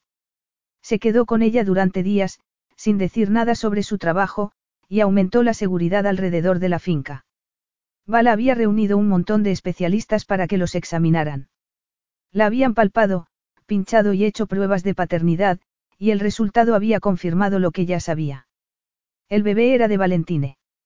En cuanto a las pruebas que le hicieron a Valentine, la concentración de espermatozoides seguía siendo mínima, pero, evidentemente, alguno había. Le hicieron una ecografía con Valentine presente y tuvo que reírse porque solo estaba embarazada de ocho semanas, no de doce, y había aumentado de tamaño muy deprisa, estaba esperando gemelos. Si le había parecido que Valentine exageraba antes de enterarse, no había sido nada en comparación con el empeño constante en que se sentara en la chaiselongue con un racimo de uvas y no se levantara porque tenía que comer por tres. Ella le dijo, sin rodeos, que no hacía falta que fuera todas las noches a arroparla en la cama ni a presenciar lo pálida que estaba o las náuseas de la mañana. Su hermana lo apremiaba para que diera la noticia de su inminente paternidad y boda. Sal y comunícalo, insistió ella la última vez que lo visitó. Por todos los santos, Valentine, no estás haciéndote un favor al descuidar tus obligaciones y encerrarte aquí. Además, si crees que estás protegiendo a Angelique por confinarla, piénsatelo mejor. La prensa sabe que estás aquí y que hay especialistas médicos. Las historias sobre Angelique y tú están desmadrándose. ¿Ya lo he envenenado? Preguntó Angelique. No, pero si te has caído de un caballo y estás al borde de la muerte. O eso o estás sometiéndote a un tratamiento de inseminación artificial con esperma que congeló mi hermano cuando era más joven y que conservó durante años en una instalación pensada para esperma de caballos. ¡Qué asco! Captado, Valentine levantó las manos. Prepararé un comunicado para que mañana lo emitan desde el palacio, la miró con una expresión hermética. También podría comunicar nuestro compromiso para una próxima boda. No he aceptado todavía. Siempre pasaba lo mismo. Todo iba muy bien en la superficie, pero, en el fondo, tenía reticencias para pertenecer a su mundo. Sabrás que, en cualquier caso, estás atada a mí. Aunque, naturalmente, él preferiría que su hijo fuera legítimo, intervino Bala mirándolos con el ceño fruncido. Estoy ocupándome de ello, replicó él con frialdad. Bala, métete en tus asuntos, y tú, Angelique, prepárate. Estoy preparada. Mentirosa. ¿Estás dispuesto a negar tu paternidad? No, los ojos de él dejaron escapar un destello de advertencia. Eso lo sabes. Entonces, estoy preparada. La noticia no fue muy bien recibida. Una cosa era que una jefa de cuadras extranjera con una reputación espantosa e increíblemente guapa fuese su amante y otra muy distinta era que, además, estuviese esperando gemelos de él. Te lo avisé, se limitó a decir Angelique. Si le importó más, no lo manifestó.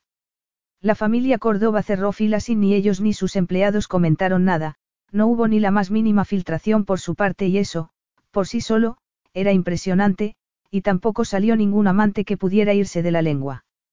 Angelique lo había comentado con una ligera sonrisa y la amargura de una verdad oculta. Solo he tenido un amante, así que si quieres dar una entrevista, adelante, añadió ella. El resto de mi reputación es una patraña, fomentada en parte por mí y por motivos que me parecieron válidos en su momento. Incluso, como una forma de protección.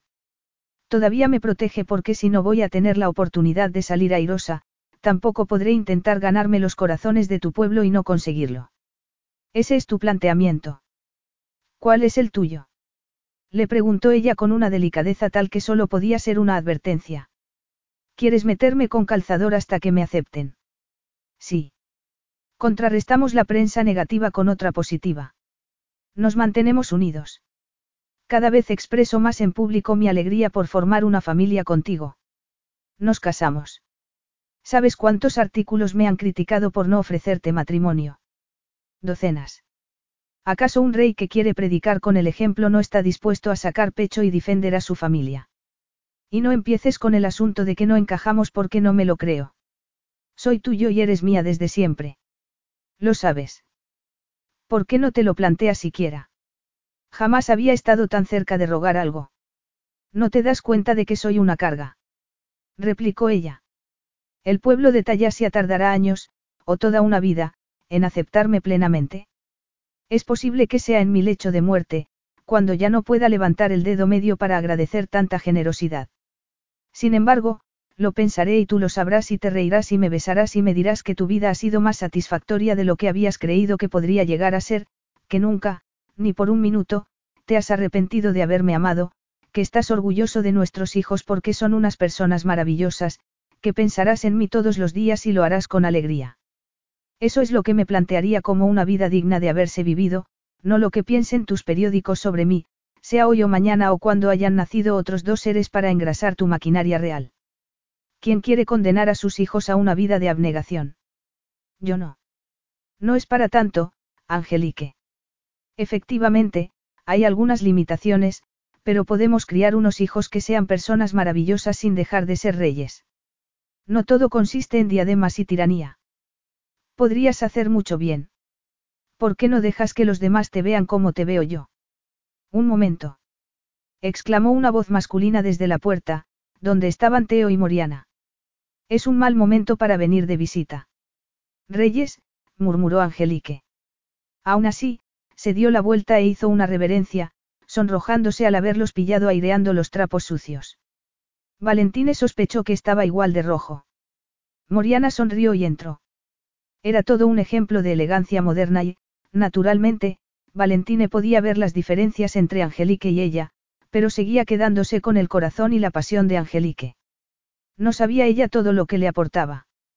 Teo ha pensado que podíamos, no sé, hacer algo con vosotros. Algo en público con caballos o niños o gatitos, Moriana miró a su marido. Algo para mostrar nuestro apoyo independientemente de la relación que queráis tener. Ella también dijo algo sobre un montón de restos de paella, comentó Teo. Yo solo he venido por eso. Valentine no pidió refuerzos contra la futura madre de sus hijos que tiene ideas equivocadas sobre dejar a un lado su imagen pública. No lo hemos dejado todo para venir aquí. Bueno, me alegro, Valentine estrechó la mano de Teo y abrazó a Moriana. Si no, os debería un favor y esas cosas nunca acaban bien. Querrás decir que no acaban bien para ti, murmuró Moriana.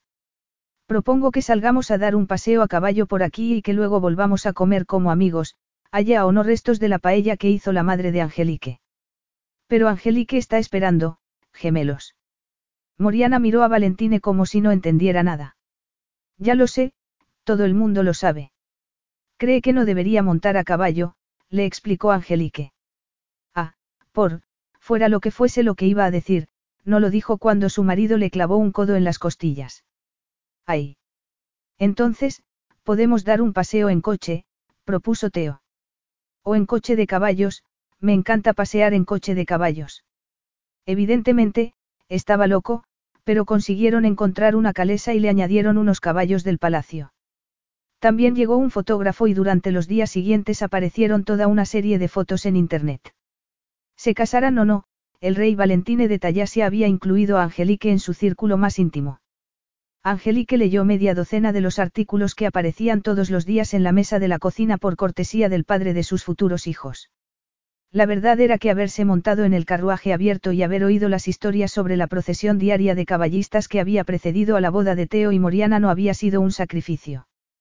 Los ridículos desfiles que habían soportado durante los días previos a la boda, la cabalgata de caballos negros de Arun y grises de Liesendach, los recibimientos en los pueblos y los actos benéficos que organizaban todos los días, los torneos medievales que representaban al final de cada jornada y que atraían a miles de espectadores y cantidades de dinero a cada sitio que visitaban, Angelique no se había reído nunca tanto como cuando Moriana le contó las ganas de orinar que le entraron un día. Estando montada a caballo al final de una jornada, y tuvo que esperar porque el diligente alcalde decidió que tenía que saludarla con todos sus títulos, que tenía que darle la bienvenida a la preciosa ciudad y que tenía que nombrar hasta la última persona que había participado en los preparativos. Pero conseguiste orinar, había comentado Teo con cierta sorna. Como una yegua, había replicado Moriana. Entonces, ella había perdido toda la compostura. Esa visita había relajado a Valentina y dejó de tratarla como si fuese una frágil muñeca de porcelana. Estaba embarazada y le costaba ponerse en marcha por las mañanas, pero era una mujer de verdad y estaban juntos en eso. Durante esas noches en que la abrazaba y la pasión los dominaba, llegaba a pensar que quizá, solo quizá, fuese lo que él necesitaba. Capítulo 11. Sí, dijo ella unos días después mientras estaban preparándose para acostarse en el palacio de él. Quiero una boda discreta, y eso quiere decir con nuestras familias y alguna persona más, y quiero que se celebre en la pequeña capilla con vidrieras por las que entra el sol al ponerse, pero sí, me casaré contigo. No olvidaría jamás la expresión de él ni la noche que pasaron haciendo el amor. El desbarajuste se adueñó de él durante el tiempo previo a la boda. Las relaciones sexuales se convirtieron en el antídoto perfecto para hacer frente a todos los asuntos que los abrumarían cuando Angelique se convirtiera en su reina. Por ejemplo, las limitaciones que tendría que aceptar y todo lo que tendría que aprender si quería representar impecablemente a la corona. Él sabía que podía protegerla de lo más fastidioso, pero ella tenía que escucharlo antes y reconocer que, en ese terreno, la experiencia de él sería útil. Ella sabía que esos artículos sobre ellos eran despiadados, pero le había dicho que no los leía. Echaba de menos montar a caballo, pero no lo decía delante de él. El jefe de seguridad le había informado de que ella había empezado a correr por los bosques como nueva rutina para hacer ejercicio. Se publicaron las amonestaciones, pero no lo hicieron con una foto formal. El equipo de publicidad había mandado una de Angelique enseñando a montar a caballo a Juliana. Las dos estaban muy sonrientes y él las observaba a unos pasos de distancia. Habían elegido esa porque él estaba contento por lo que disfrutaba Juliana y lo orgullosa que estaba Angelique. Era un hombre, más que un rey, y era un enfoque nuevo del equipo de publicidad, pero, al parecer, estaba dando resultado, algunas veces, entre los más virulentos ataques de la prensa. También habían empezado las lecciones de protocolo y ya tenía en la mesa de trabajo carpetas llenas de árboles genealógicos y líneas sucesorias. No pasa nada, le decía ella. Lo he entendido. Moriana y Bala dejaban los libros a un lado y preferían darle lecciones prácticas de etiqueta. Se ocupaban de ella, que aparecía horas más tarde pálida y con los ojos brillantes más por la preocupación que por la felicidad. Nada de eso. Angelique se quedaba inexpresiva y le temblaba la mano cuando él se la tomaba, se recostaba en él como si quisiera tomar fuerza y él se ponía nervioso mientras se preguntaba si habría estado demasiado tiempo de pie y la tumbaba en la superficie suave que tuviera más cerca y se tumbaba a su lado solo para inhalarla. Podía darle cualquier cosa menos la libertad. Vamos a montar a caballo, le propuso él a la mañana siguiente. Estaban tumbados y entrelazados entre sábanas arrugadas y rayos de sol. Ella se apoyó en un codo con el pelo alborotado y una expresión que todavía era cálida, que todavía no había sucumbido a las exigencias del día. No me habías prohibido montar a caballo con el beneplácito de mis traicioneros padres. Lo había hecho y no había sido una de sus decisiones más lógicas. Había pensado que podrías tomar el caballo de Juliana y que yo también montara un caballo tranquilo para ir al pabellón de caza como en los viejos tiempos. Ella arqueó las cejas para indicarle que no había nada que se pareciera a los viejos tiempos. Haré una fogata y cocinaré cuando lleguemos allí, añadió él. Acepto, pero con una condición. ¿Cuál? Necesito que me ayudes con la lista de organizaciones benéficas que me dejó tu hermana. Tengo que elegir seis para ser patrona. Podría señalar seis en cuestión de segundos, pero ¿qué significaría? Así fue como dos días más tarde acabaron en una sala con tapicerías de terciopelo, cortina de terciopelo y sólidas mesas de madera, aunque habían hecho un círculo con almohadones rellenos de plumas delante de la chimenea, habían pedido café, té y chocolate para tres y su sobrina y Angelique y se habían tumbado boca abajo mientras lo miraban con el montón de carpetas de asuntos pendientes. ¿Puedes tumbarte boca abajo? Le preguntó Valentine. Es muy cómodo en este momento, Majestad, contestó ella guiñándole un ojo a Juliana. ¿No te apetece venir con nosotras? La rendición parecía inevitable. Se sentó en un almohadón con las piernas cruzadas, se desabrochó la chaqueta, se estiró las mangas y se colocó bien la corbata. La presentación es importante. Hace que los demás crean que estás haciendo un esfuerzo por ellos, es una manera de demostrar que los respetas a ellos y a lo que representan. ¿Me respetáis vosotras? Juliana se sentó inmediatamente y Angelique hizo lo mismo. ¿Quién eres? murmuró ella. No te conozco.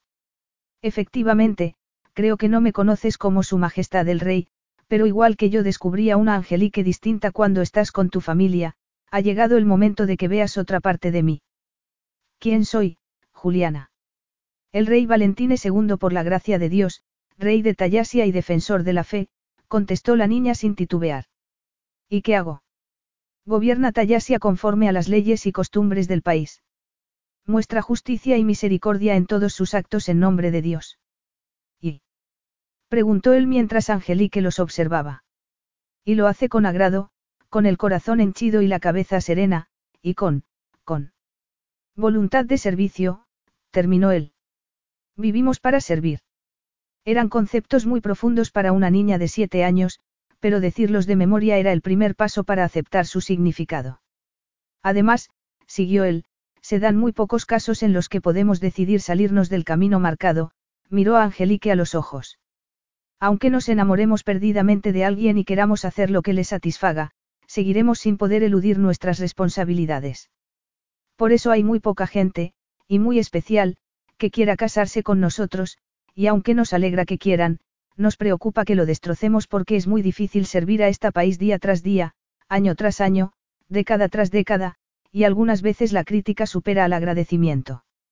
Entonces, cuando la gente empieza a decir maldades sobre nosotros, ¿qué hacemos? Llorar. Contestó Juliana. Está bien, pero no delante de otras personas, solo de algunas personas como tú, mamá o la niñera Chloe. Es posible, murmuró él. Es posible que lloremos delante de algunas personas especiales, pero acto seguido nos lavamos la cara y comprobamos si lo que dice la gente es verdad para intentar hacerlo mejor la siguiente vez y la siguiente y la siguiente hasta que lo hacemos mucho mejor muchas veces y dejan de criticarnos, pero algunas veces se necesitan años. Yo dispongo de años, replicó Angelique sin inmutarse. En ese momento, el corazón de él se quebró por ella, porque amaba a esa mujer y la había puesto en una tesitura insostenible. Están crucificándote. Pero te tengo a ti, él quiso llorar porque no era ni sería nunca suficiente para compensar todas las libertades que iba a perder. Haces bien al decirme las cosas que te impulsan y yo aprenderé a hacer lo que tú haces. No siempre será suficiente, pero te prometo que sí será todo lo que puedo hacer. Él se aclaró el nudo que tenía la garganta y tomó la primera carpeta. Iré leyéndola si tú puedes decir, sí, no, o, a lo mejor. Juliana, esto también va por ti. Luego, podremos analizar a fondo las que te gusten.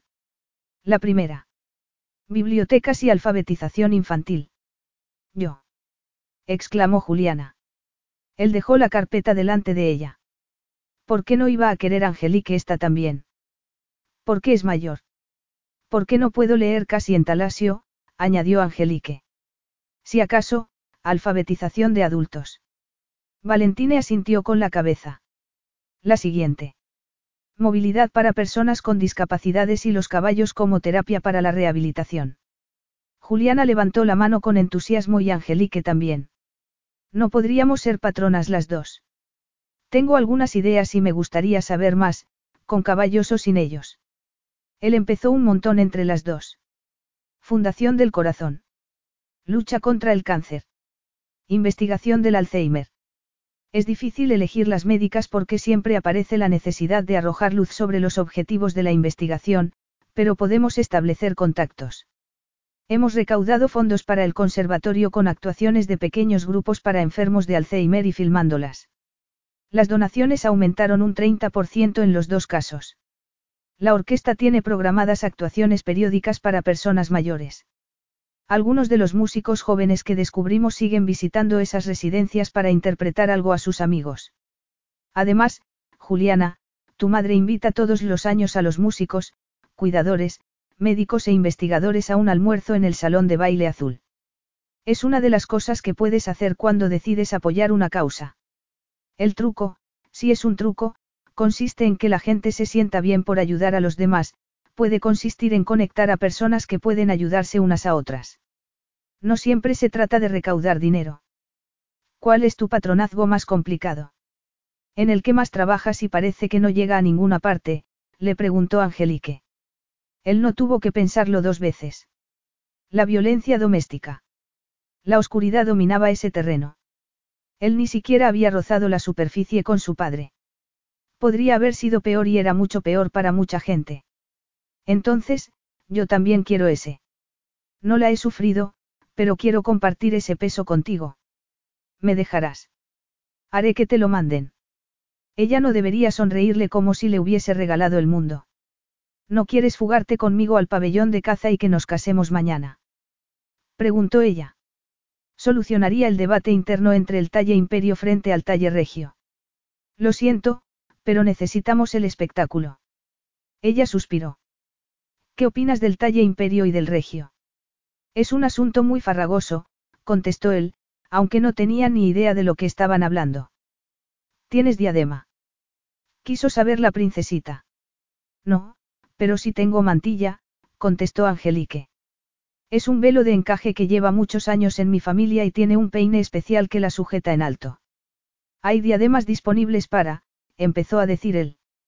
No, fue una negativa muy fría aunque fuera acompañada de una sonrisa. No voy a renegar de mis orígenes ni a defraudar a nadie. Tienes que confiar en mí, Angelique le guiñó un ojo a Juliana. Sin embargo, estoy buscando los pendientes perfectos, de diamantes. Las dos se giraron para mirarlo y él correspondió con un teatral suspiro. Me imagino que puedo ayudarte en ese terreno. Una gargantilla. No hace falta. El cuello del vestido que me gusta es muy alto. Una pulsera. Las mangas son muy largas. Se ve algo de piel. Muy poca. Es un vestido con muchos botones, muy recatado.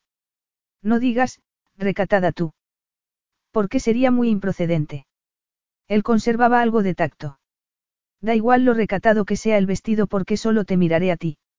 Ella lo miró a los ojos como si quisiera saber si era sincero. ¿Estás seguro? Los ojos de ella parecían decir que él no tenía que pasar por eso. Las inseguridades de ella terminarían con la boda, aunque también era posible que las hormonas del embarazo la tuvieran cautiva en un mar de dudas y tardara algo más. Hasta entonces, solo tenía que estar seguro por ella. Sí, estoy seguro.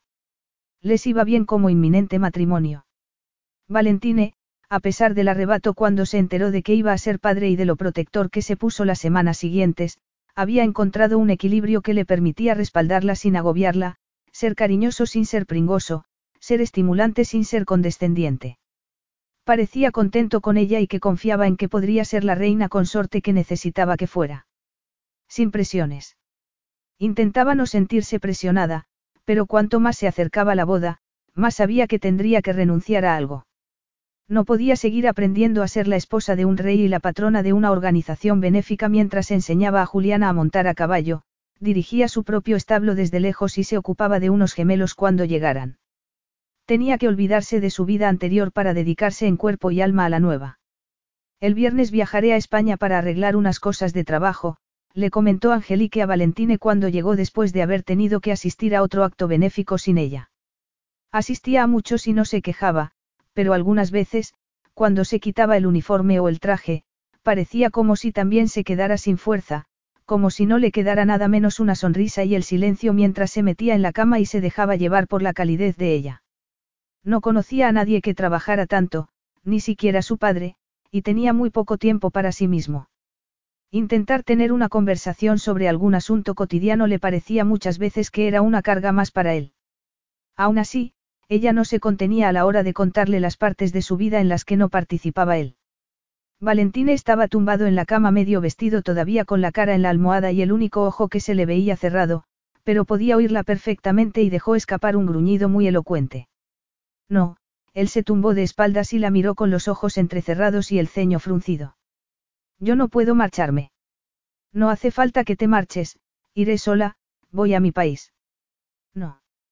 Él se llevó las manos a los ojos como si empezara a tener dolor de cabeza. Si es una cuestión de seguridad, no pasará. Nada. No, no vas a salir del país, tráete el trabajo aquí. Pero los caballos y las personas están allí. He dicho que no. No saldrás de Tallasia hasta que hayan nacido los bebés y tampoco saldrás después si no es conmigo, él se sentó en el borde de la majestuosa cama. Así son las cosas. Pero, ¿qué crees que puede pasar? Él no contestó. ¿Crees que no volveré? Él no contestaba ni la miraba. Valentine. Se trata de minimizar los riesgos, nada más. Volveré, si eso es lo que te preocupa. Faltaba menos de una semana para que se casaran. No es eso. No te he dado motivos para que dudes de mí. Ya lo he dicho, él le dirigió una mirada sombría, es una cuestión de riesgos, no sentimental. Tengo compromisos aquí y no puedo acompañarte. En consecuencia, tú tampoco puedes ir. Lo siento, no lo sentía y parecía firme. Te darás cuenta de que las cosas son así. Me doy cuenta de que así quieres que sean, replicó ella sin alterarse, pero estemos prometidos, vayamos a casarnos o vayamos a ser padres, seguimos siendo personas independientes. Espero no tener que acompañarte cada vez que salgas del país por motivos de trabajo. ¿Acaso tú sí esperas que lo haga? No. Eso creía. Se quedaron en un silencio sepulcral. Compláceme, le pidió él al cabo de un rato. ¿Crees que no voy a volver? ¿Cómo era posible que pensara eso? Él se quedó en un silencio muy elocuente. ¿Tienes dudas? añadió ella. No, replicó él inmediatamente, pero tú sí podrías tenerlas ahora que sabes lo que supondría casarte conmigo. Firmé el documento y te di mi palabra. No voy a abandonarte. Él no dijo nada. Ese hombre llevaba la procesión por dentro y era una procesión llena de sentimientos tumultuosos. Vio una imagen del río subterráneo. Ella sabía que él podía sobrellevar su ausencia, pero que lo hacía con los mecanismos de los que disponía. De acuerdo, haremos un trato. Yo me quedaré y tú harás algo a cambio.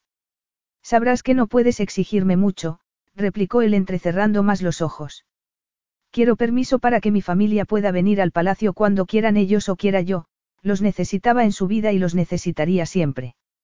Si no puedo ir yo, ellos tendrán que poder venir. Ellos me dan fuerza y voy a necesitarlos. De acuerdo.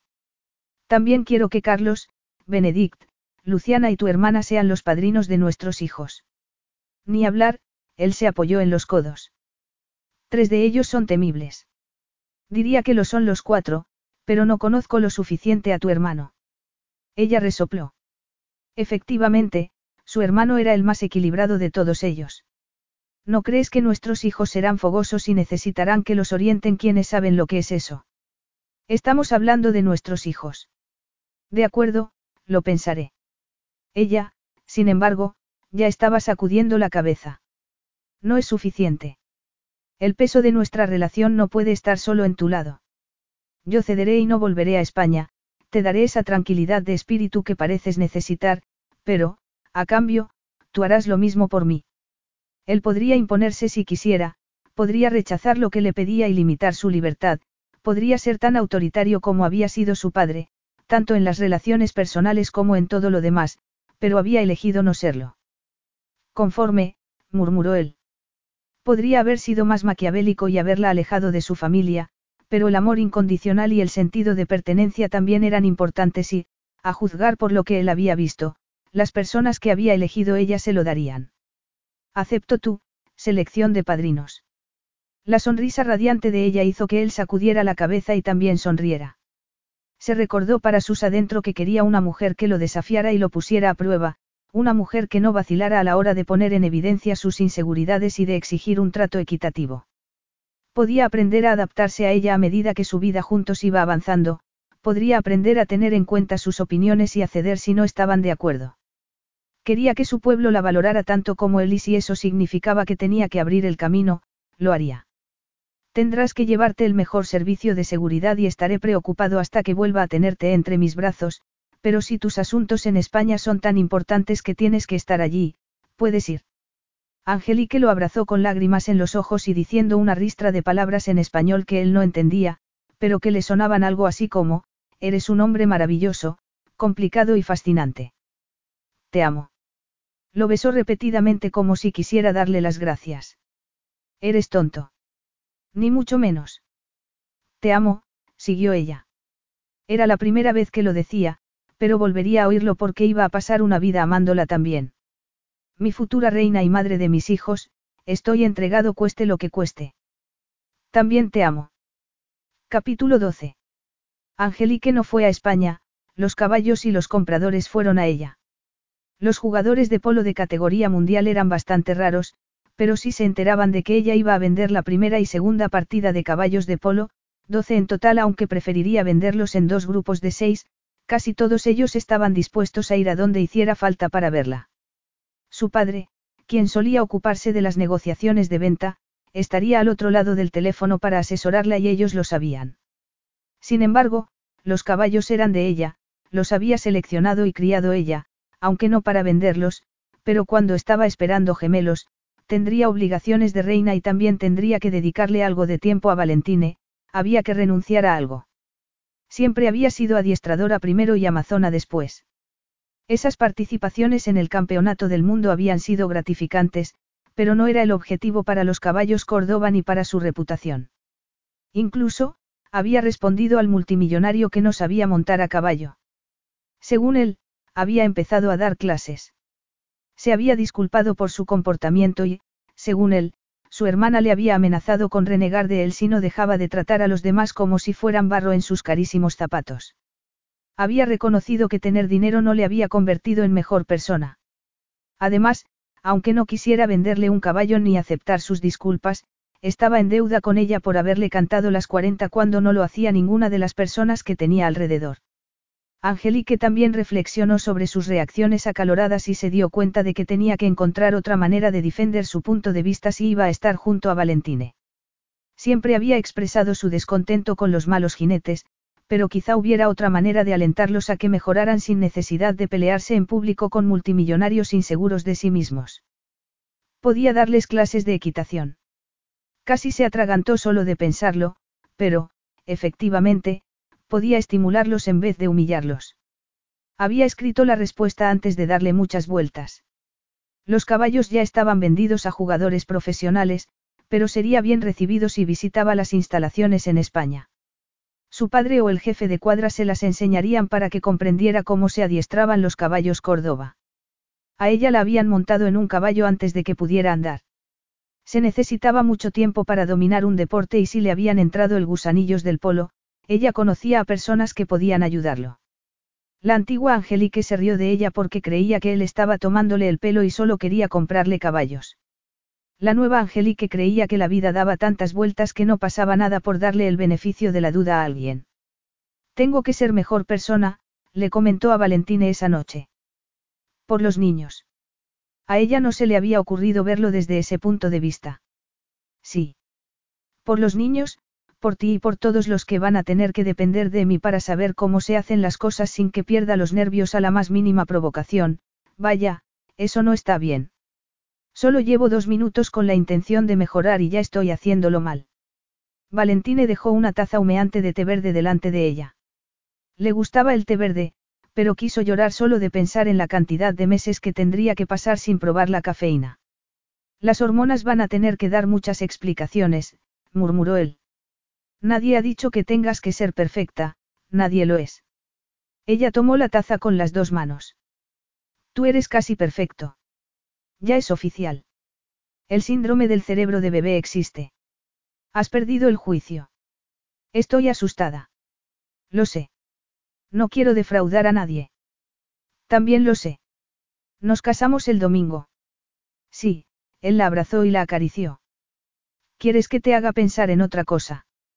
Sí, ella se lo rogaba antes de que todas sus inseguridades salieran a flote por el peso de la corona.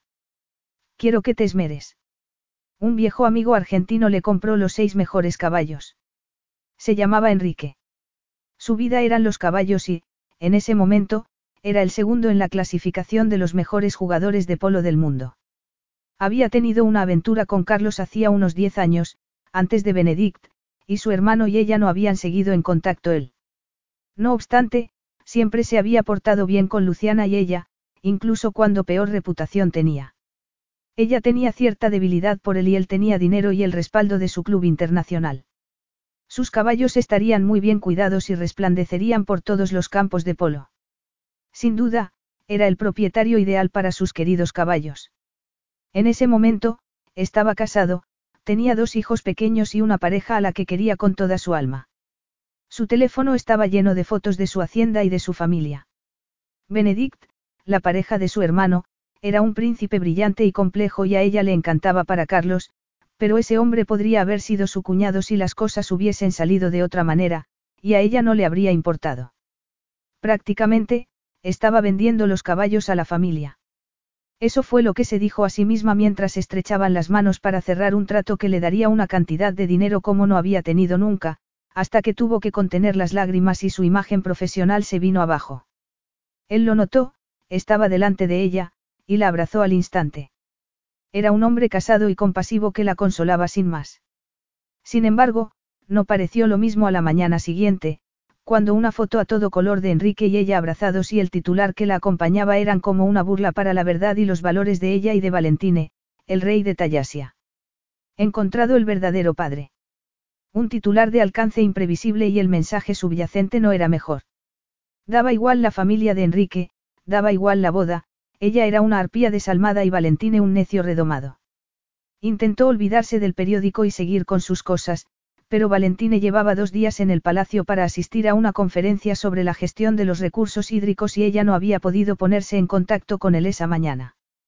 Él tenía que saber que era mentira. A lo mejor la regañaba por haberse dejado abrazar por un hombre en público y por darle carnaza a la publicidad negativa, pero no había sido intencionado. La foto tenía que haberla sacado un mozo de cuadras o alguien del servicio de seguridad, un oportunista que solo buscaba darle la puntilla. Sin embargo, también era posible que debiera ver más allá, también podría ser una intriga palaciega para sabotear a última hora su boda con el rey. Le dieron ganas de vomitar solo de pensarlo, aunque quizá fueran las náuseas matutinas. No pudo hacer nada para evitar la visita al cuarto de baño. Estaba sentada en el suelo con la espalda contra la pared y un orinal de porcelana en las manos cuando sonó el teléfono en la otra habitación. Estuvo a punto de no contestar, pero podría ser Valentine. Se levantó precipitadamente y con la esperanza de que no se le revolviera el estómago, aunque no le quedaba gran cosa dentro. No era Valentine, era Carlos. Podía imaginárselo leyendo el mismo periódico que había leído ella con Benedict sentado enfrente y atónitos por su ingenuidad. No se habrían esperado eso de ella. Ella tampoco se había imaginado la furia de su hermano, pero le llegó íntegra desde el otro lado de la línea telefónica. ¿Puede saberse qué estás haciendo? Le preguntó él en un tono gélido. Ella cerró los ojos, volvió al cuarto de baño y volvió a sentarse en el suelo. ¿Te refieres al artículo del periódico? Enrique. De verdad. Sé que siempre te ha caído bien, pero puede saberse qué hacía él allí. ¿Por qué has dejado que te fotografiaran con él unos días antes de casarte con un rey que está luchando con uñas y dientes por el derecho a estar contigo? Lo sé. Lo sé. Ha sido sin querer, ha sido un error, Angelique tomó aire y esperó que él lo entendiera. He vendido todos mis caballos. Decidí que tenía que ser reina consorte a tiempo completo y le vendí los caballos a un jugador de polo fantástico y un hombre respetable, hasta que empecé a llorar como un bebé por haberme deshecho de mi trabajo de toda una vida. Carlos soltó un juramento. Ella cortó la llamada y tiró el teléfono, que acabó sobre una baldosa blanca con la pantalla rota, como un recordatorio más de lo inepta que era para ser la reina de nadie. Era demasiado apasionada y sentimental, demasiado estúpida e incapaz de no abochornar a las personas que la amaban. Había demasiadas reglas y ella no las sabía todas, y era muy posible que no llegara a saberlas nunca aunque fueran más importantes que nunca porque ya no se representaba a sí misma, y lo sabía. Valentine tendría todo el derecho del mundo a estar furioso con ella. Carlos lo estaba. Ella se había jugado su reputación por su hermano, pero él ni siquiera le había concedido el beneficio de la duda al verla en brazos del examante de él. Pasó 40 minutos en el cuarto de baño entre náuseas y lágrimas de compasión por sí misma. El estómago se le acabó asentando y se desvistió para darse la segunda ducha de la mañana. No se atrevía a bajar a los establos y, además, no habría mucho trabajo. Se despediría de los caballos al día siguiente por la noche, cuando ya se hubiese marchado todo el mundo y nadie pudiera ver sus lágrimas. Sin embargo, ¿qué podía ponerse si no se ponía pantalones de montar a caballo? Miró el armario lleno de ropa cuidadosamente seleccionada para su nuevo cometido y no pudo elegir nada que no le hiciera sentirse una farsante. Acabó sacando al azar un vestido rosa oscuro con un cuello recatado, ceñido a la cintura y con una falda que se abría hasta justo por debajo de las rodillas. Se recogió el pelo en un moño y se puso los pendientes de oro blanco que le regalaron sus padres cuando cumplió 21 años y una pulsera a juego que le había dado Luciana. Un colgante de Carlos completaba el conjunto y también se lo puso con las manos temblorosas. Tendría que estar viendo esa foto con otros ojos, tendría que saber lo mucho que le había costado vender los caballos. Habría recapacitado. Intentó no darle más vueltas a lo mucho que le había alterado su reproche. El resto del mundo podía pudrirse, pero temblaba cuando le reprochaban algo las personas que la conocían. En cuanto a lo que pudiera pensar Valentine. Tomó el anillo de compromiso que él se empeñaba en que se pusiera cuando estaban en público.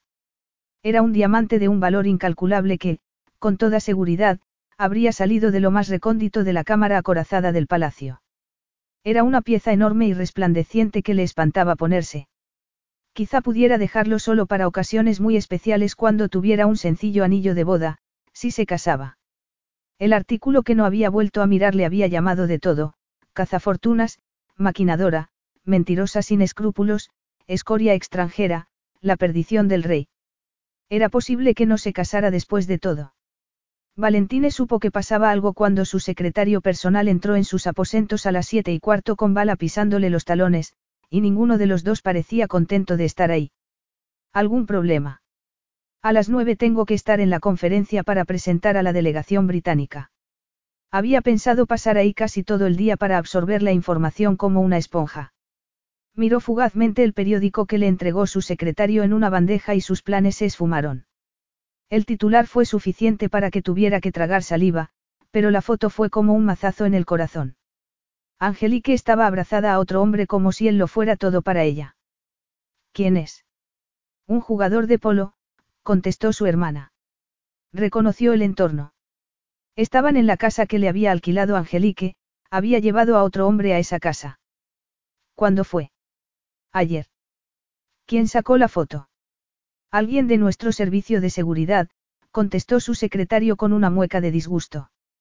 Lo han relevado de su puesto, Majestad. Lo había traicionado alguien que tenía la misión de protegerlos a Angelique y a él. Ya le había pasado antes y volvería a pasarle. Muy bien. Cancela mis compromisos en la conferencia y dile al conductor que iré a ver a Angelique esta mañana. Majestad, aviso a la señorita Córdoba de su inminente visita. No. Puedo acompañarte, empezó a decir su hermana. No. Pero. No estoy enfadado, él lo dijo sinceramente. Estoy defraudado por esa grosera invasión de mi privacidad, pero son cosas que pasan. La gente es codiciosa. En cuanto a la insinuación de que no soy el padre, es un rumor que lleva circulando desde el principio, él sacudió la mano hacia el periódico llévatelo. No hay nada nuevo. Menos el mal criterio de Angelique a la hora de abrazarse a alguien y los celos que acabarían tiñéndole de rojo la visión si veía esa foto durante un segundo más. El secretario se retiró apresuradamente, pero su hermana se quedó con un gesto de preocupación. Tengo que recordarte que el genio de nuestro padre no era su mejor virtud. Me ves echando espuma por la boca. No, pero si veo la expresión de tus ojos. No prefieres serenarte antes de hablar con Angelique. Quería que se diera un baño en esa agua gélida para aplacar sus sentimientos. No estaba enfadado de esa forma tan acalorada como solía enfadarse. Era una rabia fría contra los que estaban dispuestos a destrozar lo mejor que le había pasado en su vida. No. No quieres que te acompañe. A ver a mi amada. Ella lo miró con el ceño fruncido. No. No digas nada de lo que puedas arrepentirte. ¿Cómo preguntarle por qué se puso en una situación tan comprometida? Él también la miró con el ceño fruncido. Todavía no sabe lo que es que la miren con un microscopio. Como tú dices, aprenderá. Angelique estaba sentada frente al espejo del tocador cuando llegó. Se quedó en la puerta y la miró mientras miraba el anillo de compromiso que le regaló hacía unas semanas. Estaba tan guapa como siempre, era todo feminidad y unos rasgos impecables. Guapa e indeciblemente triste cuando miraba el anillo. Se esfumó la ligera punzada de rabia que sentía al pensar que había abrazado al jugador de polo y dejó paso a la preocupación por su estado. Si había visto el periódico de esa mañana, ya sabría lo que les había costado ese improvisado abrazo. Entonces, lo miró en el espejo con una desdicha y arrepentimiento infinitos. Efectivamente, parecía que lo había visto. Póntelo. Ella sacudió la cabeza y él suavizó el tono para mantener la calma. Póntelo y cuéntame qué ha pasado. Si puedo arreglarlo, lo haré. No puedes arreglarlo, tendrías que arreglarme a mí, replicó ella con los ojos llenos de lágrimas. No quería haberme alterado tanto que Enrique se sintiera obligado a consolarme, ella no se había puesto el anillo todavía. Es un buen jugador, pero será el mejor con ellos. No podrían haber ido a un sitio mejor. ¿De qué estás hablando? Le vendí mis caballos de polo. Él seguía sin entenderlo. No tenía sentido conservarlos, siguió ella con una sonrisa temblorosa. Estoy embarazada y voy a ser otra cosa de ahora en adelante. ¿De qué iban a servirme? Sin embargo, no creí que fuera a costarme tanto. Yo estaba allí cuando nacieron todos ellos. Traje al mundo a la mitad y los alimenté. Se emplearon todos los conocimientos de mi padre y los míos para seleccionarlos. Eran mis compañeros y confidentes. Todo se ha esfumado, mi identidad, pagado al contado por el mejor postor. Ese sacrificio le provocó tales sentimientos que estuvieron a punto de partirlo por la mitad. Había renunciado a todo por él, por estar con él, hasta a sus adorados caballos, y su país se lo había pagado con la difamación y el rechazo. No hacía falta que los vendieras. Si hacía falta. Se puso el anillo, tomó aire, se dio la vuelta y se levantó. Estaba tan guapa y tan elegante que casi no la reconoció. Él le había hecho eso, la había privado de todo lo que quería. No deberías estar en algún sitio esta mañana. Siguió ella. No, él la abrazó. No hacía falta. Los recuperaremos y podrás. ¿Qué podré? Competir. Seguir siendo la jefa de cuadras. Sabes que no puedo. Podría si abdicara, él lo decía en serio. Nos casamos el domingo, Bala sube al trono el lunes y nos largamos. Dilo y lo haré. Te amo con todas mis fuerzas, tienes que saberlo.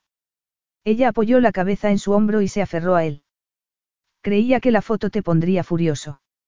Me puso furioso, pero no como tú te imaginas. Tayasia no te merece y yo tampoco, pero pienso dedicar el resto de mi vida a convencerte de lo contrario. No estás enfadado por la foto. Estoy enfadadísimo, pero no contigo. Además, como voy a intentar recuperar los caballos de tu atractivo jugador de polo, será mejor que tampoco me enemiste con él. Ella se apartó un poco para mirarlo a los ojos. No van a dejar de escribir artículos espantosos sobre mí. Durante una temporada, no, pero, Angelique, sé que son bazofia. Conozco tu corazón y es mío y no pienso soltarte te merezca o no. Así que elige un camino y lo recorreré contigo. No podía soportarlo cuando lloraba, y lloró tanto que volvió a empaparle la camisa. Quizá le pasara algo, pero prefería que expresaran los sentimientos a reprimirlos. Ese dormitorio, sus aposentos, no era un sitio para la resignación o los secretos, era un sitio para amar y ser amado, para que se desbordaran los sentimientos. Ella retrocedió un paso por fin, se miró los dedos y se rió entre hipidos. Siempre dicen que el rímel es impermeable, pero no lo es. Las manchas en la camisa blanca de él le daban la razón. Ella se dio la vuelta, se miró en el espejo y se limpió el maquillaje con un pañuelo de papel. Luego, tomó un tubo como si fuera a maquillarse otra vez y miró a Valentín en el espejo. Me amas tanto como para dejar a un lado tus obligaciones. Están destrozándote y sí. Si tenía que hacerlo para que ella volviera a su plenitud, sí. Ella se pasó un dedo por el anillo de compromiso y sacudió la cabeza como si fuese a objetar. Él no había visto nada tan precioso como una Angelique Córdoba llorosa que buscaba su fuerza interior. No estoy destrozada, afirmó ella apretando los labios. Tengo las hormonas alteradas porque estoy embarazada y estoy adaptándome a un porvenir distinto. Tú no tienes que renunciar a tu corona para sacarme adelante. Ni ahora ni nunca. Aprenderé, aprenderemos juntos y algún día nos reiremos de nuestros errores porque te diré una cosa, ella se lo soltó como si fuera un desafío. ¿Qué cosa? Voy a ser la mejor reina consorte que ha tenido tu país. Capítulo 13. El día de la boda del rey de Tayasia amaneció cálido y despejado, con el cielo azul y el olor a rosas con algo de jazmín que quedaba de la noche anterior. Los informes de la prensa eran estimulantes. No había nada como una boda real para que un país esperara lo mejor. La pequeña capilla que había en lo más profundo del palacio estaba adornada con flores del corazón de Tayasia y de las zonas montañosas de España. Valentine no podía estarse quieto y su hermana Bala le dio una palmada en las manos para que dejara de enredar con los gemelos. Bala iba a desempeñar al papel del padrino de boda porque si un rey iba a romper la tradición y casarse en privado, porque no iban a llegar hasta el final y que una mujer fuera su padrino. No quería a nadie más a su lado y le daba igual el sexo. Ella era su gemela. En la capilla solo cabían unos doce invitados y había sido un problema como sentar a tres reyes y tres reinas con sus hijos y a la familia más directa de la novia, pero Bala lo había resuelto y el resultado tampoco encajaba con la tradición. El marido de Bala, con su hija y sus gemelos, estaban en el primer banco, el más cercano a él. La madre de Angelique y el rey Teodosius estaban al otro lado y había un hueco para que lo ocupara el padre de Angelique cuando la hubiese dejado en el altar. Moriana, resplandeciente por el avanzado embarazo, estaba en el banco detrás de ellos con Carlos y Benedict. Las reinas consortes Ana de Vicenmaach y Sera de Arun se sentaban al otro lado del pasillo con la hija pequeña de Ana. Un par de reyes se mantenían al fondo, a ambos lados de la puerta, para abrirla cuando les dieran la señal. Luciana, que era la ayudante de la novia, podría ponerse al lado del rey que quisiera una vez que se hubiese cerciorado de que el velo y la cola del vestido estaban en su sitio y de haber seguido a su hermana y a su padre hasta el altar. Una boda discreta. En las paredes había velas en soportes tallados hacía siglos en la pared. Una vidriera con un sol, un castillo y unos prados verdes recibía la luz del atardecer y proyectaba dibujos de colores por las paredes. Era discreta, íntima, perfecta. Tan perfecta como la decisión de casarse con esa mujer. Ella serviría a su lado, le iluminaría los días y calentaría las noches y él la amaría inconmensurablemente hasta el último aliento, y todas las personas allí presentes sabrían sin duda que iba a cumplir el voto de hacerlo. Amaba a esa mujer desde que tenían 18 años y a partir de ese momento iba a amarla, honrarla y respetarla. No había música para anunciar la llegada de la novia. La música llegaría más tarde, cuando bailaran por primera vez como esposo y esposa antes de que todos se sentaran a una mesa redonda para deleitarse con un banquete preparado por la madre de la novia. Que la mesa se hubiese puesto con una cubertería de oro solo era una muestra más de que esa mezcla de familias y culturas ancestrales era algo muy especial. Él se había pasado todo el día yendo de un lado a otro por los pasillos mientras esperaba a que llegara la hora de casarse. Quien hubiese decidido que lo mejor era celebrar una boda a la puesta de sol era un auténtico maestro de la guerra psicológica, si no recordaba mal, había sido idea de Bala y Moriana. Sin embargo, ya se acercaba el momento y, tras una levísima señal, casi Augustus abrieron las puertas de la capilla y apareció Angelique bañada por la luz que entraba por la vidriera. Él no fue el único que se quedó boquiabierto y sin respiración, y siguió sin respiración hasta que Angelique dio el primer paso. Dio pasos hasta que su padre se la entregó y se retiró. Se quedaron solos con el arzobispo y repitieron las palabras y los votos que describían todo el amor que él tenía que dar. Honrarla, servirla, protegerla, amarla profunda y prudentemente, cuando por fin levantó el velo para ver a su esposa y la luz del sol le dio un resplandor dorado, supo que había acertado y que tenía el visto bueno de las alturas para amarla como la amaría. El beso fue todo lo respetuoso que pudo cuando lo que quería de verdad era llevársela al pabellón de caza. Eso llegaría más tarde. El caballo de ella estaba adornado con un arnés de flores y el de él, según Alessandro, era el más veloz de los establos. Ya comprobarían más tarde si era verdad o no. Tuvo que resistir las ganas de fugarse con ella cuando recorrieron el pasillo de la mano y entre una lluvia de pétalos que les arrojaban unos reyes que hacían cosas en privado que no harían nunca en público. Resistió mientras abrían el baile en un salón casi vacío y antes de que alguien sobornara al grupo de cuerdas para que tocara heavy metal. Resistió mientras posaban durante 15 minutos para el único fotógrafo que iba a tomar las fotos que se enviarían a la prensa esa noche. Se relajó durante la cena y cuando llegó el momento de los discursos, dejó a un lado el que tenía preparado y habló con el corazón.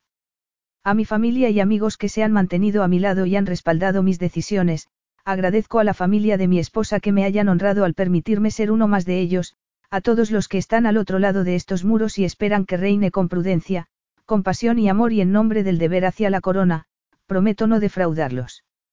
Y a mi esposa, que me ha hecho un hombre mejor con su amor, su apoyo y su tolerancia. Angelique, hay unos caballos en los establos. Enrique, tu padre y Alessandro me han ayudado a elegirlos. Dicen que tienen por venir. También me han dicho que sus líneas de sangre son magníficas y que serán un reto para ti. No sientas nunca remordimientos por dedicarles tu tiempo. Cuídalos y disfruta con ellos porque quiero que tengas pasiones que te sustenten, aparte de mí. Son mi regalo porque no permitiré que el peso de la corona te anule, aunque lo sobrellevaremos juntos. Un brindis, Valentine levantó la copa. Por mi esposa, la jefa de cuadras Angelique. Hubo más brindis y llegó el baile, el ridículo baile. ¿Quién necesitaba un DJ de un millón de dólares y todo tipo de luces y estímulos cuando tenías a esa gente? Benedict pidió una bola de espejos y resultó que tenían una. No murió nadie, pero podría haberse reunido material para chantajearlos durante siglos. Sin embargo, el fotógrafo ya se había retirado hacía tiempo y los niños estaban acostados. Lo cual, le dio una idea. ¿Estás preparada para irte a la cama? Su radiante esposa esbozó una sonrisa maliciosa y muy prometedora. He ensayado la despedida durante tres días. He memorizado títulos, agradecimientos e invitaciones. Me ha ayudado Moriana. Qué raro. Esa mujer era una amenaza para la realeza de todo el mundo. Calculo que tardaré unos tres minutos si no me interrumpe nadie. Un momento.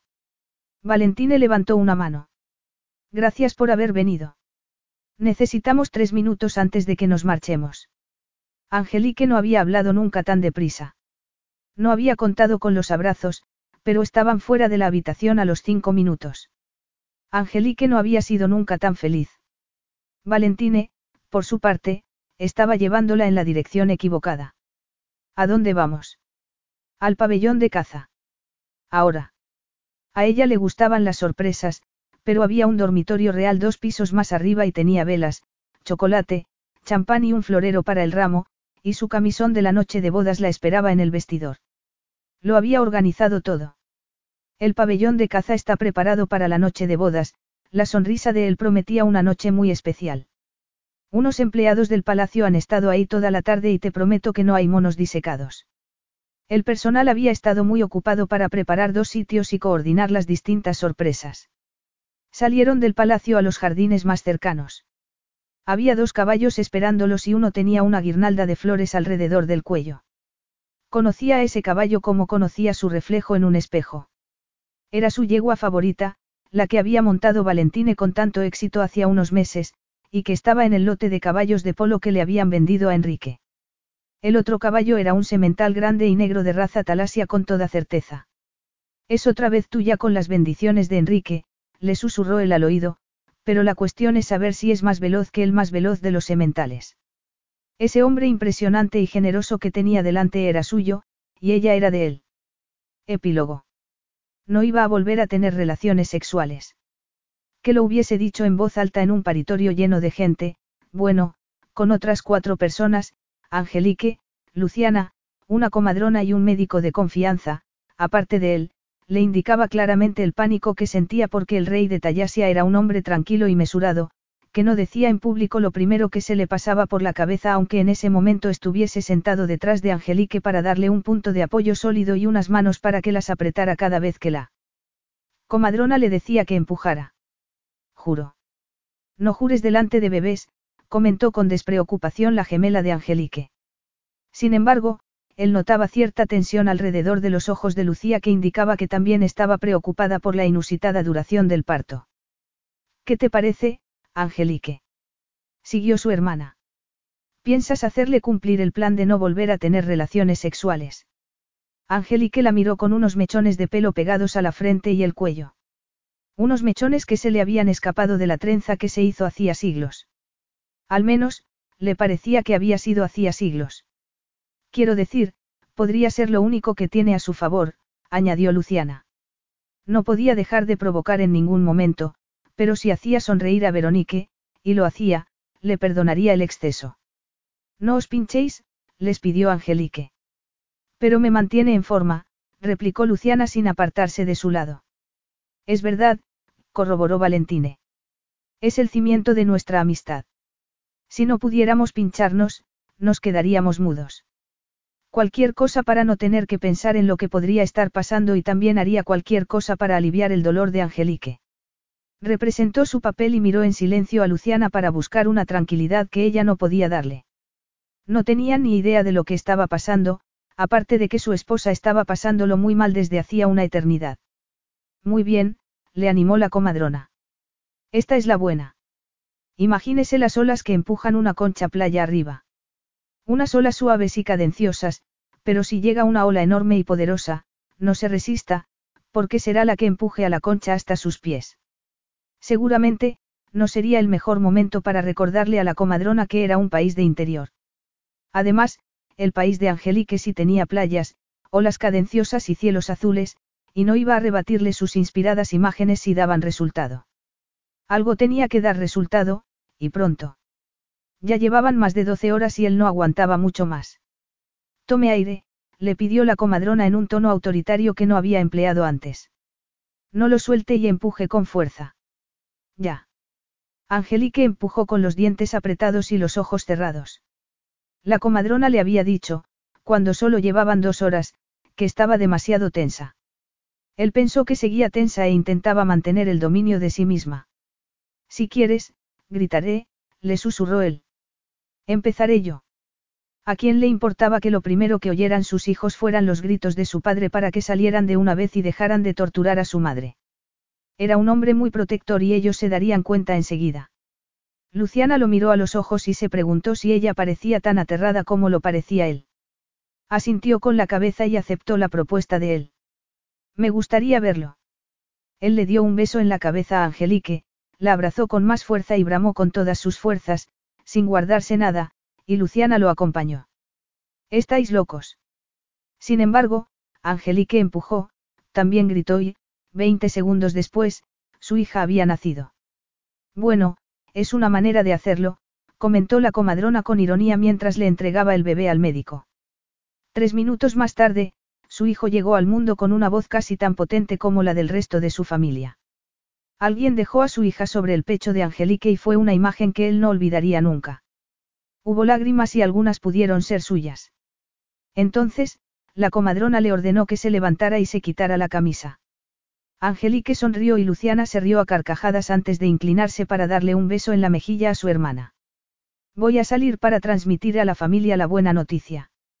Estaban todos los Córdoba y Benedicti la hermana de Valentine con su familia y, seguramente, los fantasmas de todos los reyes de Tallasia. Una futura reina para Tallasia, ¿qué os parece? Entretanto, la comadrona estaba enseñándole a él a sujetar al bebé y llevárselo al pecho. Que no se te caiga, le dijo Luciana antes de marcharse. Voy a matarla, comentó Valentine, que se había quedado aterrado de que pudiera caérsele. Están bien los bebés. ¿Estás bien tú? ¿Está bien mi esposa? Le preguntó Angelique. Estoy bien, susurró Angelique. La comadrona también contestó que estaba muy bien. Él no podía dejar de mirar a esos dos milagros en brazos de su padre y su madre. Son preciosos. Él debería habérselo imaginado si se tenían en cuenta los genes que habían participado. ¿Qué podemos hacer para que sean más normales? añadió Valentine. Nada, contestó la madre con una sonrisa. Todos tenemos nuestra cruz. Yo, por ejemplo, tengo un marido que no va a volver a tener relaciones sexuales. En cuanto a eso, creo que se me podría persuadir para que me lo replantee. Más te vale. Te amo, ya lo sabes, Valentine lo dijo desde el fondo de su ser. Eres todo lo que siempre he querido. Tú, ellos, nosotros, no voy a desprenderme de ello jamás. Entonces, me alegro de estar en el lote, replicó ella sonriéndole. Fin.